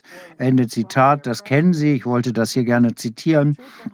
Denn Truth for Health Foundation hat äh, das finanziell unterstützt, diese Klage unterstützt. Wir unterstützen, wir finanzieren das nicht ganz. Die finanzieren sich auch unabhängig von verschiedenen Quellen. Wir hatten aber das Gefühl, dass das ein wichtiger Schritt ist für die Öffentlichkeit, für die Verteidigung der Menschenrechte hier, das programmatisch zu unterstützen. Und seitdem hat äh, Truth for Health Foundation und eigene Schritte unternommen mit einer anderen Kanzlei, um Fälle zu verfolgen, die gezielte auf spezielle Rechtsbereiche eingehen, die versuchen, die Haftungsbeschränkung der Krankenhäuser äh, zu umgehen indem wir Remdesivir direkt angreifen. Wir haben als, als Foundation, als Stiftung, ähm, haben wir Spenden an einen Präzedenzfall ähm, äh, verwendet, einen Wisconsin und einen Maryland, zu dem äh, vermeidbaren Tod ähm, und auch der rechtlichen Strategien, von denen wir uns gute Chancen errechnen, indem wir einige der Haftungsbeschränkungen der äh, Krankenhäuser mit den Remdesivir äh, zu umgehen hoffen. Wir hoffen natürlich, dass wir auf allen Fronten gewinnen und wir so viele Fälle so viel, mit so vielen verschiedenen Strategien wie möglich verfolgen. Äh, was darin sehr wertvoll war, in dieser Zusammenarbeit ähm, mit Mendenholz äh, Kanzlei in diesen Fällen, die die Stiftung unterstützt, ist, dass wir ein äh, komplettes Medizinteam haben, was mit der Kanzlei zusammenarbeitet und auf die medizinischen Vergehen hinweist, wo wir die medizinischen Praktiken und Ethiken und die Patientenversorgung missachtet sehen und dann die Anwälte fragen, die entsprechende rechtliche Strategie dafür zu entwickeln. Also geht es hier um eine Kooperation zwischen dem Medizinteam und der Kanzlei. Wir haben auch andere Anwälte in unserem Beratungsgremium, die ähnliche Themen mit Krankenhäusern für 20 Jahre, seit 20 Jahren schon äh, durchgeführt haben, nicht nur Covid. Und unsere freiwilligen Rechtsberater, die unterstützen die Kanzleien, die tatsächlich den Fall führt. Und wir haben dann die rechtlichen Krankenberatungen durch die Krankenschwestern und die Medizinberatung. Die meisten Leute davon sind auf unserer Webseite aufgelistet. Da kann man das gut nachgucken. Und das zeigt sich, dass das eine ganz ganz bedeutendes Projekt ist. Und wir haben viele, viele Stunden darauf verbracht, die, die rechtlichen Strategien zu überlegen, wie können wir äh, die Hindernisse überwinden und diesen Patienten Gerechtigkeit widerfahren lassen. Wir nehmen auch den Ansatz, dass wir das in dem Court of Public Opinion machen, indem wir Pressekonferenzen machen, indem wir Radiointerviews machen, jeden Tag um 12 Uhr mittags und 12 Uhr Nacht in äh, dem amerikanischen Radio. Wenn die äh, live gesendet worden sind, werden die als Podcast auf alle Netzwerke verteilt. Man kann sich also hier die rechtlichen Themen angucken. Wir haben den Whistleblower Report mit einer Serie, die wir hier unterstützen. Wir haben den Impfbericht und wir ähm, laden alle Impfexperten ein, mit uns zu sprechen. Mike Giesen, Chesla de Povda, Rees, andere internationale Experten sind in diesem Team. Dr. Lancy Lindsay sind in dem Team die diese Impfberichte unter diesem, äh, in dieser Serie der Whistleblower machen. Wir haben Rechtsberichte, wir haben Armeeberichte und wir haben den Vertrauensbericht, der sich anguckt, wie die Kirchen hier ähm, äh, kooperiert haben in der Politik, indem sie eher die Politik als Gott dargestellt haben, anstatt der biblischen Erkenntnisse. Das heißt, wir haben alle im Fokus, die hier die Öffentlichkeit in diesem vielfältigen Ansatz geschädigt haben als ein Bereich. Wir tun unser Bestes, hier unseren Beitrag äh, zu leisten. Und ich möchte noch mal darauf hinweisen, dass wir einige der Skandale, die äh, zum Thema der öffentlichen und der Wohltätigkeitsveranstaltungen in den USA aufgekommen sind, äh, unsere Versprechen ist hier, dass wir direkt unter unseren Guidelines arbeiten. Ich bekomme keine Erstattung ähm, dessen äh, des Geldes, das der gespendet ist. Ich verdiene mein Geld unabhängig in meiner eigenen Praxis. Es gibt keine Verbindung zu der Stiftung und äh, ich sage das oftmals noch nicht mal, dass ich dort arbeite, weil ich keinen Konflikt haben möchte. Und ich muss sagen, alle Ärzte, alle Wissenschaftler, die mit True for Health Foundation arbeiten, arbeiten dort pro bono, denn wir glauben, das ist das Richtige zu tun und unser Spendengeld wird im Gericht verwendet, in den ähm, Schulungsprogrammen und in der Öffentlichkeitsarbeit. Der andere große Unterschied in unserer Organisation ist, es gibt so viele gute, starke Organisationen, die wissenschaftlich und medizinisch arbeiten, um die Öffentlichkeit aufzuklären. Unsere äh, Fokus liegt daraus, in der Graswurzel Gemeinde zu arbeiten, unten auf Gemeindelevel um den Menschen die Möglichkeiten und die Werkzeuge zu geben, die die in der Gemeinde, in der Familie brauchen, um sich gegen diese medizinische Tyrannei zu wehren und die Einschränkung der Freiheiten. Das meiste unserer Aufklärungsarbeiten konzentriert sich auf äh, Patientenrichtlinien, auf ähm, Laienrichtlinien und wir schreiben diese ganzen äh, Richtlinien auch zu den Nebenwirkungen und so weiter, äh, zur Behandlung zu Hause. Wir haben verschiedene Faktenblätter, wie man nicht ins Krankenhaus, äh, wie man das Krankenhaus umgehen kann, um sein Leben zu retten. Das wird alles ähm, für das Niveau der 10. Klasse geschrieben, sodass wir hoffen, dass äh, auch medizinische Laien das verstehen können und Schritt für Schritt ähm, diesen Anleitungen folgen können, um sich zu erholen, um sich davon zu befreien. Wir haben verschiedene Bürgerinitiativen, äh, eine zivile Impfbehandlung äh, und auch die Bürger, äh, den Bürgerbericht, weil die CDC ihre Daten nicht offenlegt. Und wir bauen unsere eigene Datenbasis auf und die Experten analysieren das und die Ergebnisse veröffentlicht, äh, veröffentlichen wir. Wir haben auch ein Projekt, wo die ähm, Betroffenen das jeweils berichten können, die hier ihren Eid brechen. Und äh, wir haben ein Berichtsprojekt darüber, um Bürger zu ermutigen, Beschwerden einzulegen gegen die Krankenhäuser. Und dann gibt es noch die strafrechtlichen Verfolgungen, die wir nutzen, um Bürgern ähm, dabei zu unterstützen, sich selbst vor Gericht zu verteidigen, weil es einfach nicht genügend Anwälte gibt. Ich glaube, das fasst unsere Philosophie und unseren Ansatz ganz gut zusammen. Also anstatt, dass wir hier keine Präsentation machen, dass äh, die, wir die Menschen äh, einen Fisch geben zum Essen, ähm, lehren wir die Menschen lieber das Fischen und auch das Wissen weiterzugeben. Das ist der Überblick zu dem breit gefächerten Ansatz, den wir haben, mit den Strategien, die wir einsetzen. Und ich habe ein Interview, was ich auch Corvin zur Verfügung gestellt habe.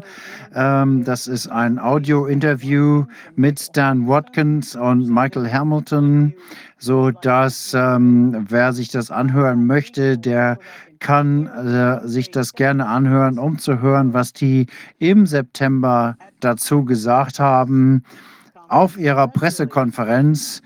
Und wir hatten die Ehre, das unterstützen zu dürfen.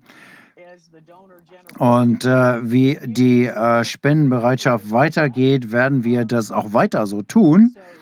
Und der nächste Schritt wäre dann, die einzuladen, im Detail über dieses äh, Verfahren und die rechtlichen Strategien zu berichten und ihre Erfahrung, seit sie seitdem sie Klage eingereicht hatten. Ich weiß, dass sie in ungefähr sechs weiteren Staaten in den USA weitere Klagen eingereicht haben und weitere Rechtsteams aufbauen. Und ich hoffe, dass Sie auch hier wieder dabei sein können. Das ist erstmal jetzt der medizinische Überblick zu dem, was wir gemacht haben und wie wir mit vielen verschiedenen Kanzleien und Anwälten zusammenarbeiten, um Möglichkeiten zu finden, die Leute, die das hier alles machen, zur Rechenschaft zu ziehen. Man kann das auf unserer Webseite noch nachlesen. Es gibt äh, mindestens ein Dutzend von äh, Menschen, die äh, gefeuert worden sind, weil sie nicht mitgemacht worden sind, Krankenhäuser, die ähm, hier ähm, äh, festlegen, dass die Patienten nicht mit Nahrung und Flüssigkeit versorgt werden sollen. Ich weiß, Sie kennen, wie enorm das Problem ist und wir kämpfen hier an vielen Fronten gleichzeitig. Es ist uns, wie gesagt, eine Ehre, hier zu sein und unsere Stiftung vorstellen zu dürfen. Wenn wir unterstützen können, dann machen wir das sehr gerne. Wir freuen uns auch jeden über jeden, der mit uns ein Interview macht. Wir sollten das so international gestalten wie möglich. Vielen Dank. Äh, vielen Dank, das war sehr beeindruckend. Äh, ich, äh, das, das ist ein sehr äh, vielfältiger Ansatz hier. Sie sind ja ein Powerhouse für unterschiedliche Aktivitäten. Und ich glaube, es ist wunderbar, dass Sie Patienten oder Opfern der, der Injektionen und äh, was, was auch immer und auch den Verwandten wie Sie gesagt haben, dass äh, Sie ihnen beibringen, selbst zu fischen. das ist, glaube ich, ein sehr wichtiger also Ansatz. Ich habe noch eine Frage. haben wie, wie wurde da weitergegangen? Wurden Sie äh, sofort äh, abgewehrt oder was ist der Status der äh, Gerichtsverhandlungen? Um ehrlich zu sein, ich glaube, Dan und Michael sind so überwältigt worden mit, äh, es ist sehr schwierig, sie zu erreichen, um ein Update zu kriegen. Soweit ich weiß, ähm, ich habe vor einigen Wochen mit ihnen gesprochen, dass es äh, vorangeht, dass sie die Fälle voranbringen und zwar mit ähm, äh, Anwälten aus anderen Ländern, Arizona, Texas, Kentucky und äh, noch drei weiteren, glaube ich, äh, mit dem gleichen Modell, das Sie einsetzen. Und äh, die gehen gegen Remdesivir vor, und zwar mit diesen rechtlichen Möglichkeiten, die ich kurz erwähnt habe, äh, nämlich den äh, fahrlässigen Tod ähm, äh, Betrug, äh, medizinischer äh, Vernachlässigung und noch einigen mehr. Und ich glaube, das ist natürlich eine, äh, Schlag, eine Schlacht gegen den äh, Berg auf, gegen äh, Big Tech, gegen Big Pharma und äh, die Zensur. Unser Projekt ist etwas anders. Wir haben zwei eng definierte Fälle, wie ich schon gesagt habe, in zwei verschiedenen Staaten. Und wir hatten Whistleblower, die uns Informationen zur Verfügung gestellt haben, um uns zu unterstützen. Aber unsere Fälle konzentrieren sich auf die äh, Verletzung von staatlichen, äh, von äh, Rechten, äh, Patientenrechten, die staatlich ga garantiert sind, dass man eben keine ähm, dass man ähm, unter dem Schutz der ähm, Gehandicapten und dass man keine Medizin, Medizin außer Remdesivir ansetzen kann, die äh, zu Tod geführt hat. Zum Beispiel ein Patient der nicht, der keine Diabetes hatte, dem wurde Insulin gegeben, zusätzlich zu Medaselin, Fatmeal, Precedex und Morphin. Und der ist daran gestorben, einige Stunden nach der letzten Dosis. Insulin war medizinisch nicht indiziert.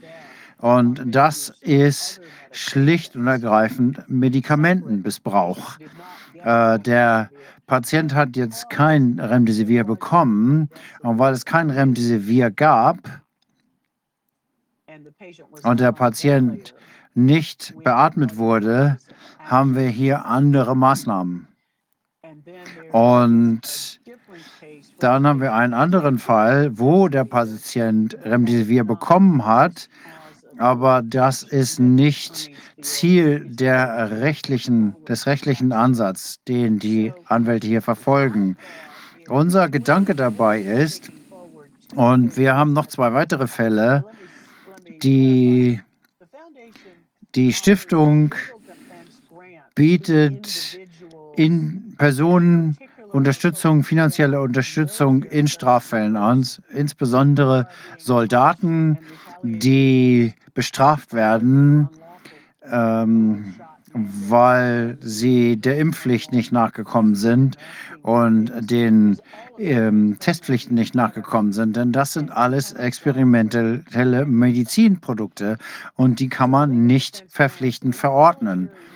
Und ähm, natürlich ist das Militär wesentlich ähm, abhängiger von seinem Arbeitgeber, weil die nicht einfach irgendwo anders arbeiten können. Wenn sie einen Befehl verweigern, dann äh, kann ihnen das, Schiedsge das Kriegsgericht drohen und Gefängnis. Und deswegen haben wir uns darauf konzentriert, die zu unterstützen, weil sie uns letzten Endes verteidigen. Und wir haben deswegen hier individuell Personen unterstützt. Und zusätzlich haben wir ähm, im Board entschieden, dass wir zwei Klagefälle aus dem Bereich des Militärs nehmen als äh, grundlegenden Rechtsstreit als richtungsweisenden Rechtsstreit, wo die Person das nicht kriegt, sondern die Stiftung sagt, das ist so wichtig für alle zivilen Personen und Militärangehörige, dass wir hier uns in die Strafverteidigung einmischen und die zivilrechtliche Verteidigung einsetzen. Also diese beiden Fälle werden dann von uns übernommen. Einer in Kalifornien und der andere in Texas im Januar. Und das sind diese vier Fälle äh, auf dieser Front und wir sind dann von Mendenholz Kanzlei unterstützt werden mit zwei weiteren Fällen zu den falschen Aussagen und äh, den Aussagen, wo die Krankenhäuser den ähm, Regierungen Falschaussagen machen, die dann später genutzt werden können, um äh, Geld für die Steuerzahler und die Öffentlichkeit zurückzufordern. Wir haben im Moment sechs verschiedene Fälle in sechs äh, verschiedenen Staaten mit unterschiedlichen Zielsetzungen. Und wir hoffen, dass wir das erste oder dass wir hier viele positive Urteile erstreiten können. Das ist die rechtliche Strategie, die unabhängig von den Remdesivir-Fällen ist. Also eine längere Antwort an Ihre Frage, aber das waren einige Themen, die ich hier noch erwähnen wollte, weil ich glaube, wir müssen verschiedene rechtliche Aspekte beleuchten. Dr. Wodak. Äh, ich habe eine Frage. Äh, Sie kennen sicher die Recovery-Studien mit Hydroxychloroquin, wo sie es äh, sehr äh, überdosiert angewendet haben und eine Menge Leute umgebracht haben. Ich glaube, sie wollten Hydroxychloroquin dafür verantwortlich machen. Und äh, es sollte nicht äh, länger verwendet werden. Und sie haben es falsch verwendet. Und dann haben sie es gestoppt, als das herauskam. Ähm, gibt es da Fälle, die Sie verfolgen? Denn diese äh, Menschen waren Opfer einer sehr schlechten Strategie. Äh, sie wurden als äh, Opfer von Covid äh, benannt, aber die waren eigentlich Opfer einer Überdosierung eines Medikaments. Das war sehr dramatisch. verfolgen Sie das auch? Ja, ähm, wir haben das natürlich bearbeitet. Ich habe einige Artikel dazu geschrieben, dass diese absichtliche Fehlverwendung dieses Medikamentes, das war so schockierend, äh, dass wir da viel zugesagt haben. Und zwar überall, wo wir konnten. Wir wurden alle zensiert und deswegen ist es natürlich etwas schwierig, damit zum äh, Mainstream durchzudringen. Aber wir kämpfen einfach weiter, aber langsam, aber sicher ähm, drehen wir hier das Blatt. Zu Hydrochloroquin. Äh, ich habe Patienten jahrelang damit behandelt und die meisten praktischen Ärzte haben viele Patienten, die sie damit behandeln, ähm, aus ähm, Rheuma-Lupus ja, und ähm, kriegen das jahrzehntelang ohne Probleme. Äh, die äh, amerikanische Rheuma-Gesellschaft äh, fordert noch nicht mal ein äh, Grund-EKG, bevor man das dafür beschreibt. Was interessant ist, ähm, meine Praxis ist, äh, ähm, kümmert sich um Klimakterium. Beschwerden. Wir haben viele Patienten, die rheumatische Beschwerden haben, die haben auch endokrine Probleme, aber Jemand hat Ihnen vielleicht schon Hydrochloroxin verschrieben. Und ich habe aber angefangen, das vehement einzusetzen im März 2020 in der Frühbehandlung von Covid. Und ich habe mir die Literatur dazu angeguckt, so schnell ich konnte. Und was mir dabei aufgefallen ist, und ähm, ich kenne immer noch Ärzte, die das schockiert. Was ich herausgefunden habe, ist, ist, dass wir 40 Jahre Daten von Hydrochloroxin als Antidiabetes-Medizin haben, die Glucose A1C und die Lipide reduziert. Eine sehr, sehr gute Studie aus 2014 hat gezeigt, dass diese ganzen Marker sich verbessern dadurch. Und dann habe ich mir das noch näher angeguckt und habe dann festgestellt, dass das als äh, Off-Label verwendet wird, um multiple Krebsarten zu behandeln. Und da gibt es exzellente Studien zu, die Prostatakrebsmetastasen äh, behandelt. Und ich äh, musste mir das eigentlich gar nicht alles genau angucken in dem äh, Ausmaß. Ähm, aber das habe ich eben getan, bevor dieser ganze negative Müll, wie schlecht dieses Medikament ist, rauskam. Ich habe das wesentlich umfangreicher in meiner Praxis verwendet. Ich benutze das, um entzündliche Schmerzen zu behandeln aus äh, Autoimmunerkrankungen. Ich benutze das, um äh, alles Mögliche zu behandeln. Ich weiß das, denn ich habe in tropischer Medizin äh, gearbeitet und wir haben das als Prophylaxe äh, gegen Malaria benutzt und äh, auch für Rheuma, das ist kein Problem, das ist, das ist sehr klar. Aber äh, was, was sie gemacht haben, die haben nicht die normale äh, Dosis von 600 Milligramm äh, per, per Ta pro Tag genommen, aber mehr als zwei Gramm in der Recovery-Studie. Und damit haben sie Leute umgebracht, Herzstillstand und so weiter.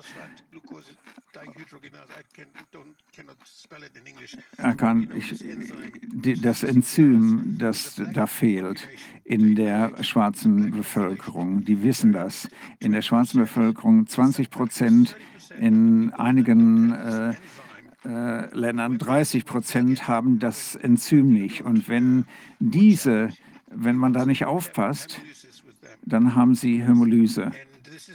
Ich weiß, und das ist äh, sehr äh, gefährlich. Das ist eine Kontraindikation. Aber in, in den Studien, die 2020 äh, erfolgten, äh, wurden diese Personen nicht äh, ausgenommen. Das ist richtig.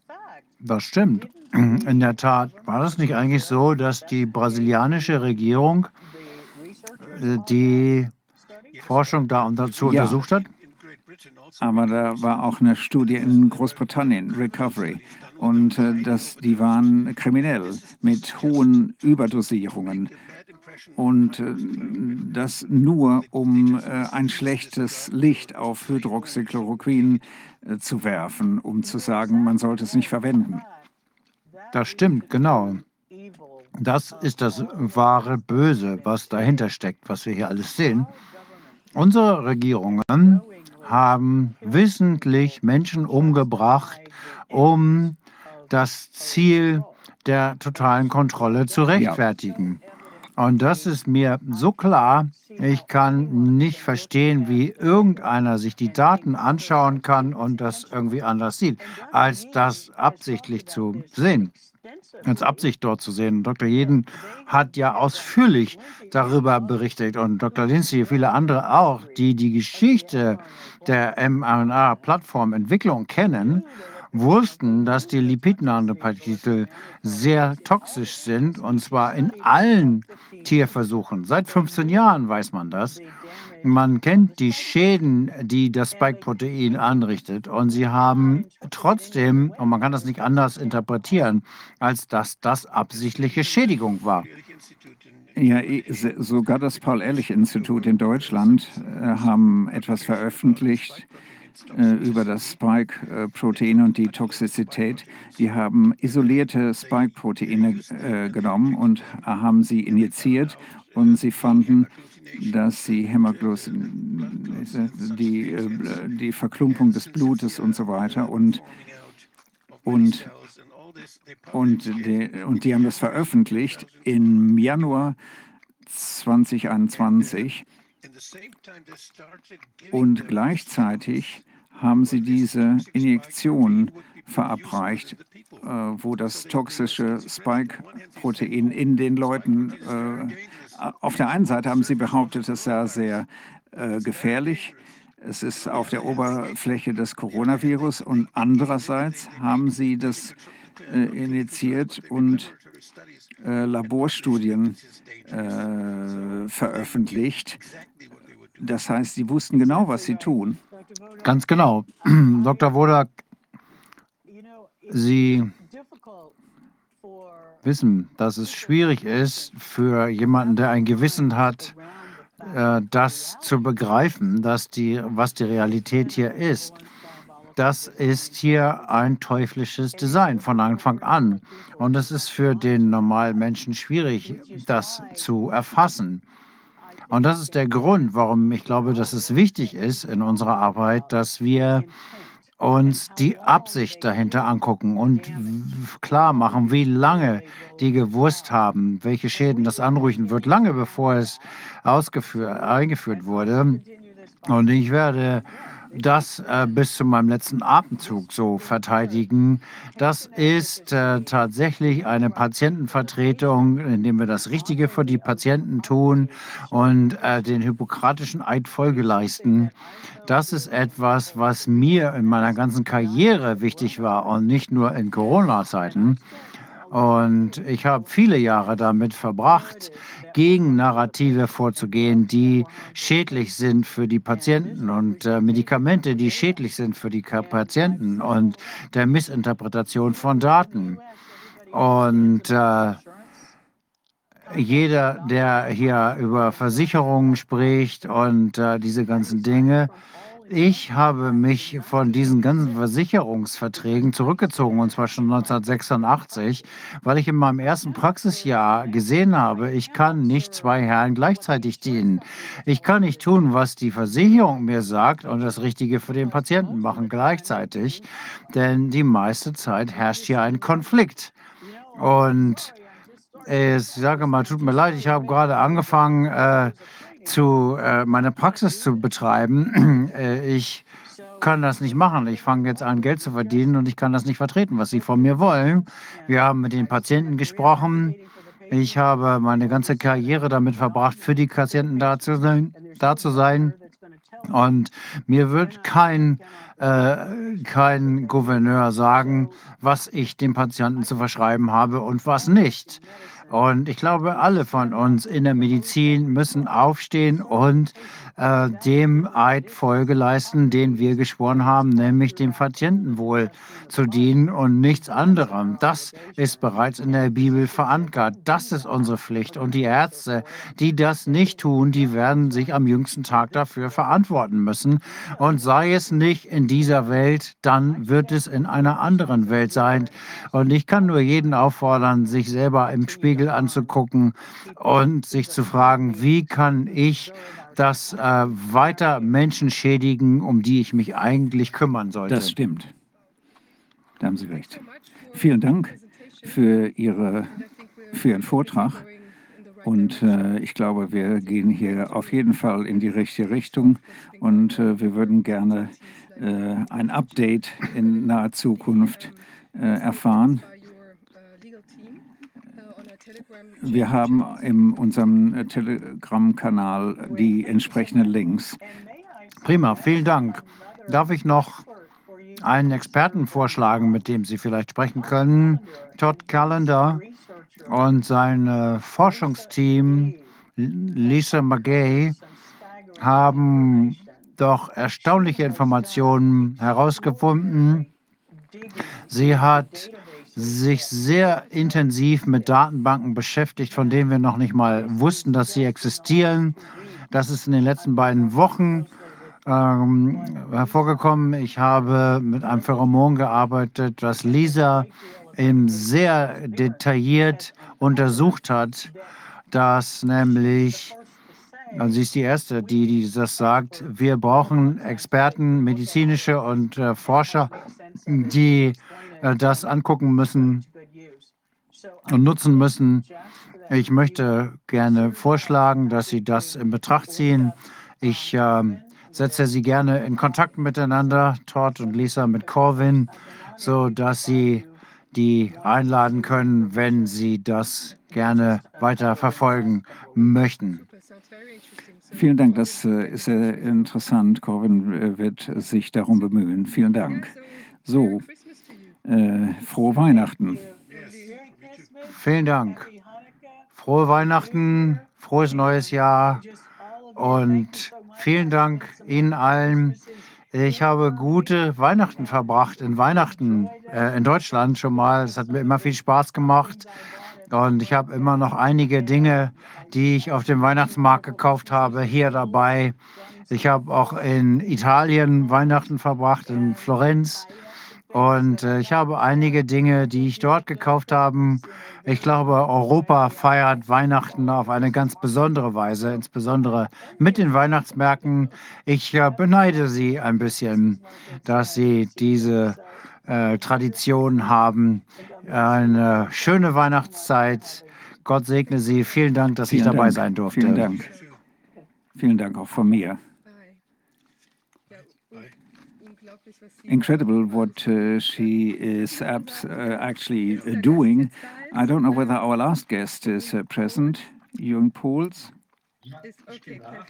Yes, I'm here. Jeroen, äh, du bist ja ein wiederkehrender Gast. Okay, you're Mitbegründer der, von Viruswahrheit und ähm, rechtlich und äh, sehr aktiv da in Holland. Wir haben ja letztes Mal mit dir gesprochen, dass da jetzt bei Viruswahrheit äh, ihr das sozusagen ein bisschen auf andere Füße gestellt habt oder jedenfalls nicht mehr in dieser äh, Stiftungsform betreibt, weil es eben diese ganzen äh, strafrechtlichen, juristischen Angriffe da auch insbesondere auf Willem Engel gab. Äh, Und jetzt hatten wir ja gerade noch mal gesprochen, was sich ähm, abgespielt hat in einem Fall, den ihr vertreten habt oder vertretet. Und zwar geht es um einen bekannten Sprecher, der sich in Holland ähm, äh, artikulieren wollte, David Icke. Und der hat ähm, da ein Einreiseverbot bekommen, was, wo es jetzt auch ein Urteil gibt, was Relevanz hat für viele andere Leute, die sich eben, sagen wir mal, maßnahmenkritisch oder hinterfragend, äh, regierungshinterfragend äußern wollen. Vielleicht kannst du dazu etwas sagen. Ja, ja, wir haben letzte Woche haben wir ein Urteil äh, erhalten, aber wir haben schon drei äh, gerichtliche Verfahren gehabt letzte Woche, weil ähm, erst äh, wollten die nicht die äh, Polizeiakten, die äh, zugrunde liegen an diesem Beschluss, um im, im SIS-2 zu signalieren. SIS-2 ist das Computersystem von Schengen. Wenn man da drin ist, ähm, dann kamen die 26 Schengen-Länder nicht rein, aber auch die Vereinigten Staaten und auch Rumänien und andere Länder nutzen diese Database. Und dann bist du äh, eigentlich, kannst du dein Land nicht mehr äh, verlassen. Äh, die Polizeiakte sollte geheim bleiben. Da haben wir ein Verfahren über äh, gemacht. Am Ende ist das äh, auf den Tisch gelegt. Die Begründung war, dass wir sonst Kenntnis nehmen äh, würde von die äh, Informationsstand von Polizei und die Aktivitäten der Polizei. Und äh, ich weiß nicht, wenn wir gleich noch die Möglichkeit haben, dann will ich das gerne mal zeigen, wie so ein Polizeiakte überhaupt aussieht. Und dann verstehe ich auch, dass sie das geheim halten wollten, weil ich denke, ähm, in die erste Klasse von äh, die, äh, die, die Schule würde man ein besseres äh, Stück äh, machen. Äh, wo es umgeht, ist, dass äh, er wollte sprechen. Er hat eine Einladung bekommen, um zu sprechen, 6. November ähm, auf die Friedensdemonstration und das wird organisiert. Das war auch von Fios Wahrheit und viele andere Organisationen zusammen. Er hat die Einladung akzeptiert. Und sobald das äh, bekannt äh, geworden ist, ähm, haben äh, Politiker, aber auch das CIDI. Und CIDI, das ist ein ähm, jüdische ähm, äh, Interesse Stiftung, aber die vertreten vor allem die israelische äh, Interessen und wird auch äh, von äh, Soros äh, finanziert. Also da weiß man auch, warum die gleich äh, aufgesprungen sind. Ähm, dann ist ein riesen äh, äh, Theater im, im Media, äh, Media, ein Mediasturm ist Brand. Und die Frage ist gekommen, wie kann man verhindern, dass dieser Holocaust-Lügner, Antisemit und Judenhasser seine Rede in Amsterdam hält?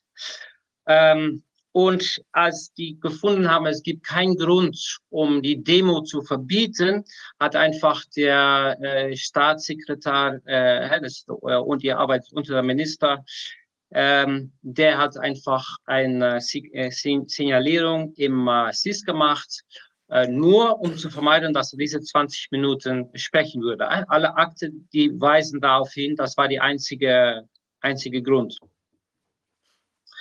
Ähm, dann habe ich gefragt, kann Ike bei seiner eigenen Verhandlung sein? Weil das Verbot war ja nur, um zu vermeiden, dass er spricht. Und wenn er nicht spricht, ist er keine Gefahr für die öffentliche Ordnung. Und, äh, aber dann ist das abgelehnt vom Richter, weil sonst würde er einreisen, ohne dass, äh, ein, äh, ohne dass äh, äh, wie sagt man das, geprüft ist, ob er eine Gefahr ist äh, für die äh, öffentliche Ordnung. Ähm, die, da haben wir die Verhandlung gehabt und die, das ist auch live, ist das äh, vom Gericht, äh, ist das, äh, konnte man das auf Stream folgen und ganz viele Leute haben das gefolgt und zum Glück auch ganz viele äh, Juristen und von Universitäten.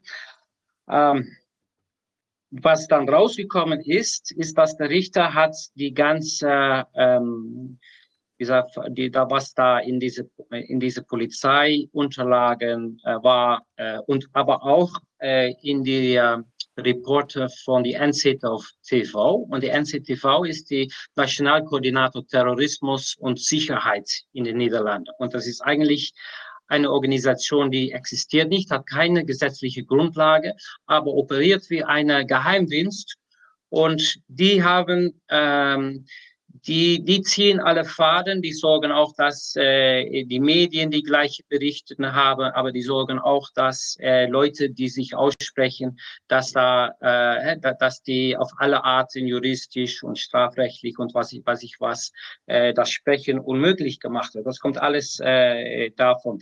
Aber äh, was schockierend ist, ist, dass äh, dieser Richter, was er da sagt, weil es fing alles an, ne, dass er ein Judenhasser war, aber in der Verhandlung habe ich schon vorab gesagt, äh, es gibt nirgendwo einen Hinweis, äh, äh eine Begründung, wo daraus hervorkommt, dass er die Holocaust leugnet oder dass er Antisemit ist, nichts. Also ich habe auch äh, vorher gewarnt, wenn hier wieder diese Anschuldigungen gemacht werden, äh, werden wir gleich äh, Anzeige erstatten und wir würden das auch nicht dulden die ganze Gerichtsverhandlung ist das auch nicht mehr kein Thema mehr gewesen, obwohl das die Anlass war für äh, sein Einreiseverbot.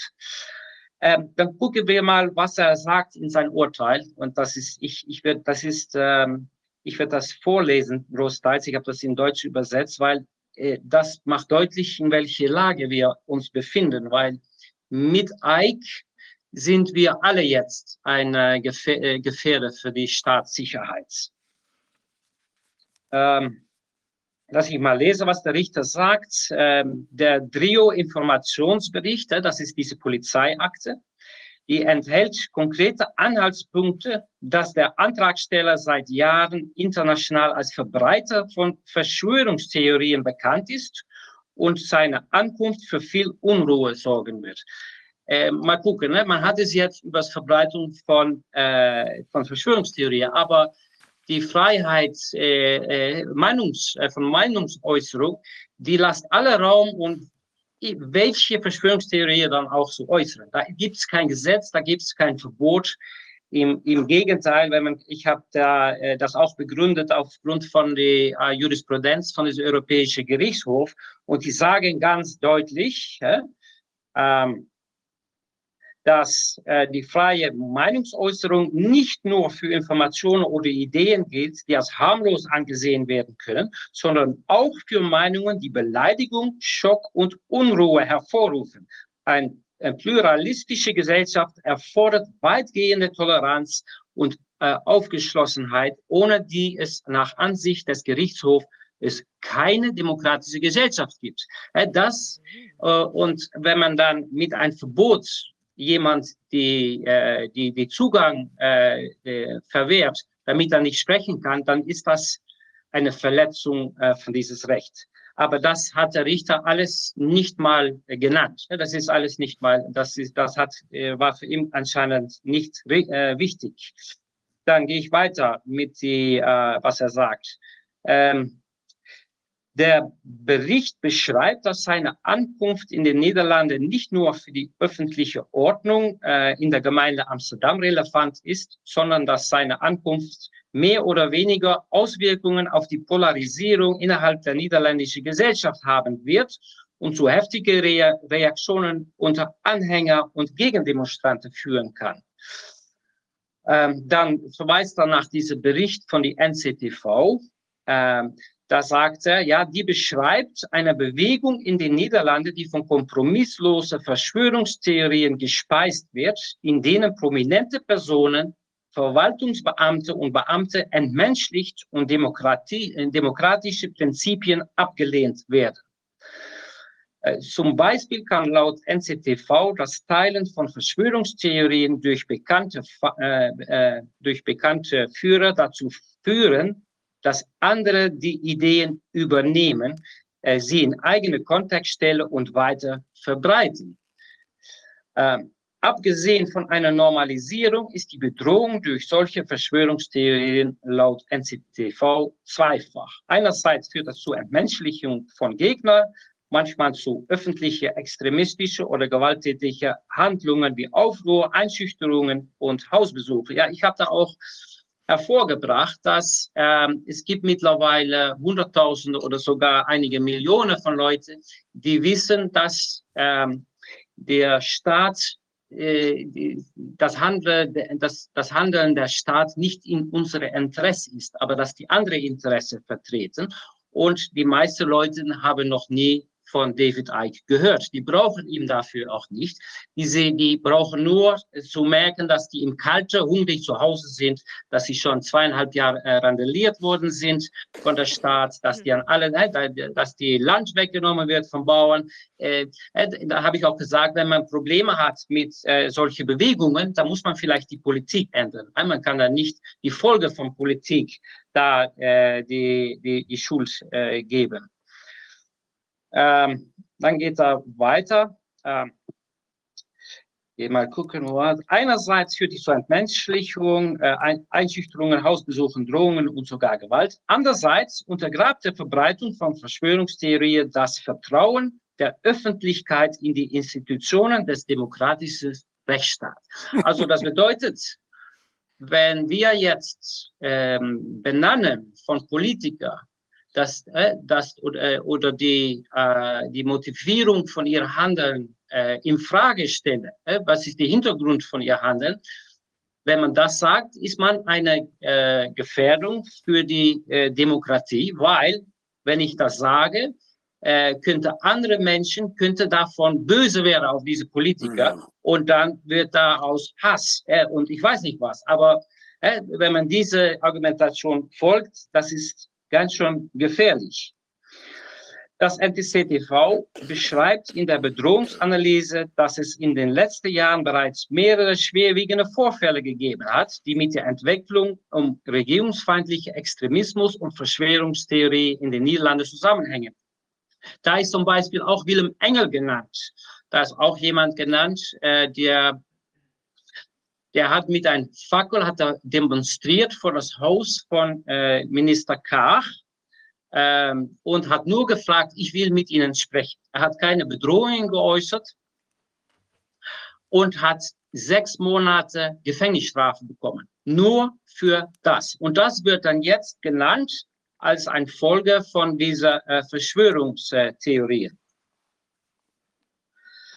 Ähm, Abgesehen von der Frage, ob der Beschwerdeführer zu Recht Antisemitismus und Holocaustleugnung vorgeworfen wird, das ist das einzige Mal, dass es in das ganze Urteil darüber gibt. Er gibt also keine Antwort, er waren die, äh, waren die Anschuldigungen äh, gerechtfertigt. Das lasst er äh, total raus. Ähm, aber, sagt er, ähm, sieht der Beklagte, das ist dann äh, der äh, Minister, der Staatssekretär, nach Auffassung des Vorstehers den Antragsteller nicht zu Unrecht als Verbreiter dieses Verschwörungstheorien. Also er hat denen äh, gerechtfertigt als Verschwörungstheoretiker angemerkt. Ich weiß nicht, habt ihr, wir haben in Deutschland, glaube ich, auch kein Gesetz, die das verbietet, ne? Oder? Verschwörungstheorie von sich zu geben? Nein. Wie, wie der Beschwerdeführer in seinem Appell ausführt, ist der Kern der Botschaft, der verbreitet, dann kommt es, kommt es, dass die heutige Politiker und Entscheidungsträger systematisch Verbrechen äh, begehen, indem sie die Rechtsstaatlichkeit untergraben, eine Pandemie füttern, um eine Agenda voranzutreiben und die Bevölkerung medizinische Experimente zu unterziehen. Genau auf diese Philosophie bezieht sich das NCTV und warnt in seiner Bedrohungsanalyse. Mhm. Also ich finde das eine ganz schöne Zusammenfassung von der Wirklichkeit, aber das wird hier im Urteil also als diese Verschw gefährliche Verschwörungstheorie und das äh, bin nicht nur ich, die das schon drei Jahre macht, äh, das sind 100.000, aber seid ihr auch. Äh, wir alle sind jetzt eine Gefahr für die äh, Staatssicherheit. Wenn, wenn, ich das so richtig verstehe, dann ist es jetzt in Holland verboten, äh, Korruption irgendwie ja. zu vermuten, zu vermuten ja. Ja. und ihr nachzugehen. Ja. Und zu sagen oder den Verdacht zu äußern, dass es möglicherweise im Staatsapparat irgendwo Korruption geben könnte. Genau, weil dann werden Leute böse, wenn die das hören. Und dann das wäre eine, das wär eine Verschwörungstheorie, denn Korruption ist ja immer eine Verschwörung. Natürlich ist das eine ja. Verschwörungstheorie. Ja. Also da, da sind wir äh, jetzt gelandet. Und guck, ähm, das Europäische Gerichtshof die gibt fast äh, unendliche Freiheit in, es, äh, in Kritik auf Staat oder auf Führungspersonen im Staat. Das bedeutet, man, das Einzige, was man nicht darf, man, man, man darf nicht zu Gewalt aufrufen. Aber weiter darf man die alles unterstellen, von alles beschuldigen. Das ist nicht strafbar. Das ist alles erlaubt.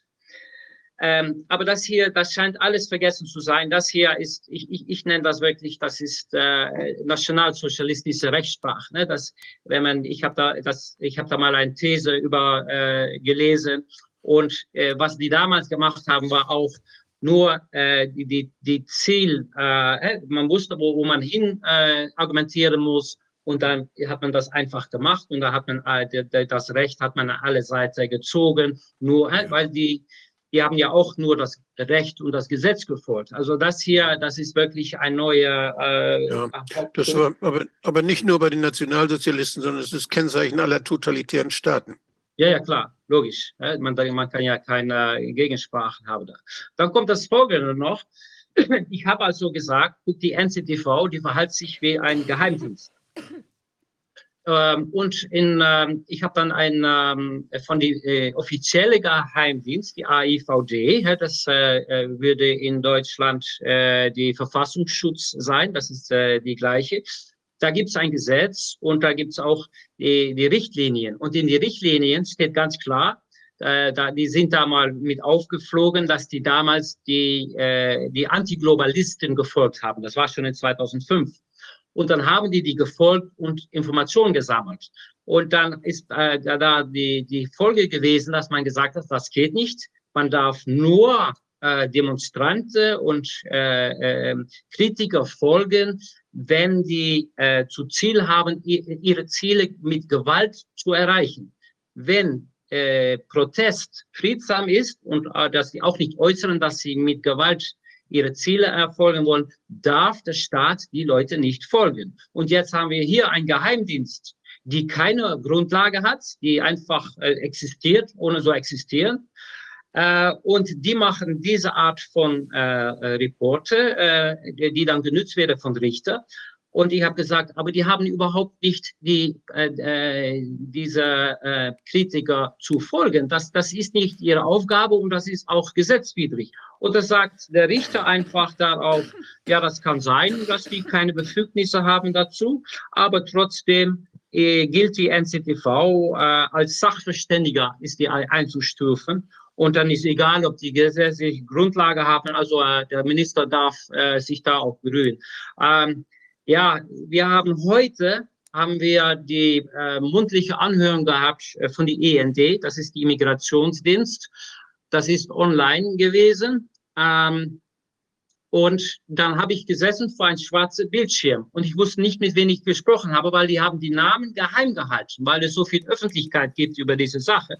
Also ich habe gefragt, wie kann ich jetzt nachvollziehen, wer ich hier gegenüber mich habe. Vielleicht ist die Putzfrau von der äh, aber die haben verweigert, bekannt zu machen, wer die sind. Äh, dann haben die eine Übersetzerin gehabt, die kein Englisch gesprochen hat. Das mussten wir also abbrechen nach, äh, nach 15 Minuten. Und äh, das hat alles zwei Stunden gedauert, aber es zeigt, äh, in, in, wo wir äh, gelandet sind. Äh, das ist äh, un, unfassbar.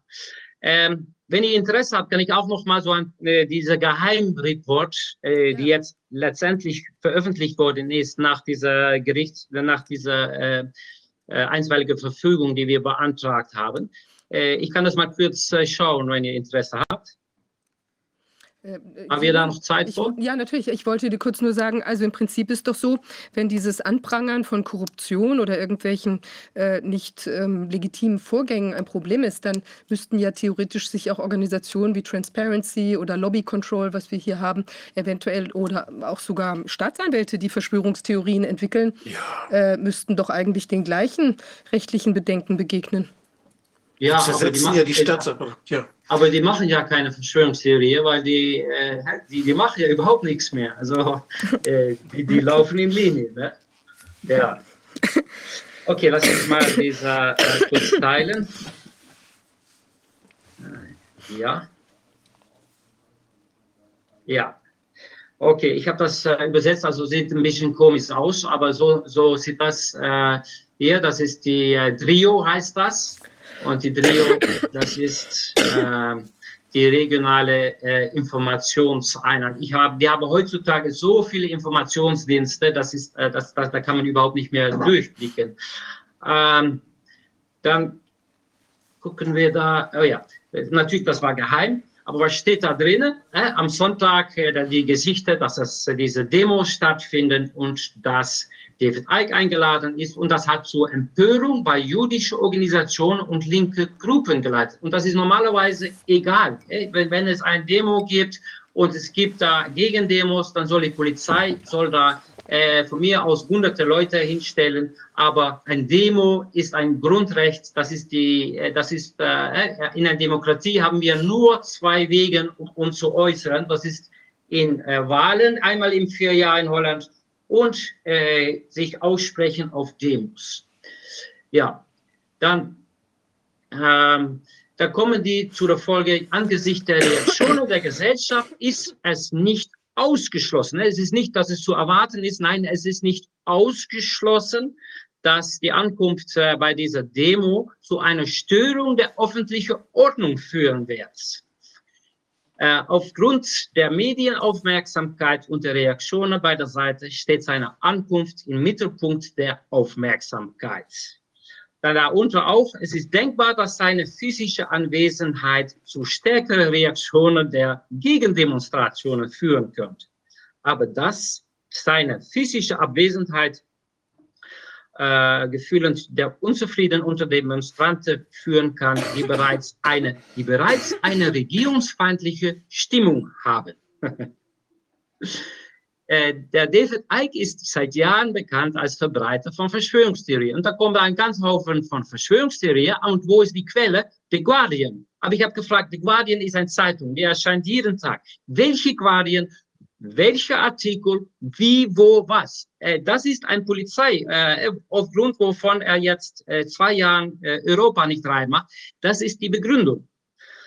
Ähm, und dann äh, verweisen die auch noch auf Kontroversen äh, um David Ikes Äußerungen. Die haben schon mal internationale regelmäßig Gegenreaktionen hervorgerufen.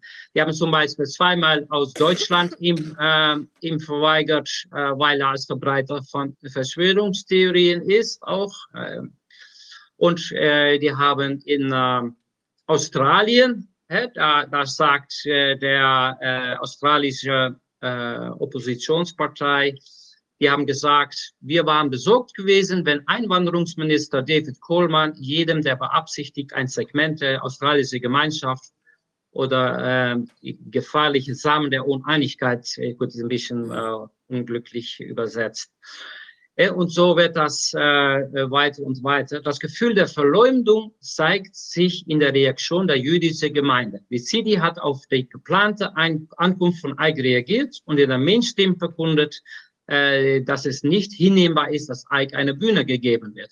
Äh, und dann nochmal, diese ganze Geschichte von Judenhass ist vom Tisch. Da war nichts, kein, kein einziger Hinweis. Und der Minister hat selbst gesagt im Parlament, es ist ein Judenhasser und wir sind froh, wir haben ihm den Zugang zu Holland verweigert.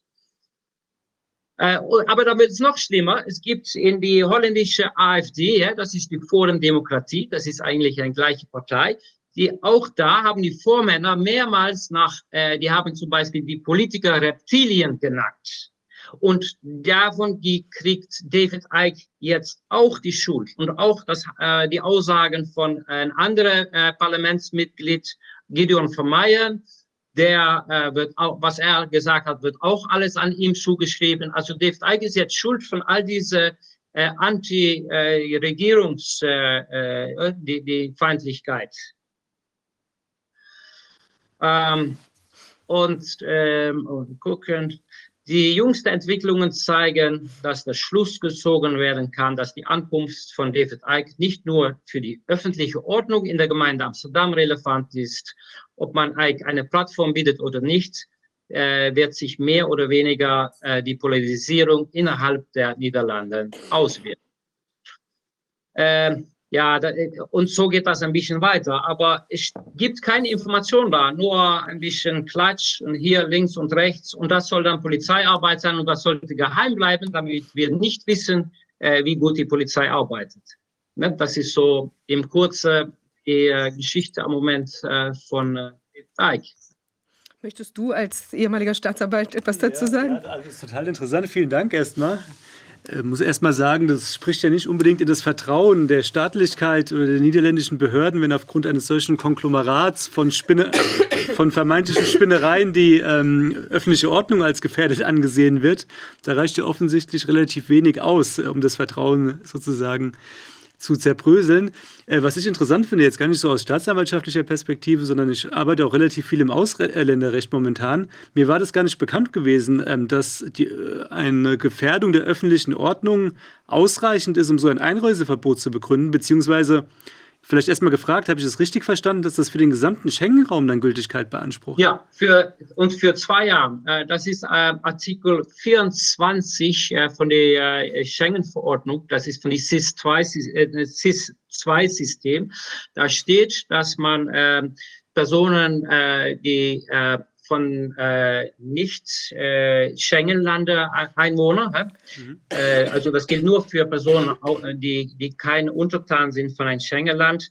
Die darf man die Zugang verweigern, äh, wenn es Gefahr ist äh, für die öffentliche äh, Sicherheit äh, oder für die äh, wenn äh, und, da, und da, wann ist das der Fall, wenn jemand verurteilt ist für Straftaten oder äh, wenn es äh, die äh, Verdacht gibt äh, und das müssen konkrete Hinweise sein, dass er auf dem äh, Boden von äh, äh wo, wo er hinfliegt, dass er da Straftat ein, ähm, ernste Straftaten begehen wird. Das ist das Kriterium. Also was wir hier sehen, das ist so eine Ausdehnung von dieser Befugnis, die an sich schon zweifelhaft ist, äh, weil damit kann man einfach äh, Leute aussperren, aber dann kommt man das ab 1. Mai ähm, ist es auch für visumfreie Länder äh, äh, ist, ist es nicht mehr möglich, einfach einzureisen. Die müssen erst eine Genehmigung beantragen und die Genehmigung, die kann verweigert werden aufgrund von Gesundheit oder aufgrund von, von die äh, öffentliche Sicherheit. Also, also ja, Entschuldigung, das ist dann zusätzliches Erfordernis für das Visum. Also man bekommt das Visum erteilt also, und braucht dann noch diese extra nein, Genehmigung, oder? Das ist für visumfreie Länder. Ne? Also, ja. Das heißt, also äh, für alle Länder, okay, die okay. ohne Visum mhm. einreisen können, müssen trotzdem jetzt eine Genehmigung online beantragen. Okay. Und das wird dann auf, äh, das, das steht auch in dieser Verordnung, da wird, da wird eine Database sein und da wird die Database durchsucht. Also für mich bedeutet das, vor allem mit den Urteilen, die wir jetzt äh, haben, dass wir gehen dahin, dass wenn die etwas finden, dass du dich geäußert hast, kritisch, ja, diese Verschwörungstheorien, dass du möglicherweise nicht mehr einreisen kannst äh, in, in die, äh, in die Schengen-Bereich. Mhm. Äh, da gehen wir hin und ich sehe diese Richtung ganz deutlich, weil das ist nicht nur hier, das war auch schon diese NCTV, die Kriminalisierung von Regierungsgegner, äh, Regierungskritiker. Das das verschärft sich am Moment und wir gehen in die Richtung, dass es strafbar wird, um äh, solche äh, Verschwörungstheorien zu äußern, was nicht anders ist, was äh, Wolfgang auch schon gesagt hat, äh, das eigentlich nicht anders ist als kritisch befragen und äh, die, äh, die Motivierung vom Handeln äh, äh in Frage zu stellen, ob das äh, die Integrität, was natürlich die, das ist, äh, äh, das ist eigentlich das Anker von Demokratie, dass man das macht. Weil wenn die Staat Die hat sich überhaupt keine Meinung zu bilden über Meinungen von Menschen, solange die nicht strafbar sind. Da haben die sich, die haben das auch keine Verschwörungstheorie zu nennen, weil wenn man es hat über Unmensch, äh, Unmenschlichung, dann ist das, wenn man alle anderen Meinungen einfach als Verschwörungstheorie äh, wegsteckt. Äh, das ist ähm, Entmenschlichung wo man, aber wie, wie in dieser Zeit ganz vieles, alles ist einfach umgedreht und man kann mit äh, logisch, äh, äh, wie sagen wir das, äh, logisch argumentieren, kann man da nicht mehr, kein Licht mehr bekommen. Ja, ja. Ergebnis steht schon fest, es ist nur noch eine Frage, wie man hinargumentiert. Das kommt einem bekannt vor.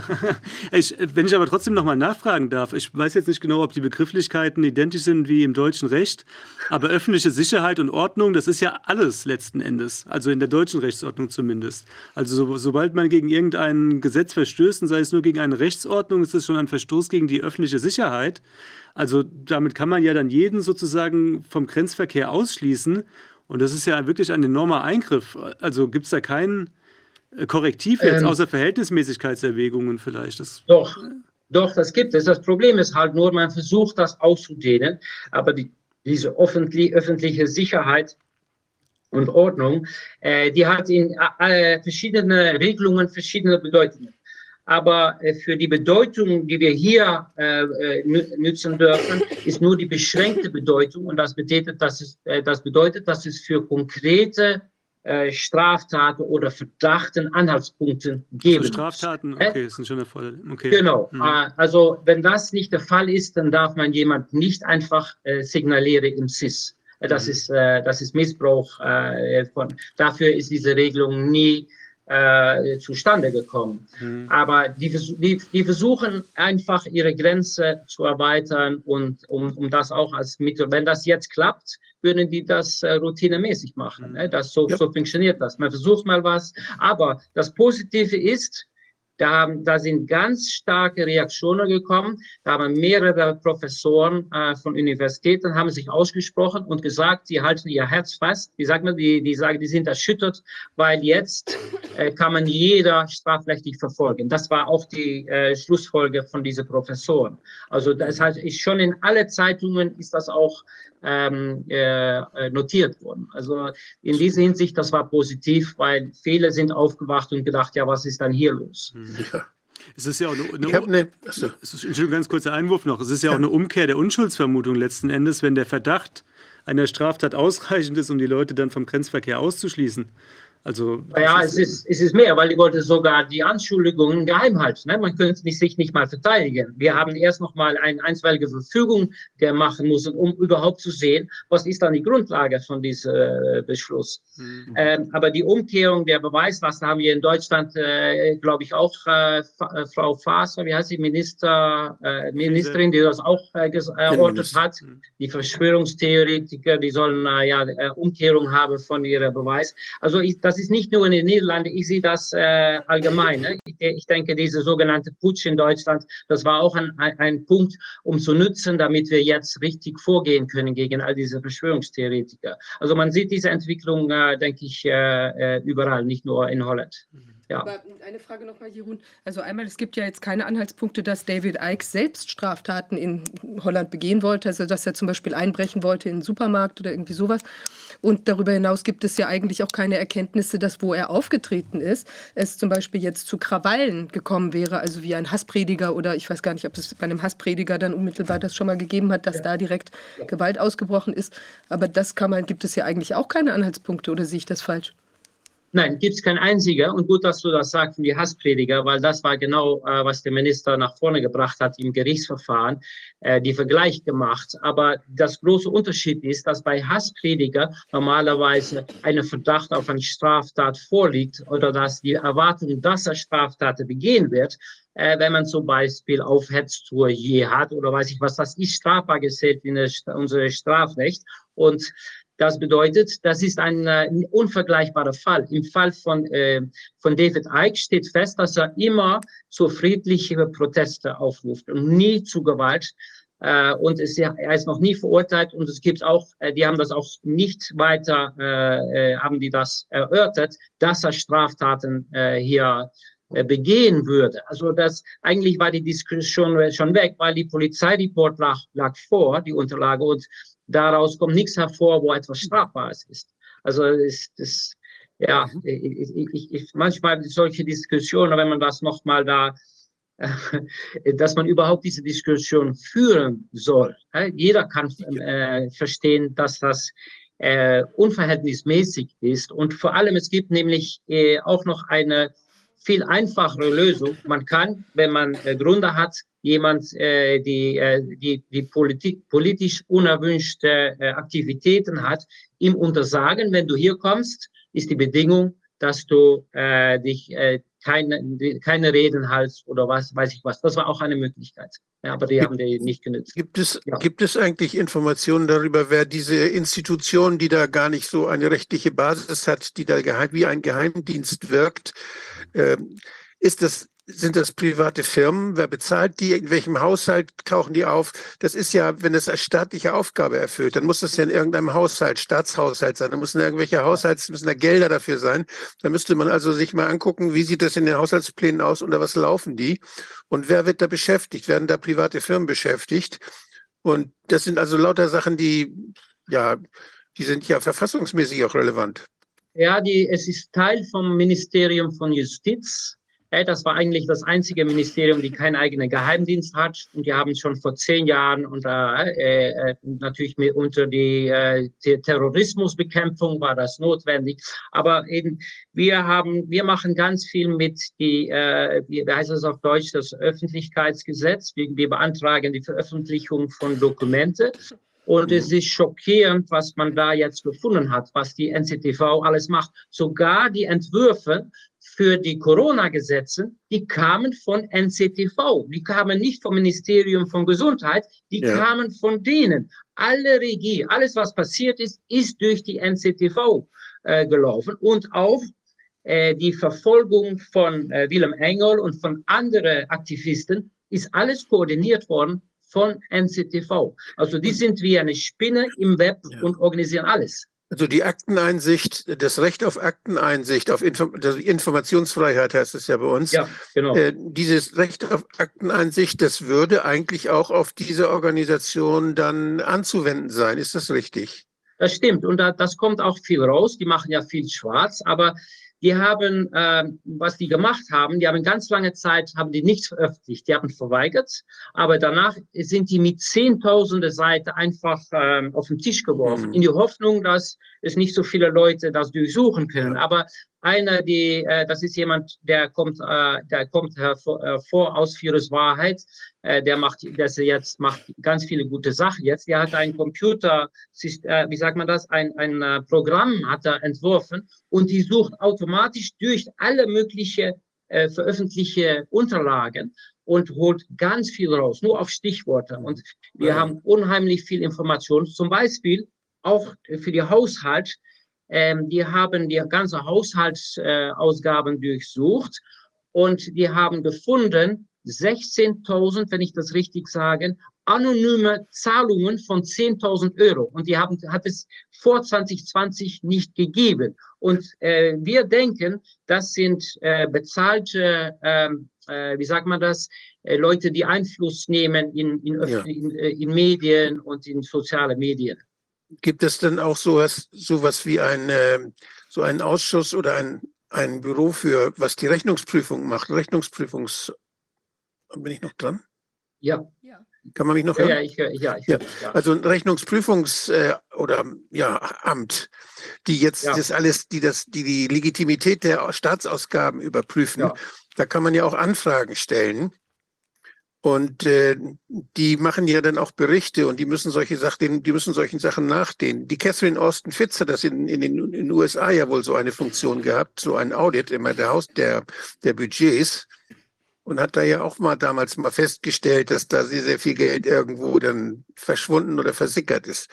Wir ja. haben ja, wir haben ja diese Zusammenarbeit staatlicher Organe mit privaten Firmen und gerade im Sicherheitsbereich wird immer mehr auf private äh, Intelligence-Firmen zurückgegriffen.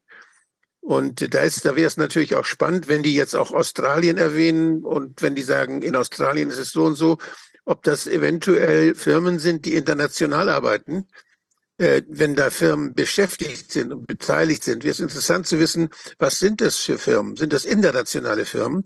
Äh, ist da irgendeine Firma, die auch mit anderen Staaten gemeinsame Sache macht? Und also ich finde es unheimlich spannend, weil das diese, dieses Gewebe von Geheimdiensten, das ja ganz stark durchwandert ist von privaten Firmen und von in, privaten Interessen, wo praktisch der direkte Zugriff auch der Wirtschaft und von, von ja, nicht politischen Strukturen dann auf die politischen Strukturen organisiert werden kann.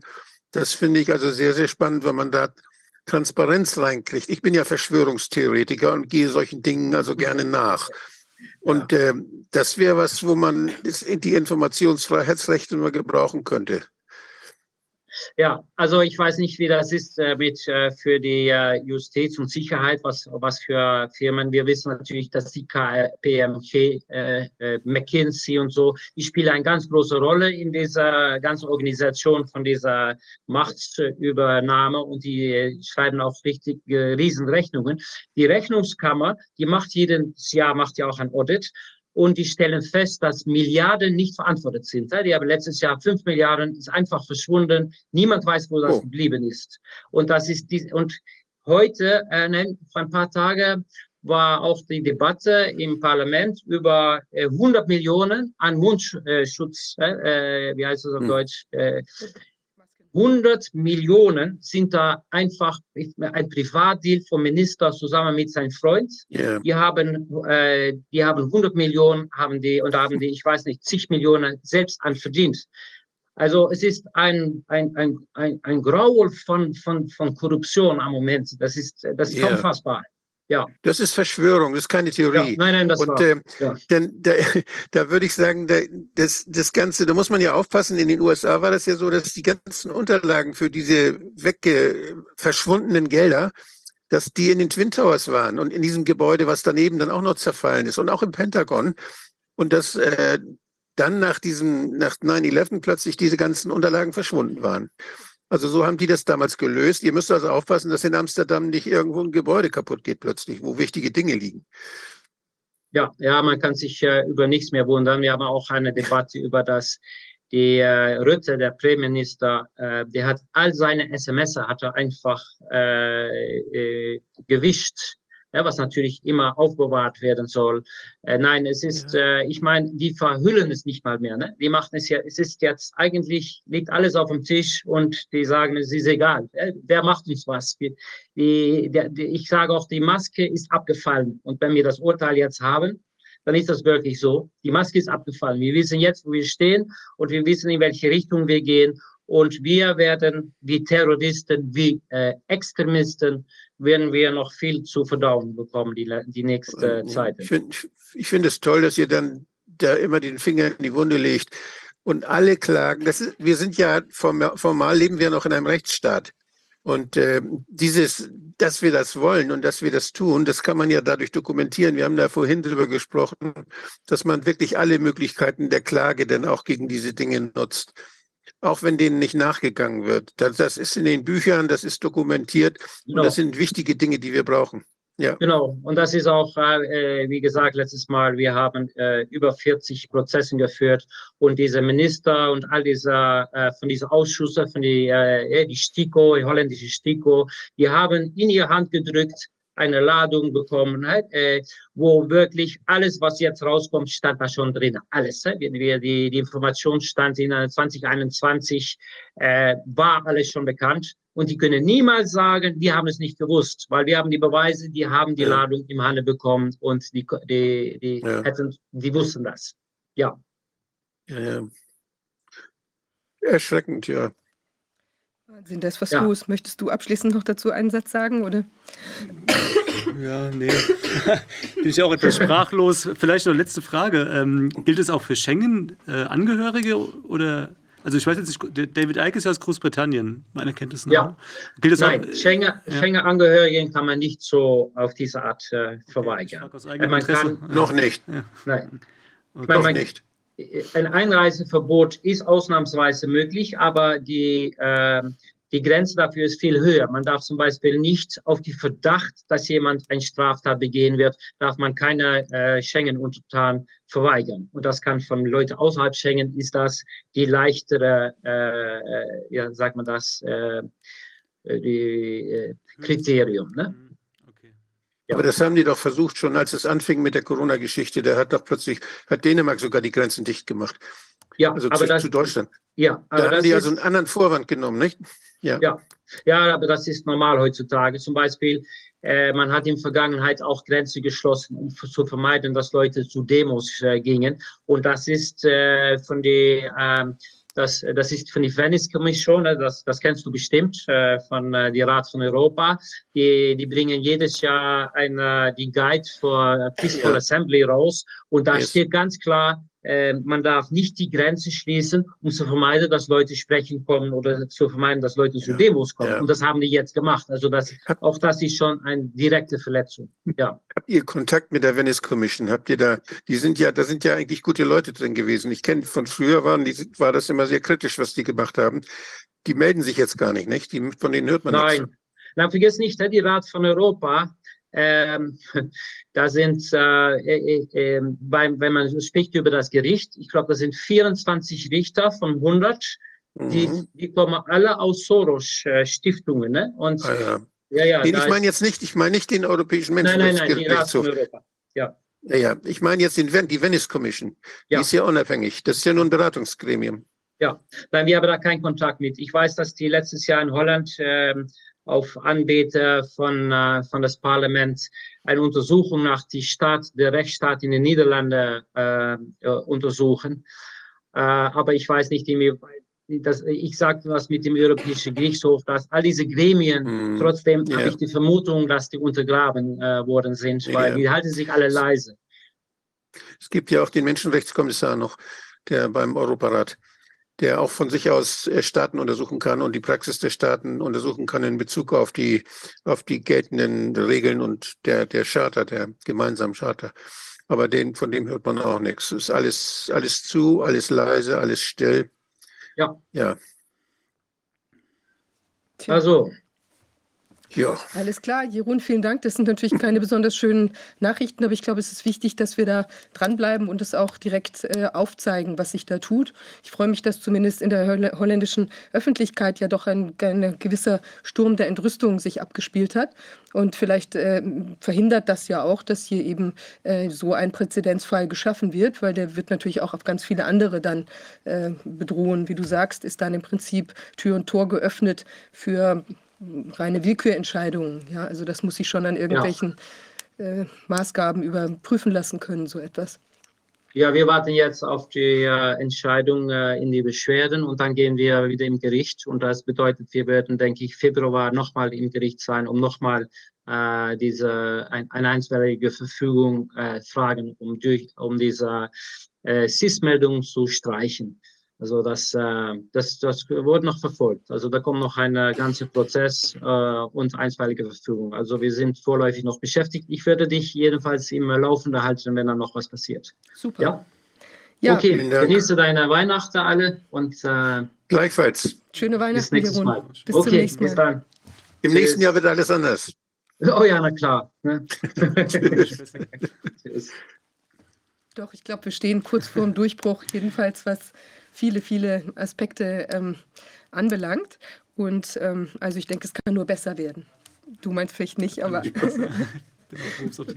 ja, wir haben gleich noch eine, einen kleinen Einspieler, ähm, ein Lied, was wir hier zeigen dürfen. Das heißt An die Freiheit ähm, von Myri, Myr, Myrina. Ja, ich wollte ganz kurz noch eine Kleinigkeit erwähnen. Ähm, und zwar, ich hatte ja in der letzten Sitzung ähm, äh, angesprochen, dass wir gerne die Forderung gegen Rainer Füllmich äh, verkaufen wollen. Er hat ja bislang die, weiterhin die 700.000 Euro der Liquiditätsreserve nicht zurückgeführt. Und ähm, Jetzt gucken wir, ob da seriöse äh, oder sind dabei zu prüfen, ob da seriöse Anfragen reingekommen sind. Ich habe da einen, äh, einen besonders interessanten Vorgang und zwar ist es so, dass ein Anwalt direkt aus dem Beritt von Rainer Föhmich sich gemeldet hat und interessiert ist. Er schrieb, äh, ich möchte gerne im Ausschuss helfen und ähm, vor dem Hintergrund bin ich interessiert, eventuell die Darlehensforderung zu erwerben. Es hat mich natürlich sehr gefreut, das ist toll. Ich hatte ja erwähnt, dass dieses Angebot sich richtet an eben Fans von Rainer, die Lust haben, ihn eben von dieser Forderung vielleicht gegenüber dem Ausschuss zu befreien. Ist ja toll, dann kann er mit dem Rücken frei an anderer Stelle eben weitermachen, ist sozusagen eine Unterstützung für seine jetzige Tätigkeit. Oder natürlich gibt, kann, mag es auch Leute geben, die eben gerne diese Forderung erwerben wollen, ähm, zu nominal, sage ich nochmal dazu. Ähm, das oder äh, sage ich gleich noch was dazu. Ähm, um eben vielleicht auch äh, zu gucken, ob Rainer zu seinem Wort steht, dass das Geld an den Ausschuss zurückzuführen ist, jederzeit zurückführen kann. Wir haben jetzt, ich habe ja ein, einen Rechtsstreit mit Rainer wo er jetzt äh, mitgeteilt hat, nochmal bestätigt, dass das Haus verkauft ist. Der Kaufvertrag ist unterschrieben. Das Geld soll fließen. Also vielleicht gibt es auch die Möglichkeit, dass Rainer diesen komplexen Abtretungsvorgängen äh, vor, äh, zuvorkommen möchte und eben einfach das Geld zurückführen. Dann brauch, kann man sich das sparen. Ansonsten ist natürlich toll, wenn der ähm, ähm Rechtsanwalt da weiter tätig werden möchte und ich komme da auch gerne nochmal auf ihn zu. Ähm, es ist so, ich hatte ja erwähnt, dass wir die ähm, Forderung im Moment als uneinbringlich ansehen, weil wir nicht in der Lage sind zu erkennen, ob sich dahinter tatsächlich, ähm, also ob es Geld gibt oder nicht aus dem Haus oder nicht. Und ähm, das ist insofern, ich sage, das ist auch wichtig dazu, weil wir wollen niemand täuschen und sagen, wir haben hier eine Forderung, die ist ihr Geld wert und die verkaufen wir jetzt, sondern im Prinzip, wer sich hier engagieren möchte, der äh, macht sozusagen eine Unterstützungszahlung an den Ausschuss und bekommt dann das, äh, was wir im Moment als eben uneinbringlich ansehen, hinzu. Allerdings ist interessant, dass Rainer mir jetzt hat untersagen lassen wollen, gerichtlich, dass ich sage, dass diese äh, Forderung sozusagen uneinbringlich ist. Ich weiß nicht, gibt es Hoffnung, dass das vielleicht einbringlich ist? Würde mich mich sehr freuen. Also vielleicht kriegen wir da ja auch jetzt zum Jahreswechsel sogar die Kuh vom Eis. Das wäre toll. Dann können wir und auch Rainer ja in, in Frieden quasi unseren Aktivitäten da weiter nachgehen. Also ich halte da auch so auf dem Laufenden, was sich tut und ähm, bin auf jeden Fall freudig überrascht, dass wir hier direkt aus dem Umfeld von Rainer dieses, äh, dieses Interesse bekommen haben. Vielleicht steckt auch er dahinter und möchte eben, weil ich gehe davon aus, dass natürlich der Rechtsanwalt nicht gegen seine Interessen arbeitet. Und insofern ist natürlich toll, dass da vielleicht auch ein bisschen Bewegung in die Sache kommt. Also ich würde mich auf jeden Fall sehr freuen. Ja, ähm, in diesem Sinne gehe ich optimistisch in die nähere Zukunft und äh, freue mich jetzt erstmal morgen auf äh, Weihnachten und hoffe, dass äh, alle gut ähm, ja, in eine hoffentlich friedliche Weihnachtszeit starten können und dass wir uns dann in alter Frische, neuer Frische im, nach, im nächsten, also nach dem, noch vor dem Jahreswechsel, aber eben ähm, nach den Festtagen wiedersehen. Ja, in diesem Sinne, Wolfgang, möchtest du noch ein abschließendes ja, ich möchte mich, Wort bei dir, möchte mich bei dir bedanken, dass du trotz deiner immer noch erkennbaren Symptome, dass du da so mutig hier jetzt dich schon wieder an den Tisch gesetzt hast und dafür sorgst, dass der Laden weiterläuft. Ich finde es unheimlich wichtig. Und ich finde es ganz toll, dass du das machst. Auch das, wie schwer das jetzt ist, das kann, glaube ich, jeder spüren. Es geht um die Sache und äh, deshalb kommen auch die Gäste. Deshalb, äh, ja, ich freue mich auch über die Verstärkung, auch gut, dass Sie da sind. Äh, es ist sehr schön. Das ist doch, ist, je mehr am Tisch sitzen, umso besser. Es ist schön. Und da kann man schön diskutieren, kann man Fragen stellen. Wenn da zwei sitzen, kommen mehr Fragen, als wenn da nur einer sitzt. Und Fragen ist ja das Wichtigste bei unserer Arbeit. Ja, wir arbeiten ja auch daran, dass wir jetzt dauerhaft sozusagen zu, zu zweit und zu noch mehr hier am Tisch sitzen. Ja, das genau. würde mich freuen. Auch schöne Weihnachten von mir natürlich und guten Rutsch. so. Aber wir, vorher sehen wir uns, glaube ich, nochmal vorm Rutsch, ne? Ja, tut mir leid, dass ich Zwischen eben... Weihnachten? Ja, genau. Am 30. Zwischen Weihnachten. Am ja. 30. ist nochmal. Ja, ich hoffe, ich habe das nicht gesprengt durch äh, zu viel Husten hier. Äh, aber es war nicht anders möglich und ich freue mich, dass es zumindest in dieser Form äh, möglich war. Immer in den Ellbogen husten, bitte, nicht? Nur damit das wegen der Hygiene. Na, ich habe es jetzt auf die ganz altmodische gemacht, aber ich, ich denke, da kann auch gar keine Ansteckung mehr erfolgen, nachdem ich es ja schon sozusagen nieder, niedergerungen habe. Ich ja. bei deinen Ellbogen weiß ich auch nicht, ob das was nützt. Den, Puff, den Puffärmeln da musst du dir mal irgendwas ausdenken. Gut. Ja, Ansonsten ähm, noch einen kleinen Hinweis zum Schluss. Wir sind ja inzwischen als ähm, jetzt, äh, es gibt ja quasi eine neue Trägerschaft, Stiftung äh, Corona-Ausschuss und ich würde mich freuen, wenn Sie uns weiter unterstützen wollen, würden, dass wir unsere Arbeit auch trotz der, äh, ähm, sagen wir mal, der Liquiditätsprobleme, die sich in der alten ähm, oder Parallelträgerschaft äh, abspielen, dass Sie uns unterstützen würden, sodass wir unsere Arbeit, unsere konkrete aktuelle Arbeit weiter äh, machen können und an den, der Lösung der Altlasten, auch der juristischen Altlasten sind wir dran mit äh, Hochdruck. Ja, in diesem Sinne. Wolfgang? Das kostet ja auch was. Das kostet ja auch. Auch das kostet was, ja, genau. Die scheiß Rechtsanwälte sind so teuer, ja, ja. Gut. Also in diesem Sinne, schön, äh, schönes Weihnachtsfest und bis nächste Woche. Ja. Tschüss. Alles Gute. Alles Gute. Ciao. Tschüss.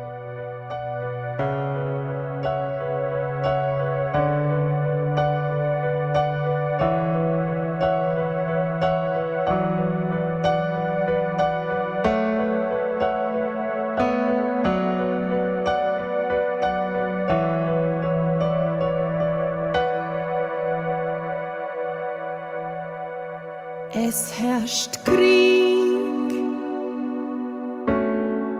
und keiner merkt es. Gegen Freiheit,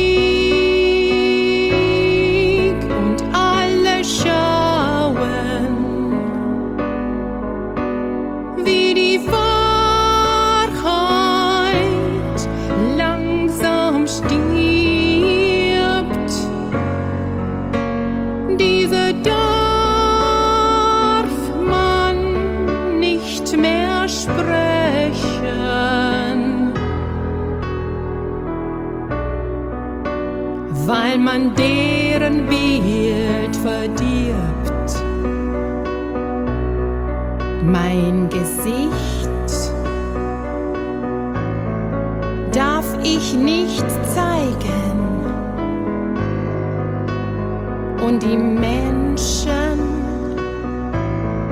sind so fern. Doch ich sehne mich